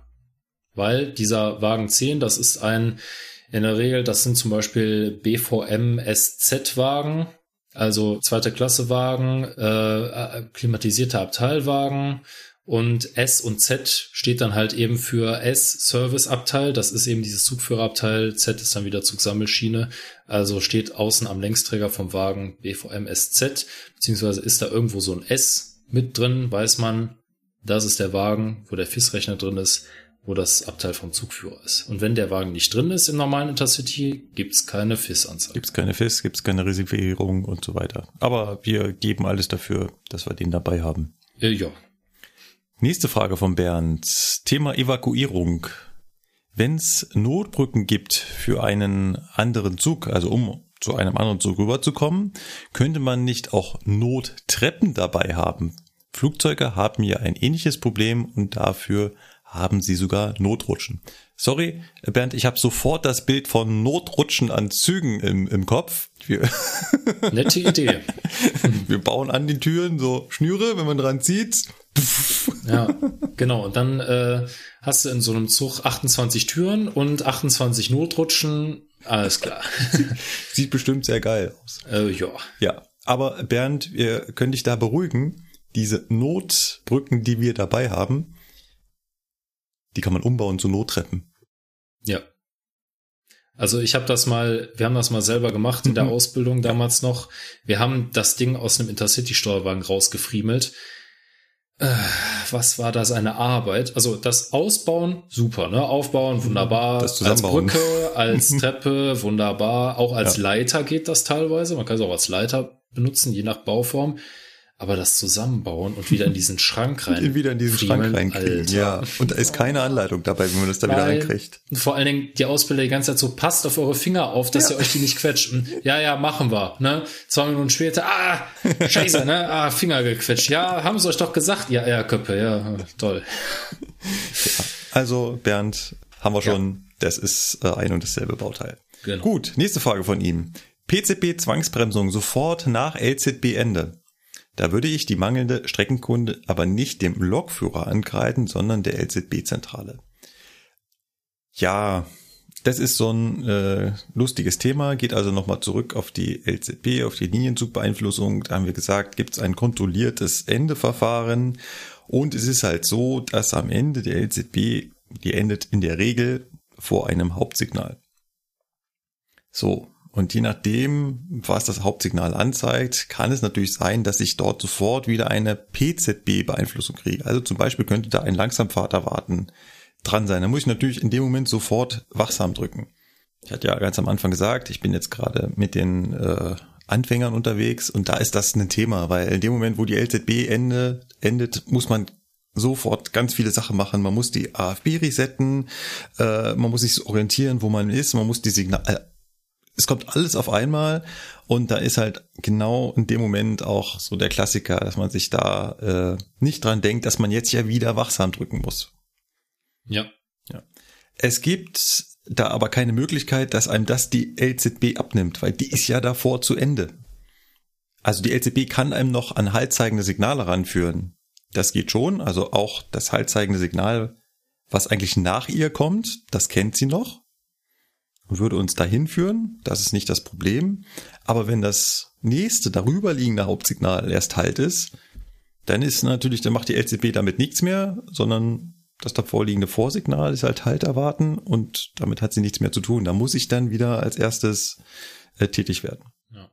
Ja. Und das, was er wahrscheinlich auch meint, ist halt diese Sache, wenn das LZB-Endeverfahren durchlaufen ist, der Leuchtmelder Ü geht aus und im Hintergrund ist schon Hm, eine Bremskurve ja, ja. der PZB aktiv. Genau. Ja. Da muss man einfach sagen, das ist halt einfach so, weil es halt die Strecke an Also, der Stelle ja. nicht anders zulässt. Mhm, ja. Weil, wenn du halt wirklich auf den Bahnhof zufährst, beziehungsweise auf, ja, also Beispiel ist jetzt zum Beispiel, du fährst von Köln nach Düsseldorf und kurz vor Düsseldorf Hauptbahnhof endet halt die LZB.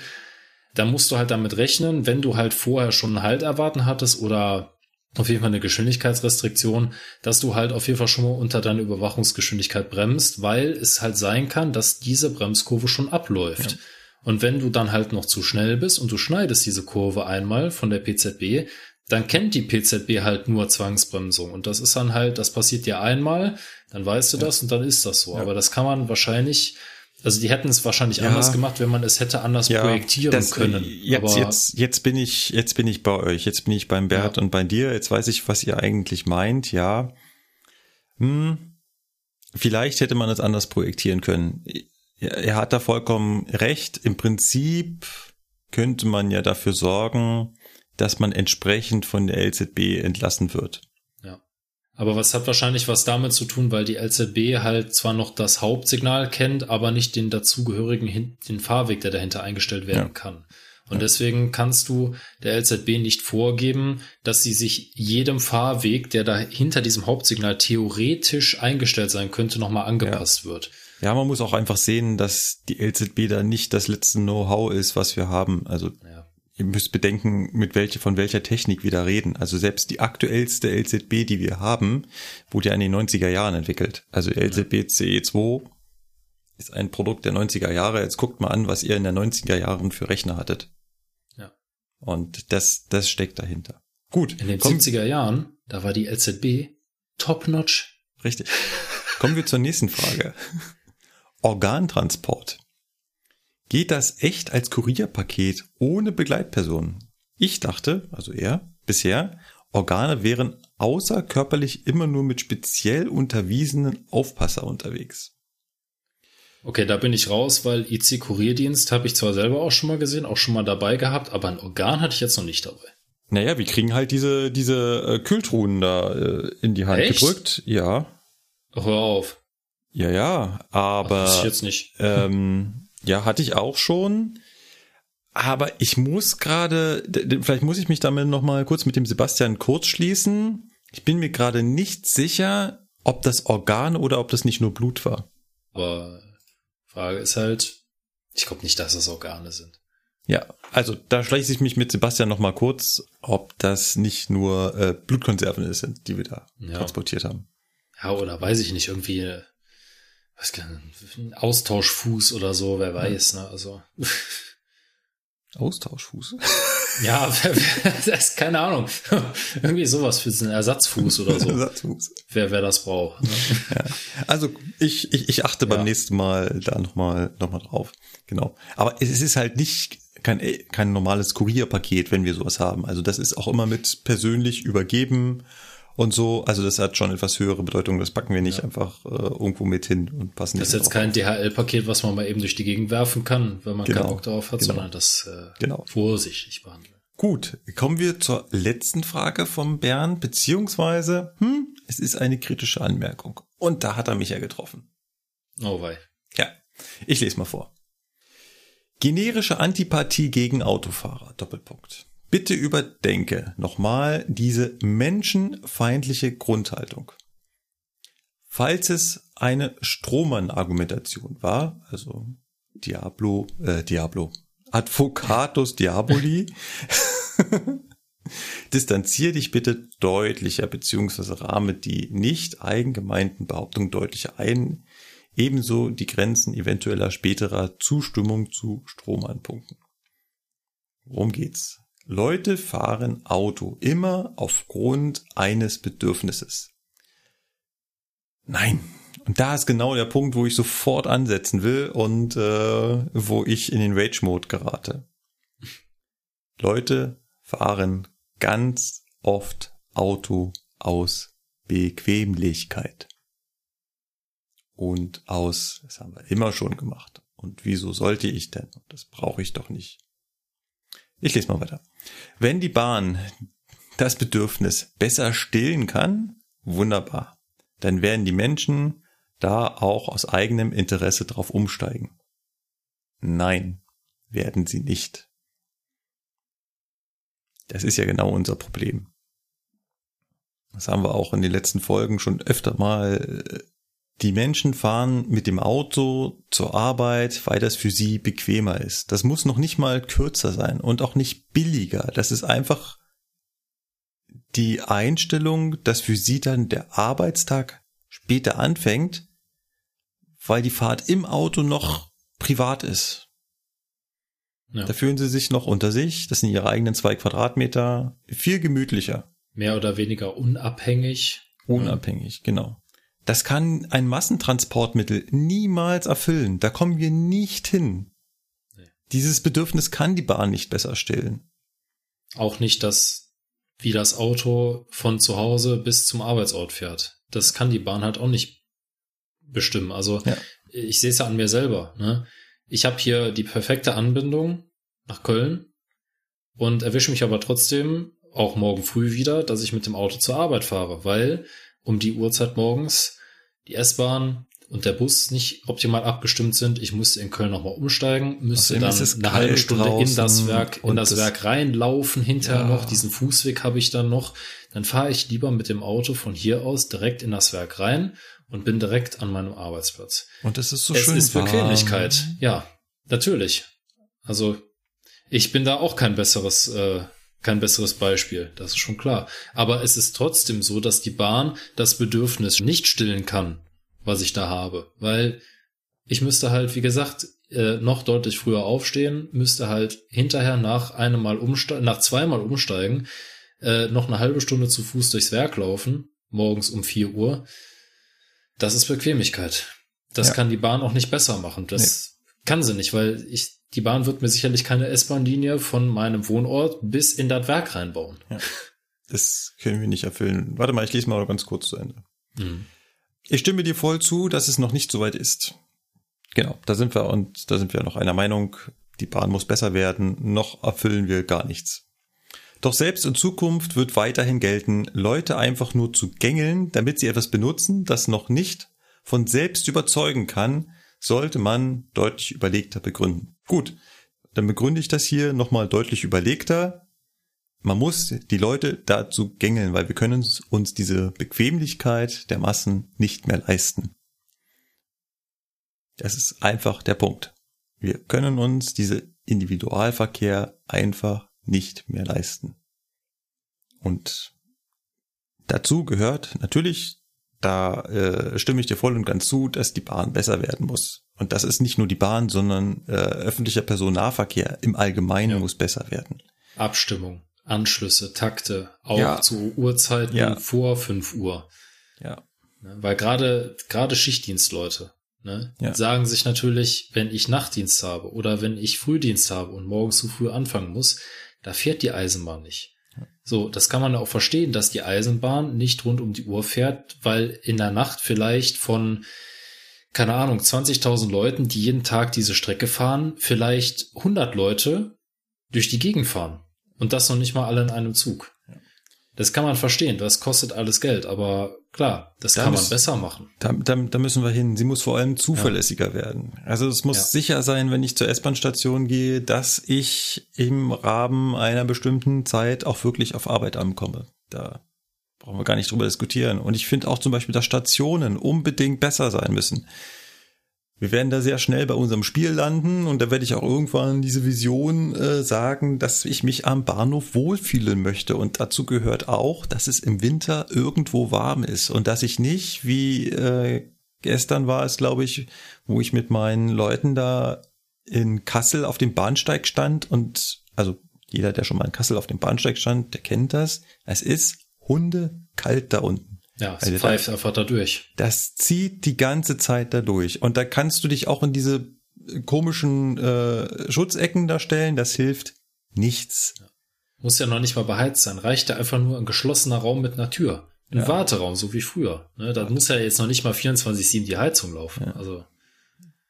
Genau. Also alles sowas. windgeschützt. Alles sowas. Das müssen wir alles bringen. Aber selbst wenn wir das erreicht haben, werden die Leute immer noch mit ihren dicken SUVs zur Arbeit fahren, weil das ist nämlich bequem. Ja. Und dann muss ich sagen, müssen, muss man sie auch gängeln. Und ganz zum Schluss, ja, es wird für immer auch die Berechtigung geben, dass man das Auto braucht. Das sehe ich vollkommen ein. Wir können nicht Mhm. alles mit öffentlichem Personennahverkehr erschlagen. Das heißt, ich mag das Auto an sich auch gar nicht schlecht machen. Aber die meisten, und ich meine wirklich die meisten Leute, könnten das Auto ohne Probleme durch öffentlichen Personennahverkehr ersetzen. Aktuell vielleicht nicht, aber zukünftig auf jeden Fall. Gut, dann Gut. letztes. Genau, das letzte noch. Der Optimus Annoying, so heißt er bei äh, Twitter, hat uns noch gefragt, wisst ihr, warum die Lok vom Intercity 2, diesem Doppelschwung Intercity, Kameras an der Seite hat? Sieht zumindest so aus, ich vermute als Spiegel. Aber die augenscheinliche gleiche Lok am Regio in Rot hat sie nicht dran. Ähm, ja, der Tobi von Traktion 100 hat es im Prinzip schon erklärt. Ähm, er hat nämlich geschrieben, ja, das sind Kameras, die sollen nämlich auch mal in die Schweiz fahren und dort sind Kameras gefordert. Das ist richtig, bezieht sich allerdings nur auf die Baureihe 147. Weil der Doppelschock Intercity in seiner ursprünglichen Form, wie wir hier, in Köln haben, auf der Linie zwischen Dresden und Köln, der fährt mit der Baureihe 146.5 und die ist nicht schweiztauglich und hat dementsprechend auch keine Außenkameras. Das bezieht sich nur auf den Doppelschock Intercity zweite Generation mit der Baureihe 147 und dem anders, anders aussehenden Steuerwagen, der nämlich vorne diese riesen Pufferteller hat. Das ist nämlich beides erforderlich für die Schweiz, diese großen Pufferteller und diese Kameras offenbar auch. Ja, wusste ich, wusste ich auch äh, vorher Ja. nicht. Äh, Und das danke ist bei- da an den Tobi. Ja, das ist halt bei den Bombardier-Loks ähm, im Prinzip normal, weil die sind alle vorgerüstet für diese Kameras. Nur bei den Lokomotiven, die eben die Kameras nicht haben oder nicht, wo der Besteller gesagt hat, die brauchen wir nicht, ist halt einfach nur ein Blech draufgeschraubt Ja. auf das Loch. Ja. Und das ist Und- immer, das ist immer quasi in Fahrtrichtung hinter den Führerraumtüren. Und du äh, sagst es auch schon, Lukas, man kriegt das, was man bestellt. Also Genau. man kann die Loks mit den Ausstattungsmerkmalen beim Hersteller bestellen und Regio hat gesagt, wir brauchen keine Kameras, das Geld sparen wir uns. Und der Fernverkehr hat halt gesagt, bei den Loks der Baureihe 147.5, die sollen irgendwann mal in die Schweiz fahren. Ich weiß nicht, ob das aktuell noch geplant ist. Ähm, und von daher brauchen wir die Kameras. Genau. Ja. Das ist aber offenbar nur bei Lokomotiven so, beziehungsweise bei lokbespannten Zügen so, weil ähm, unser 412 hat der Kameras, Nö. nicht, dass ich wüsste. Ne? Und nicht. auch der ICE 1, der hatte keine Kameras. Genau. Also das muss in der Schweiz irgendeine Richtlinie sein für lokbespannte Reisezüge. Würde ja auch Sinn machen, wahrscheinlich einfach deswegen, damit man gucken kann, was ist am Zug so los, Ja. sprühen da irgendwo Funken, bla bla bla, etc. Naja, es ist ja vor allem für zum, zum Abfertigen gedacht. Oder zu, ja, weiß ich gar nicht, ob das unbedingt zum Abfertigen Ja, gedacht ist. Weil, ähm, schon. weiß nicht, ob du, ja, aber die, na, ist ein Gleisbogen.